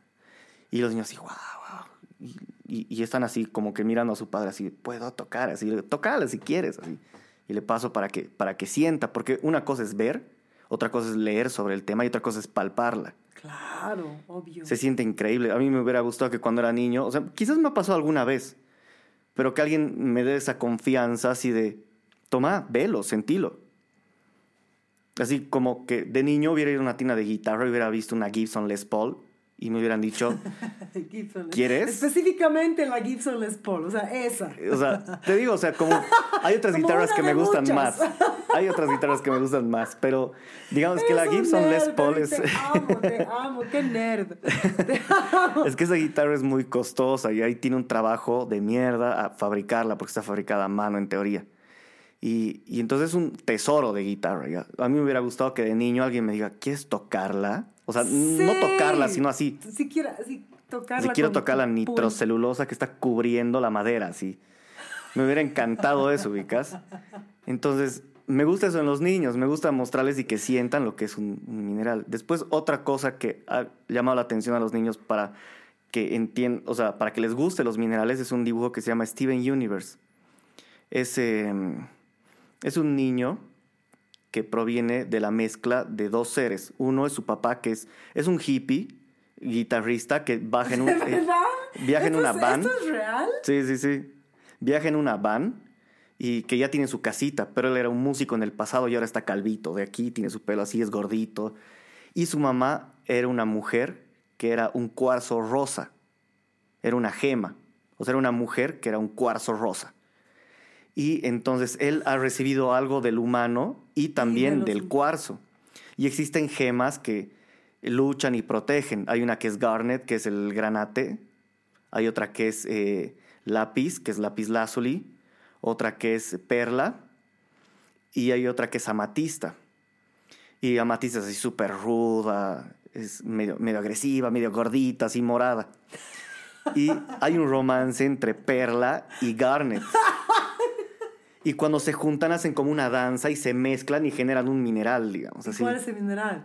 Eh, no, no recuerdo el nombre exacto, La pero no, Mentira, mentira, mentira. eh, en- Mentira, mentira. Creo que salió, o sea, hay dibujos que dicen ametrino y hacen un dibujo eh, con la misma estética de Steven Universe. No sé si en el futuro salió ametrino en el, en el, en el dibujo, porque sí sé que salieron otros minerales que yo ya no vi a Steven Universe hasta esa época. O sea, vi el principio, me gustó y las otras temporadas ya no las vi más. Pero creo que salieron nuevos minerales así y llegó Pérido del espacio así y peleaban entre ellos. Y mucha gente le gustaba los minerales, o sea, los, a los niños por eso, sí. Le digo, eh, me dice, mira papá, esa morada es amatista. Y yo, sí, es amatista, así. De cómo sabes, ¿te gusta Steven Universe? Sí, así. Y esto es perla, le digo. Esto es garnet, esto es pérido. Entonces le muestro todos los, eh, Claro, los claro. personajes en minerales. Entonces les gusta eso también. Y es otra de las cosas por las cuales ha generado interés en los minerales. Esas son las únicas dos causas que yo conozco. Quizás a algún niño le guste porque su papá coleccionaba o su abuelo o algo así. Pero lo más principal, creo, hoy en día, que a los niños les interesa por esas dos cosas. Ese videojuego y ese dibujo. Pero es sumamente poderoso, ¿no? O sea, Mm. es... No sé, es, es, es hermoso. Mira, yo no sé cuál es el rumbo de lo que vos haces, pero tengo el presentimiento que es como parte del futuro. Es parte de la solución. Esa es la, la impresión que yo tengo. Por eso te digo, tú me dices, ah, me encantaría ir a Nueva York, a Los Ángeles. Eso es así, chairo para vos. Yo pienso que la gente como vos, vos especialmente, que eres tan genuino con lo que vos haces, eh, hay algo más grande guiando tu camino. Me preguntas hace rato uno de mis sueños, ¿no? Creo Sí. que uno de mis sueños sería Alto ser sueño. profesor. Pero eres... pues, O sea, pero es que pasa lo siguiente, por ejemplo, sí me gustaría tener un laboratorio gemológico y poder identificar gemas, o sea, ya, certificar Ya, ya, ya. y al mismo tiempo generar... eh, quiero hacer un club también ¿Un club de qué? de, de- de minerales, de gemas y demás, al cual la gente pueda asistir y hacer cursitos, digamos. O sea, número uno, identificación de minerales. Entonces, dar charlas sobre eso. Pero es que necesito la titulación también. ¿Por qué? Porque eh, para certificar una- un, un mineral, por ejemplo, no puedes certificar porque te da la gana. Tienes que haber salido de tal institución y afiliarte a una institución más grande que te dan un certificado para certificar. Solamente así eres relevante, o sea, en el sentido de que, por ejemplo, si yo me voy a un país y quiero trabajar de gemólogo, ni me tiran bola. Porque es así, ¿dónde has estudiado y demás? Yo estaba estudiando en esa institución acá que sí, eh, pertene- o sea, estaba vinculada a una institución gigante sobre minerales, sobre gemas. El tema es de que yo estaba esperando una, había una opción a becas, pero las becas al final nunca se dieron. Y no pude optar por la, por la titulación. Y me retiré igual porque he visto que hay Claro, injusticias. injusticias y re jodidas. Re jodidas. Es como que había gente que tenían titulación de gemología que realmente no consideraba yo que ni tenían la pasión ni el conocimiento básico sobre, sobre las gemas. Quizás eran más han aprovechado la oportunidad de que había una beca y ya. Porque en un momento hubieron becas. Pero yo no estaba ahí. Entonces yo les hablo de piedra y es así como que... No les interesa un carajo. O sea, mira, para no- ser un gemólogo tienes que haber estudiado mucho y tener un conocimiento muy jodido. Y, y erraban en cosas muy básicas, así como que esto era un, un- un cuarzo teñido y decían, ah, sí, esto es una aguamarina, así yo. Pero Es viejo, eres gemólogo. teñido, carajo, claro. O sea, eres gemólogo, ¿cómo puedes decir eso? O sea, ¿sabes lo que yo daría por estar en tu posición, digamos, y tener esa titulación? ¿Sabes lo que haría yo No si tuviera nada. eso? No darías nada, ¿sabes por qué? Mm. Porque la gente como vos y como yo estamos aquí para romper esquemas. Es que, ¿sabes qué pasa? La verdad es que sí pudiera pagarme la... Yo sé, pero es que no estás de acuerdo. No estoy de acuerdo. Ese es el problema. O sea, no es el problema, es la bendición. No, mira, no estoy de acuerdo con, mm, o sea, de- con, con pagar y, y recibir un estudio. No, en eso sí está bien. Pero no estoy de acuerdo, o sea, no quiero ser parte de una titulación problema. donde hay gente que yo considero que, que no le metió el empeño, pero aún así tiene la titulación. Y sin embargo, si tú supieras que estás haciendo estudiar un lugar donde la gente se merece toda la titulación, Exacto. donde quieres estudiar, donde quieres, o sea, Con todo gusto, digamos. Claro. Entonces yo dije, me cuestioné al principio, estaba así como que un cacho emputado, así de que es injusto, es muy injusto, así, de que alguien que realmente le gusta y le apasiona esto no tenga esa posibilidad o esas oportunidades. Y luego dije, "Ay, ¿sabes qué? Me cago, no quiero formar parte de esto, porque gente que no tiene el mínimo interés está en esto. Y no quiero que esa gente me maneje y me dirija. No, pues, no. porque no, ellos no. terminaron siendo los directores de esa institución. Y entonces yo digo, yo no quiero que me maneje alguien así. Porque además tú no eres parte de la institución y nunca lo vas a hacer, yo tampoco. O sea, yo tenía un contrato y demás, pero No, pero, pero o, sea, o sea, espiritual, mental, intelectualmente. quería. Es, pasa de que cuando yo entré no estaban ellos, la primera vez que yo entré. Luego me retiré porque tenía que terminar mi carrera universitaria y eran gastos y, y tiempo y demás. Entonces dije, no puedo con los dos, ahora no. Después vuelvo. Una vez que me gradué, vuelvo. Cuando volví había todo esto. Claro. Y, y vi y dije, me sentí mal porque dije, hubiera querido yo estar de corrido y estructurarlo yo junto al, al- al propietario, que el- del propietario no puedo decir nada malo. Claro, el tipo es- claro, claro, es, así.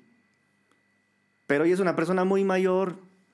Ahora, Claro, no no todos en la institución luchar son malos, ¿no? Yo conocí una persona que es muy buena, que sí tiene el interés, es comerciante de gemas, pero sí tiene el interés, no solamente es comerciante, o sea, con él sí puedo hablar full.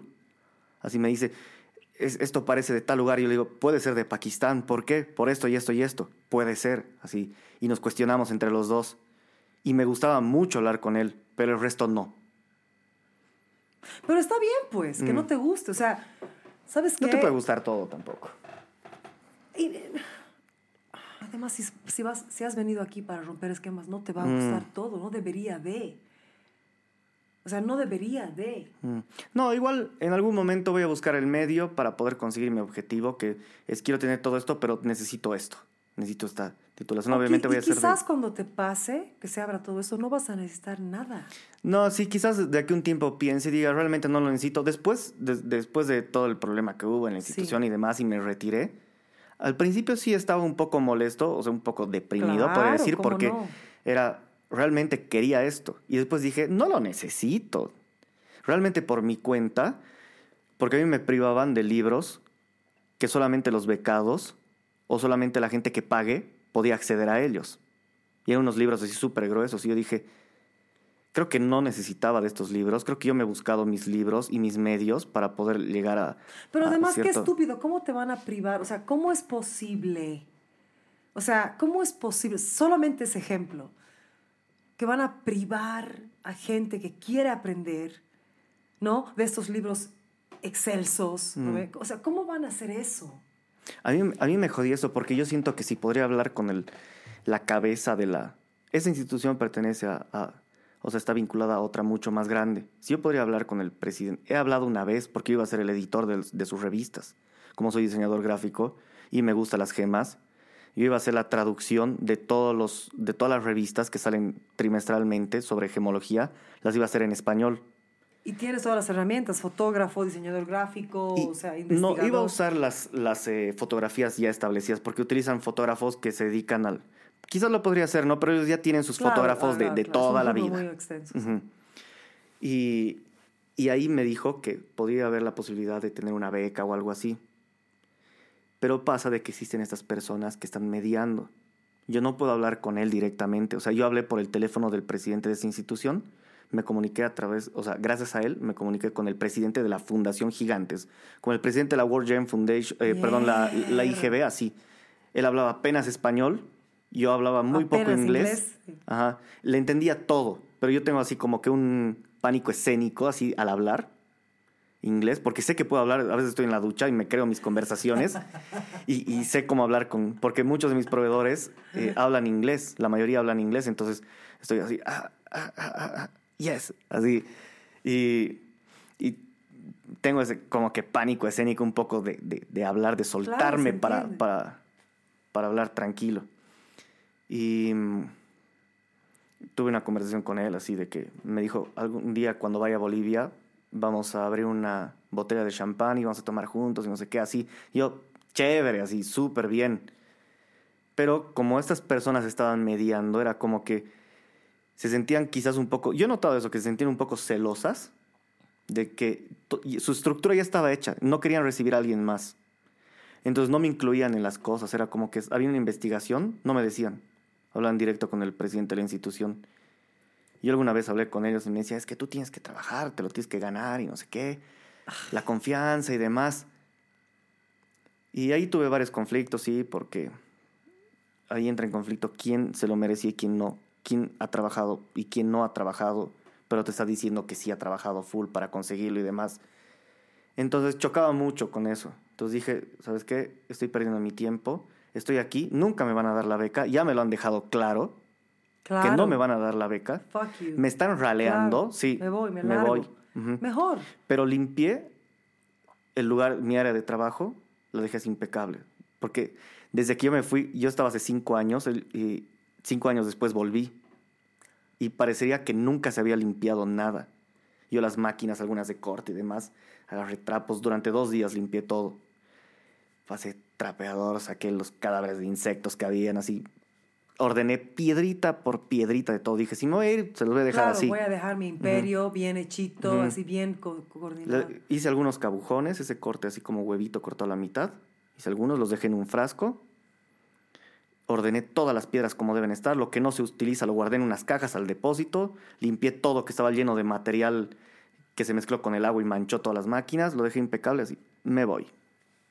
Y me fui.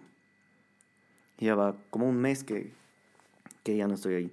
Pero sí, creo que me hubiera gustado, ponte, tener sí la titulación porque reconocí a nivel mundial. O sea, si yo me voy, digamos, a España, mi titulación funciona en España. Pero creo que no la necesito, sí, realmente. No, además que si no te ha llegado, no es, no es tu camino. O sea, Mm. no. tú, tú, que, tú que eres una persona muy científica, una mente muy lógica, una mente muy intuitiva, los títulos del mundo no son para gente como vos y para mí. Mm, Haces un trabajo que es más allá de aquí. mm, Yo sé que para vos es, bueno, minerales, ciencia, pero yo viniendo de otro lugar, digamos, ¿no? O sea, y otra gente, yo, yo soy una de muchas personas que te pueden decir, tu trabajo no es de aquí, o sea, un título de una universidad para mí en, en la música no me ha dado mucho, o sea, Mm. maestría, licenciatura, una de las mejores universidades de la música. mm, La música no se puede titular. mm, Exacto. Lo que vos haces tampoco. Yo no puedo catalogar tu- tu- lo que tú haces. O sea, para lo único que quizás te serviría es para trabajar en una institución que como requerimiento es que tengas una titulación. Pero, pero Ejemplo en el tema de la música. No, Ponte, te quieren porque- contratar en... por- pero aún así no importa. Mm. Juan Luis Guerra fue rechazado. O sea, a ver, a ver, un ejemplo clarito. Steven Spielberg, Ujú. ¿no ve? El que ha hecho Steven Spielberg, el grandioso Sí. director de Hollywood. Ujú, Lo han rechazado en mi universidad. mm, Lo han rechazado. Él nunca fue a estudiar cine en mi universidad, que es eh, USC. ¿ya? O sea, siendo el genio que es. ¿Ya? Y, y a los 30 años, después de su super carrera, fue a USC, él, yo no sé por qué, y les dijo, yo voy a pagar tal cosa, tal cosa para la universidad de cine, porque quiero, no sé qué, y le dijeron, bueno, te- le vamos a dar tu nombre. Pero nunca lo aceptaron. mm. Y no necesitó de nada de eso, nunca. No, porque tuvo una madre, no un padre, una madre que cuando él a sus 8, 7, 6 años se le daba la regalada gana de crearse un mundo de fantasía en el patio y agarrar el vaso, el alcohol, el limón, la pirita, la bolivianita, o sea, la sodalita, el libro, y agarraba y creaba su mundo de fantasía. Su madre, en vez de cortarle la pinga y mandarlo castigado al baño, Mm, le decía, a ver hijo, ¿de qué es la sodalita? ¿Qué es esta botella? ¿Qué significa? ¿Qué es el vaso? mm, Hagamos castillos. ¿Qué quieres hacer? ¿No quieres ir al colegio? Perfecto. mm, Eso es lo que este cabrón tuvo. mm. Entonces la educación en la universidad solamente fue un título más, o sea, quizás lo ayudó, no, no sé profundamente la historia, pero yo sé que la universidad que lleva su, que conlleva el nombre de Steven Spielberg en el cine, a la que yo he ido, que es privada y es jodidamente, todo lo que tú quieras, yo he ido con becas, tampoco no teníamos plata, ay, no lo aceptaron. Mm, O sea, la educación formal es parte de un sistema roto. Yo sé que es importante, es importante, por favor, no, no piensen, el, el punto aquí no es anarquía, no hay que estudiar, hay que rascarse las pelotas y abrazar árboles todo el día, no es así. Pero tampoco va a dictar tu vida que tú no tengas una, una licenciatura o una maestría. Mi licenciatura es un chiste. mm, Mi licenciatura es una, uno de los regrets, eh, arrepentimientos más grandes que tengo porque yo trabajaba dos trabajos, mi madre trabajaba un montón, yo tenía becas del gobierno y todo, pero han sido cuatro años de tortura. He odiado mi licenciatura. En, un, en, un- en una, una universidad top en la música he odiado, no les, no he sacado mucho provecho. No tenía las herramientas, no era su- suficientemente fuerte, era un sacrificio de mierda que no valió la pena, de verdad que no, no valió la pena. mm, Yo debería haber ido a una universidad baratísima, un, eh, ¿cómo se llama ya? Un college, un... Es como un- una universidad que te prepara para... Y, y- y entender con quién yo quería trabajar, cómo era yo, o sea, vivir un poco mi vida, qué sé yo, tener sexo, hacer drogas, vivir, vivir, ¿no? O sea, ser una persona normal, ¿no? Pero mis cuatro años, mira, yo entré a la universidad becada, trabajaba, mi mamá trabajaba, yo vivía con mi mamá. Entré con dos octavas de canto. Es como decir, tú entraste a la universidad con, digamos, 50 piedras preciosas increíbles en tu colección. Y he salido de ahí con ocho, o sea, una octava y media de, de- de registro. mm, O sea, me traumé tanto que ya, ya no podía ni cantar y con pánico escénico. Tenía una profesora de mierda, la experiencia fue muy difícil, o sea, no estaba en el lugar donde yo debería de estar. mm, O sea, no es solo estudiar, no es solo, a ver, voy a ser ingeniero, doctor, voy a estudiar, no es solo eso. Es un balance de vida, es conectarte a lo que está a tu alrededor, es entender a tu entorno, es, es tener, bueno, odias la palabra empatía yo también, fluir también, pero es, puta, es tener una conexión con lo que da vida, con lo que da vida, con entender que, puta, tu vida no, no acaba porque tienes un título o no comienza porque tienes un título y no comienza en lo que dice tu padre o tu madre de ti. Se mueren tus padres y ¿qué queda? ¿Qué queda? ¿Tu memoria con tus padres? ¿O la vida que has creado tú? Porque tú no has parido a tus padres para cuidarlos. No te digo que no hay que cuidar a nuestros padres. Claro que sí. Claro. Pero vivir tu vida entera. Yo, mi amor, yo conozco a gente en Bolivia y afuera, especialmente en, en la cosmovisión latinoamericana, que se pasan la vida cuidando de sus padres. Mm. No viven su vida, no se casan, no tienen hijos, no tienen sexo, no hacen lo que quieren hacer. Su sueño es irse a vivir a, la, a Canadá, a ser un dueño del club de jazz, o sueñan con plantar vegetales en Samaipata, ¿no ve? Y no lo hacen porque no, tengo que cuidar de mi mamá. O sea, y yo entiendo ese cargo, yo también lo he sentido. No porque mi madre me lo ha impuesto, pero porque mi cultura, mi, pa- mi madre me ha dicho, ándate a la mierda, tú no vas a cuidar de mí, tú vas a ser libre. Tú vas a ser libre como yo no he podido ser quizás. Pero mi cultura me ha impuesto, ¿no estás cuidando de tu mamá? A cada rato de cada momento. ¿Por qué no tienes guaguas? ¿No le has dado nietos a tu madre? Así me dicen. Me decían, ya no. yo les digo, yo voy a parir para darle nietos a mi mamá. No voy a parir porque quiero parir. Porque me da la regalada gana de ser madre.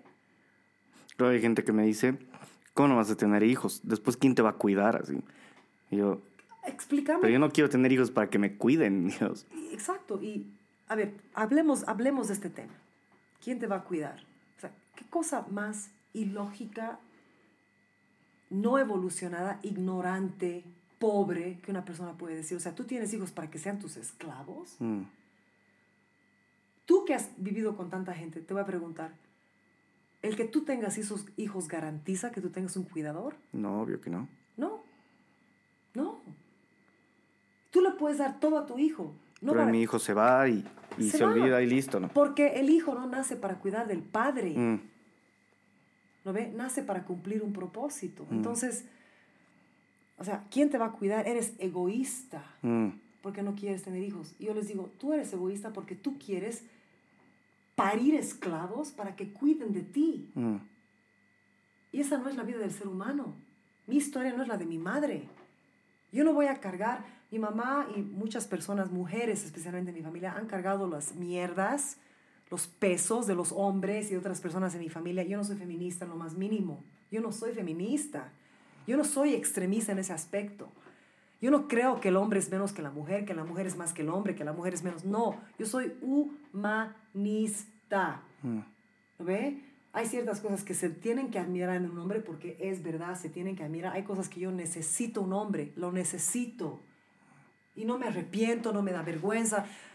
Yo, si yo no puedo abrir esta botella y te pido que me ayudes, es porque tú tienes más fuerza que yo, pues carajo. Gracias a Dios que existes. ¿lo ve?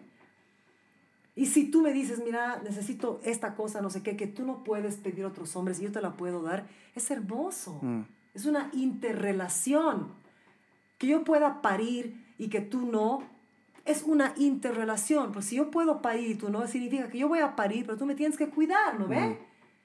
O si tú haces algo que yo puedo, que yo no puedo hacer o que yo hago mejor que vos, significa que yo te, o sea, es, es una interrelación.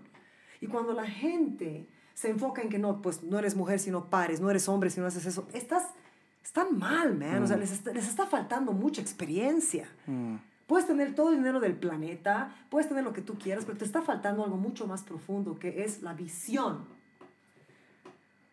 No, es la visión de, un- de un mundo mucho más amplio del que tú puedes ver. Entonces, gracias a Dios mi mamá ahorita está sana, pero yo he vivido muchas muertes en mi familia de gente muy importante y los hijos han estado ahí. Pero el problema, el problema no es ese, esa es la bendición. El problema es que los hijos han estado ahí hasta antes de que los padres se enfermen. Mm.